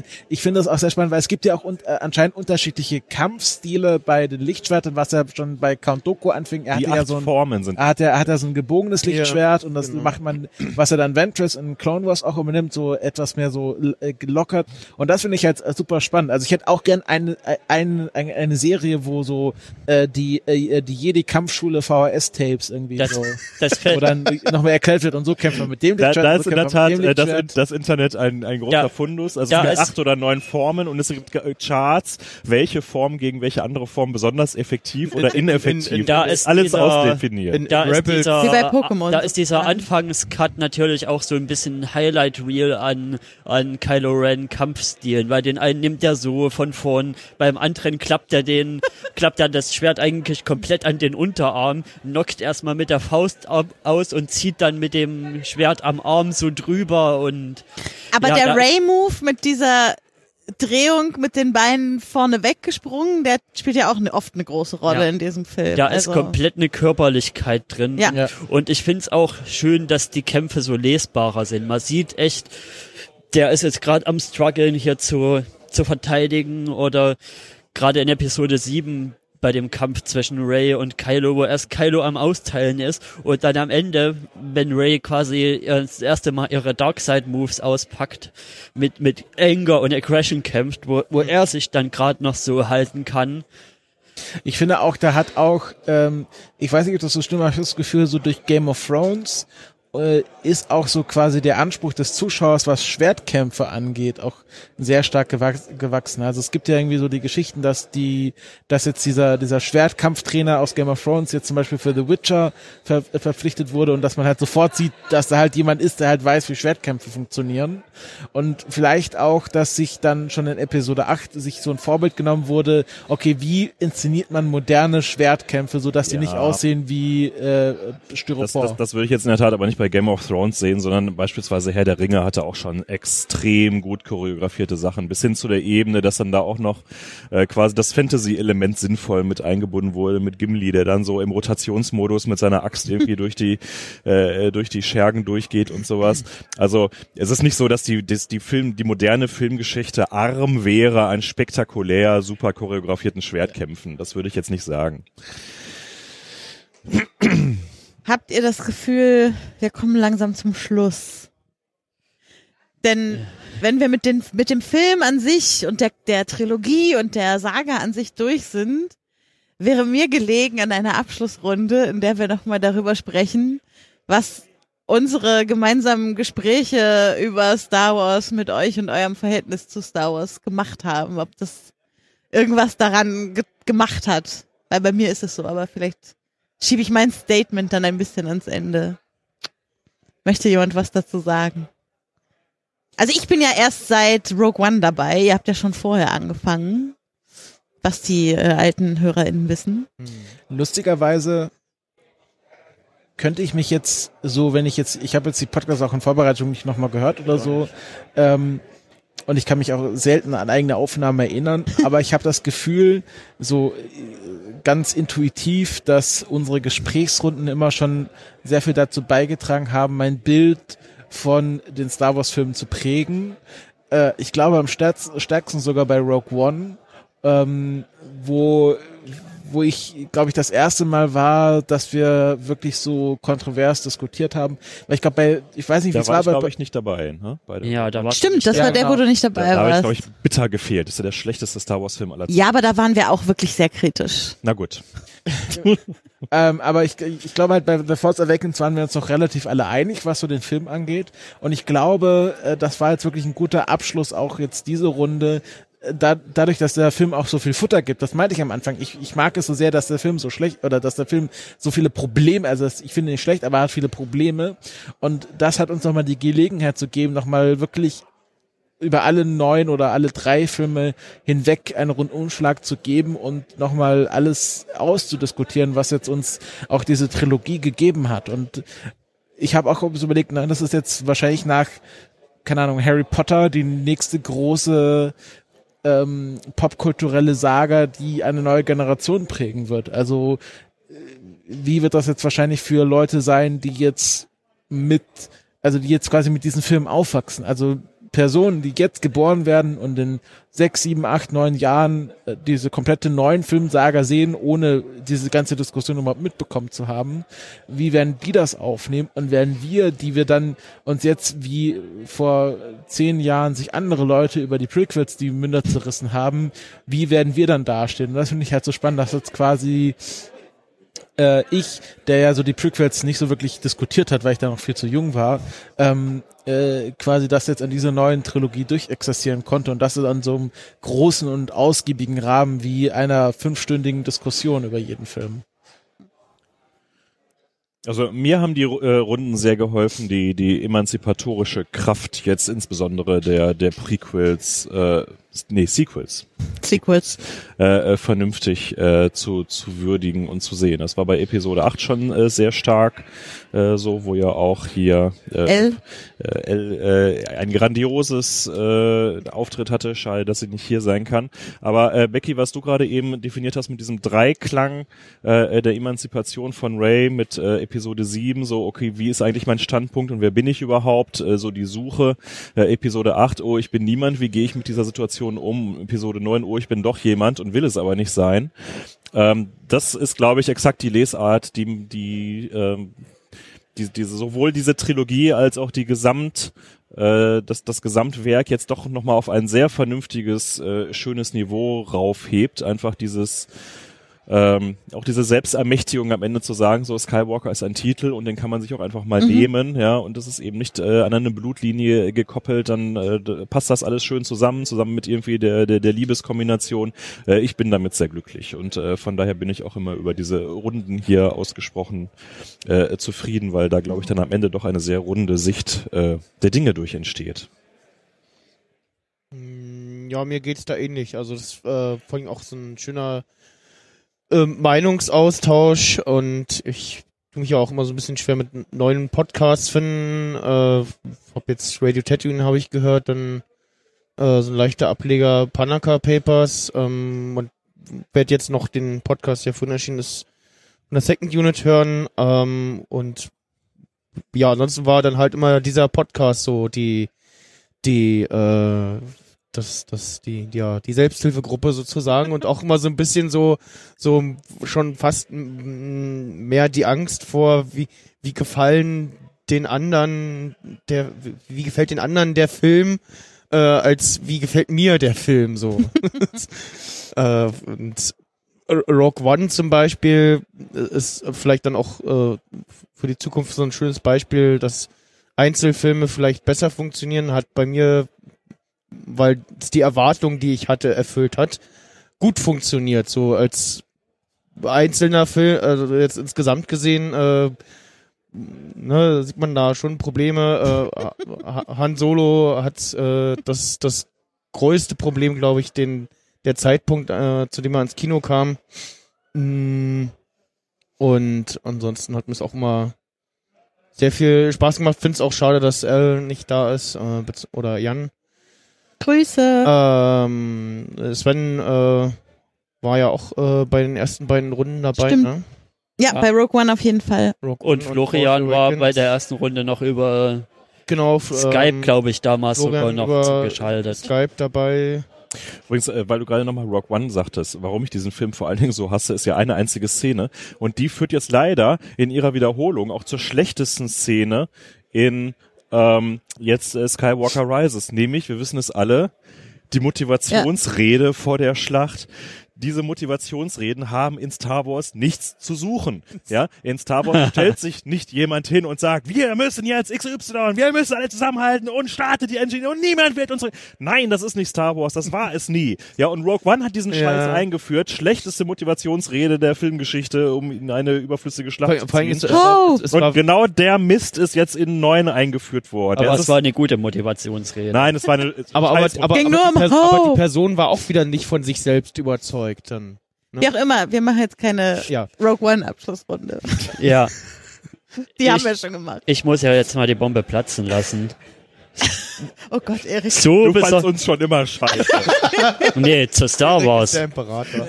Star Wars, hat, Darf Erik. Star Wars hat mir Noch vor nie Ep- gefallen. Hat, hat mir vor Episode 7 eigentlich gar nicht so sonderlich viel bedeutet. Also ich habe es nicht gehasst oder so, aber es war mir halt mehr oder weniger egal. Ja, nette Filme irgendwie gibt's halt mal, guckt man mal, wenn es auf Pro 7 läuft oder so. Aber ansonsten, ich habe es auch relativ spät erst überhaupt gesehen. So lass es 2007, 2008 rum gewesen sein. Und vor Episode 7 habe ich das erste Mal die Machete Order als Machete Order komplett durchgeguckt.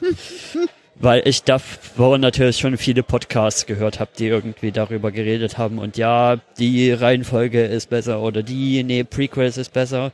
Also, also hier Machete Order ist besser. Und jetzt habe ich das erste Mal, bevor ich den Film, also bevor ich Episode 9 Film gesehen habe, habe ich das erste Mal äh, wirklich komprimiert in der Woche die Filme in der Episodenreihenfolge durchgeguckt und das erste Mal die OT innerhalb von zwei Tagen konzentriert durchgeguckt und hab da doch noch mal einiges für mich rausgewonnen und auch aus den Gesprächen so mit uns. Und also mit euch habe ich da so einiges draus gewonnen, was ich was ich jetzt einfach über die Zeit an dieser an dieser Saga ja für mich lieben gelernt habe und deswegen habe ich wahrscheinlich auch so ein bisschen so einen undogmatischen Blick, dass ich nicht so verbissen auf die OT gucke, weil ich nicht mit der OT oder auch nicht mit den Prequels aufgewachsen bin, sondern ja, die aktuelle Trilogie ist halt meine Trilogie, mit der ich reingewachsen bin und die anderen Filme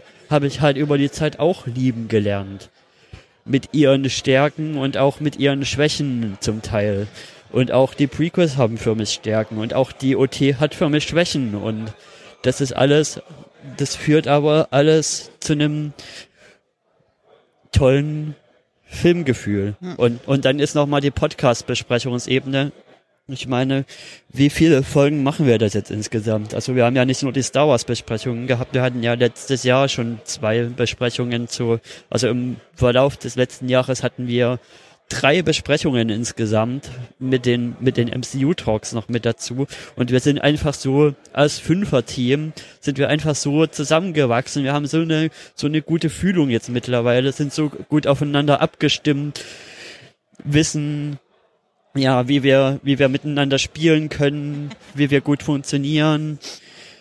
Dann kommen natürlich noch manchmal ein paar Leute von außen dazu, die uns auch immer gut bereichern. Also die L Auf jeden hätte Fall. die L hätte heute noch einiges. Also was, was in dem Also Film, Stichwort Einige. Sith Kitsch. wa, was in dem Film alles an, an, ähm, an Force Law noch irgendwie angedeutet wird, da hätte ich schon gerne irgendwie die L noch referieren gehört, was da noch alles dahinter steckt. Haben wir jetzt halt leider nicht, aber dafür haben wir halt nochmal konzentriert in unserer Kernrunde diskutiert, was, was auch nochmal irgendwie wichtig war. Ja, da passe ich ja jetzt ganz gut dran. Ich war ja auch überhaupt nicht so ein Star Wars Mensch vor diesen Runden, beziehungsweise ich bin ja 2015, nee, was 2016 zu den KulturpessimistInnen gestoßen im Herbst, um dann im Winter gleich beim Rock One Talk dabei zu sein, voll ins kalte Wasser geworfen. Ähm, und da habe ich gedacht, so, puh, das, ich, ich, ich weiß noch gar nicht, ob ich mich traue, bei allem so mitzusprechen. Wie könnte das, das passt gerade überhaupt nicht.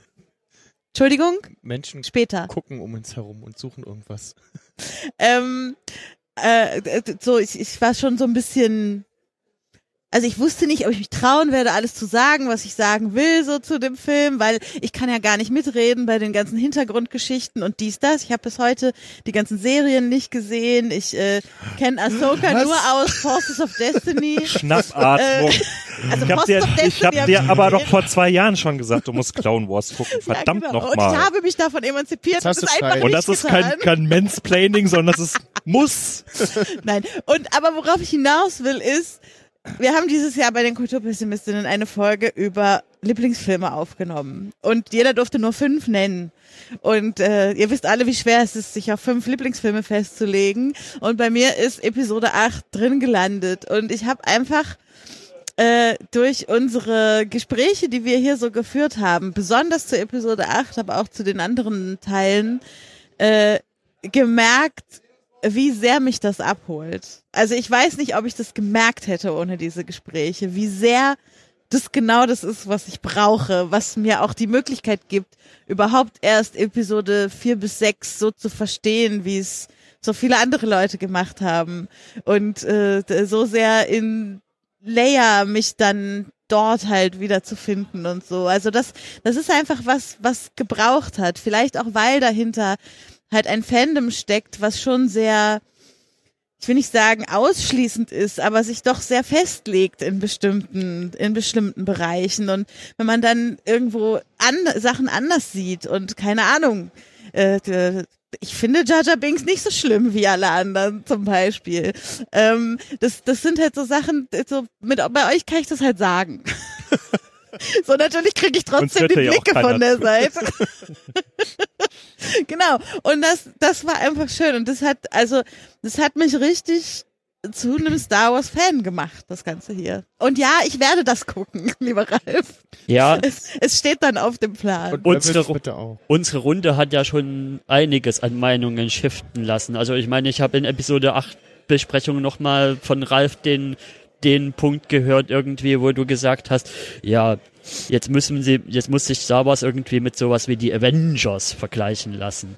Und da bist du ja auch sehr in der Richtung irgendwie von der Meinung geschiftet. Bei sieben war das, oder? Nee, bei 8 war Echt? das. Ja, das war bei 8. Weil danach Solo kam und Ach, das so im Avengers Nähe war. Also die Frage für mich ist halt auch ein bisschen, wie wird es denn jetzt mit Star Wars noch irgendwie weitergehen? Ja, also gibt es jetzt noch ein, ein Leben nach Episode 9?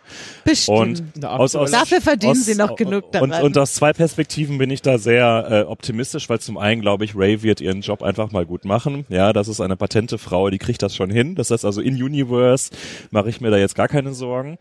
Und äh, was was jetzt so die die die Medienseite angeht, äh, kann ich also nur noch mal empfehlen, sich Mandalorian anzuschauen. Nicht weil da die beste Star Wars Geschichte aller Zeiten erzählt wird, aber ich glaube, dass das eine Richtung ist, wo innerhalb der Disney Spielregeln und innerhalb von dem, was was äh, das Star Wars Universum noch so hergibt, glaube ich gerade eine, eine gute Tür aufgemacht wird, die die einen breiten Konsens produziert und die trotzdem nicht trivial ist. Und äh, wo sie aus dieser Falle, wir hatten es paar Mal eben schon angesprochen, von wir müssen große Saga-Trilogien drehen. Äh, ich glaube, dass die Zukunft von Star Wars zu einem guten Teil im TV liegen wird. Und ich glaube, da Kommen wird eine Obi-Wan-Serie. Die schon fertig abgedreht ist. Die Obi-Wan-Serie? Mit Ja. Ewan McGregor. Die ist schon fertig. Also äh, gedreht, wahrscheinlich noch äh, Special was Effects. ursprünglich ein Film werden sollte. Wird jetzt eine Serie, ja. Ja. Ja, wir kommen, be bekommen noch eine Kästchen Endor-Serie, die noch namenslos ist, mit derselben Besetzung, die irgendwann davor spielen soll. Entitled Cassian Ender Project. Ja. Wird Dreharbeiten beginnen, glaube ich, nächstes Jahr. Oder? Und Ich weiß nicht, da bin ich jetzt nicht so drauf gehypt, ehrlich gesagt. Und ja, dazu kann ich mich nur Ralf anschließen, was Mandalorian angeht. Ähm, wer es nicht über andere Wege gucken äh, will, kann, der muss halt leider bis März warten, aber kann es dann am Stück gucken. Äh, ich finde es es ist irgendwie die äh, erste Serie, die äh, nur das erzählt, was sie erzählen will und die Folgen halt so lang sind, wie sie lang sind und dann ist halt auch mal eine Folge irgendwie 33 Minuten lang und nicht so Game of Thrones irgendwie eine Stunde zehn so. Und dazu machst du ja für alle, die uns live hören, auch morgen hier auf dem Kongress noch einen Podcast, den man sich anhören kann. Genau, um Ja. 14 Uhr. Genau. Ich bin jetzt erstmal mehr gespannt in die Zukunft guckend in das andere Star-Franchise. Also ich bin jetzt mehr gespannt, was jetzt Discovery Staffel 3 macht mit dem, nach dem Timeskip irgendwie. Ich bin jetzt mehr gespannt, was Picard bringt. Da, da passiert einiges 2020 in der, in dem Franchise. Ja, ich denke, in Star Wars Film können wir jetzt auch erstmal die nächsten Jahre hoffentlich nicht erwarten. Ja. Der, der nächste, also zumindest aktuell geplant ist irgendwie für was, 22? Was für mich, für meinen Geschmack schon zu früh ist. Warten wir ab, was uns da erwartet. Ach, es war sehr schön mit euch, liebe Leute. War's. Ja. Jetzt habe ich nicht mal mehr was zum Anstoßen, Äh, aber And this concludes our season. wir sehen uns zu anderen Besprechungen wieder, wenn es keine Star Wars Projekte gibt, oder? Äh, was machen wir nächstes Jahr? Wir sind Cat- ja nächstes Jahr nicht hier. Achso, Cats. Was? Der große Cats Talk. Oh Gott. Du hast ja leider deine Medaillenübergabe schon am Anfang der Sendung gemacht. Ansonsten können, würde ich jetzt noch sagen, Ralf, du bist offiziell Medaillen geehrt als Ehrenkulturpessimist. Oh, das ist eine äh, Medaille, die ich mit Stolz und Ehre versuch, versuchen werde zu tragen. Mindestens auf diesem Kongress. Vielen Dank. Insgeheim ist dieser Podcast ja auch so, dieses Podcast-Projekt ja auch so ein bisschen ein Hack gewesen, Ralf so regelmäßig wieder zum Podcasten zu bringen. Es hat gut funktioniert. Wenigstens auf jährlicher Basis.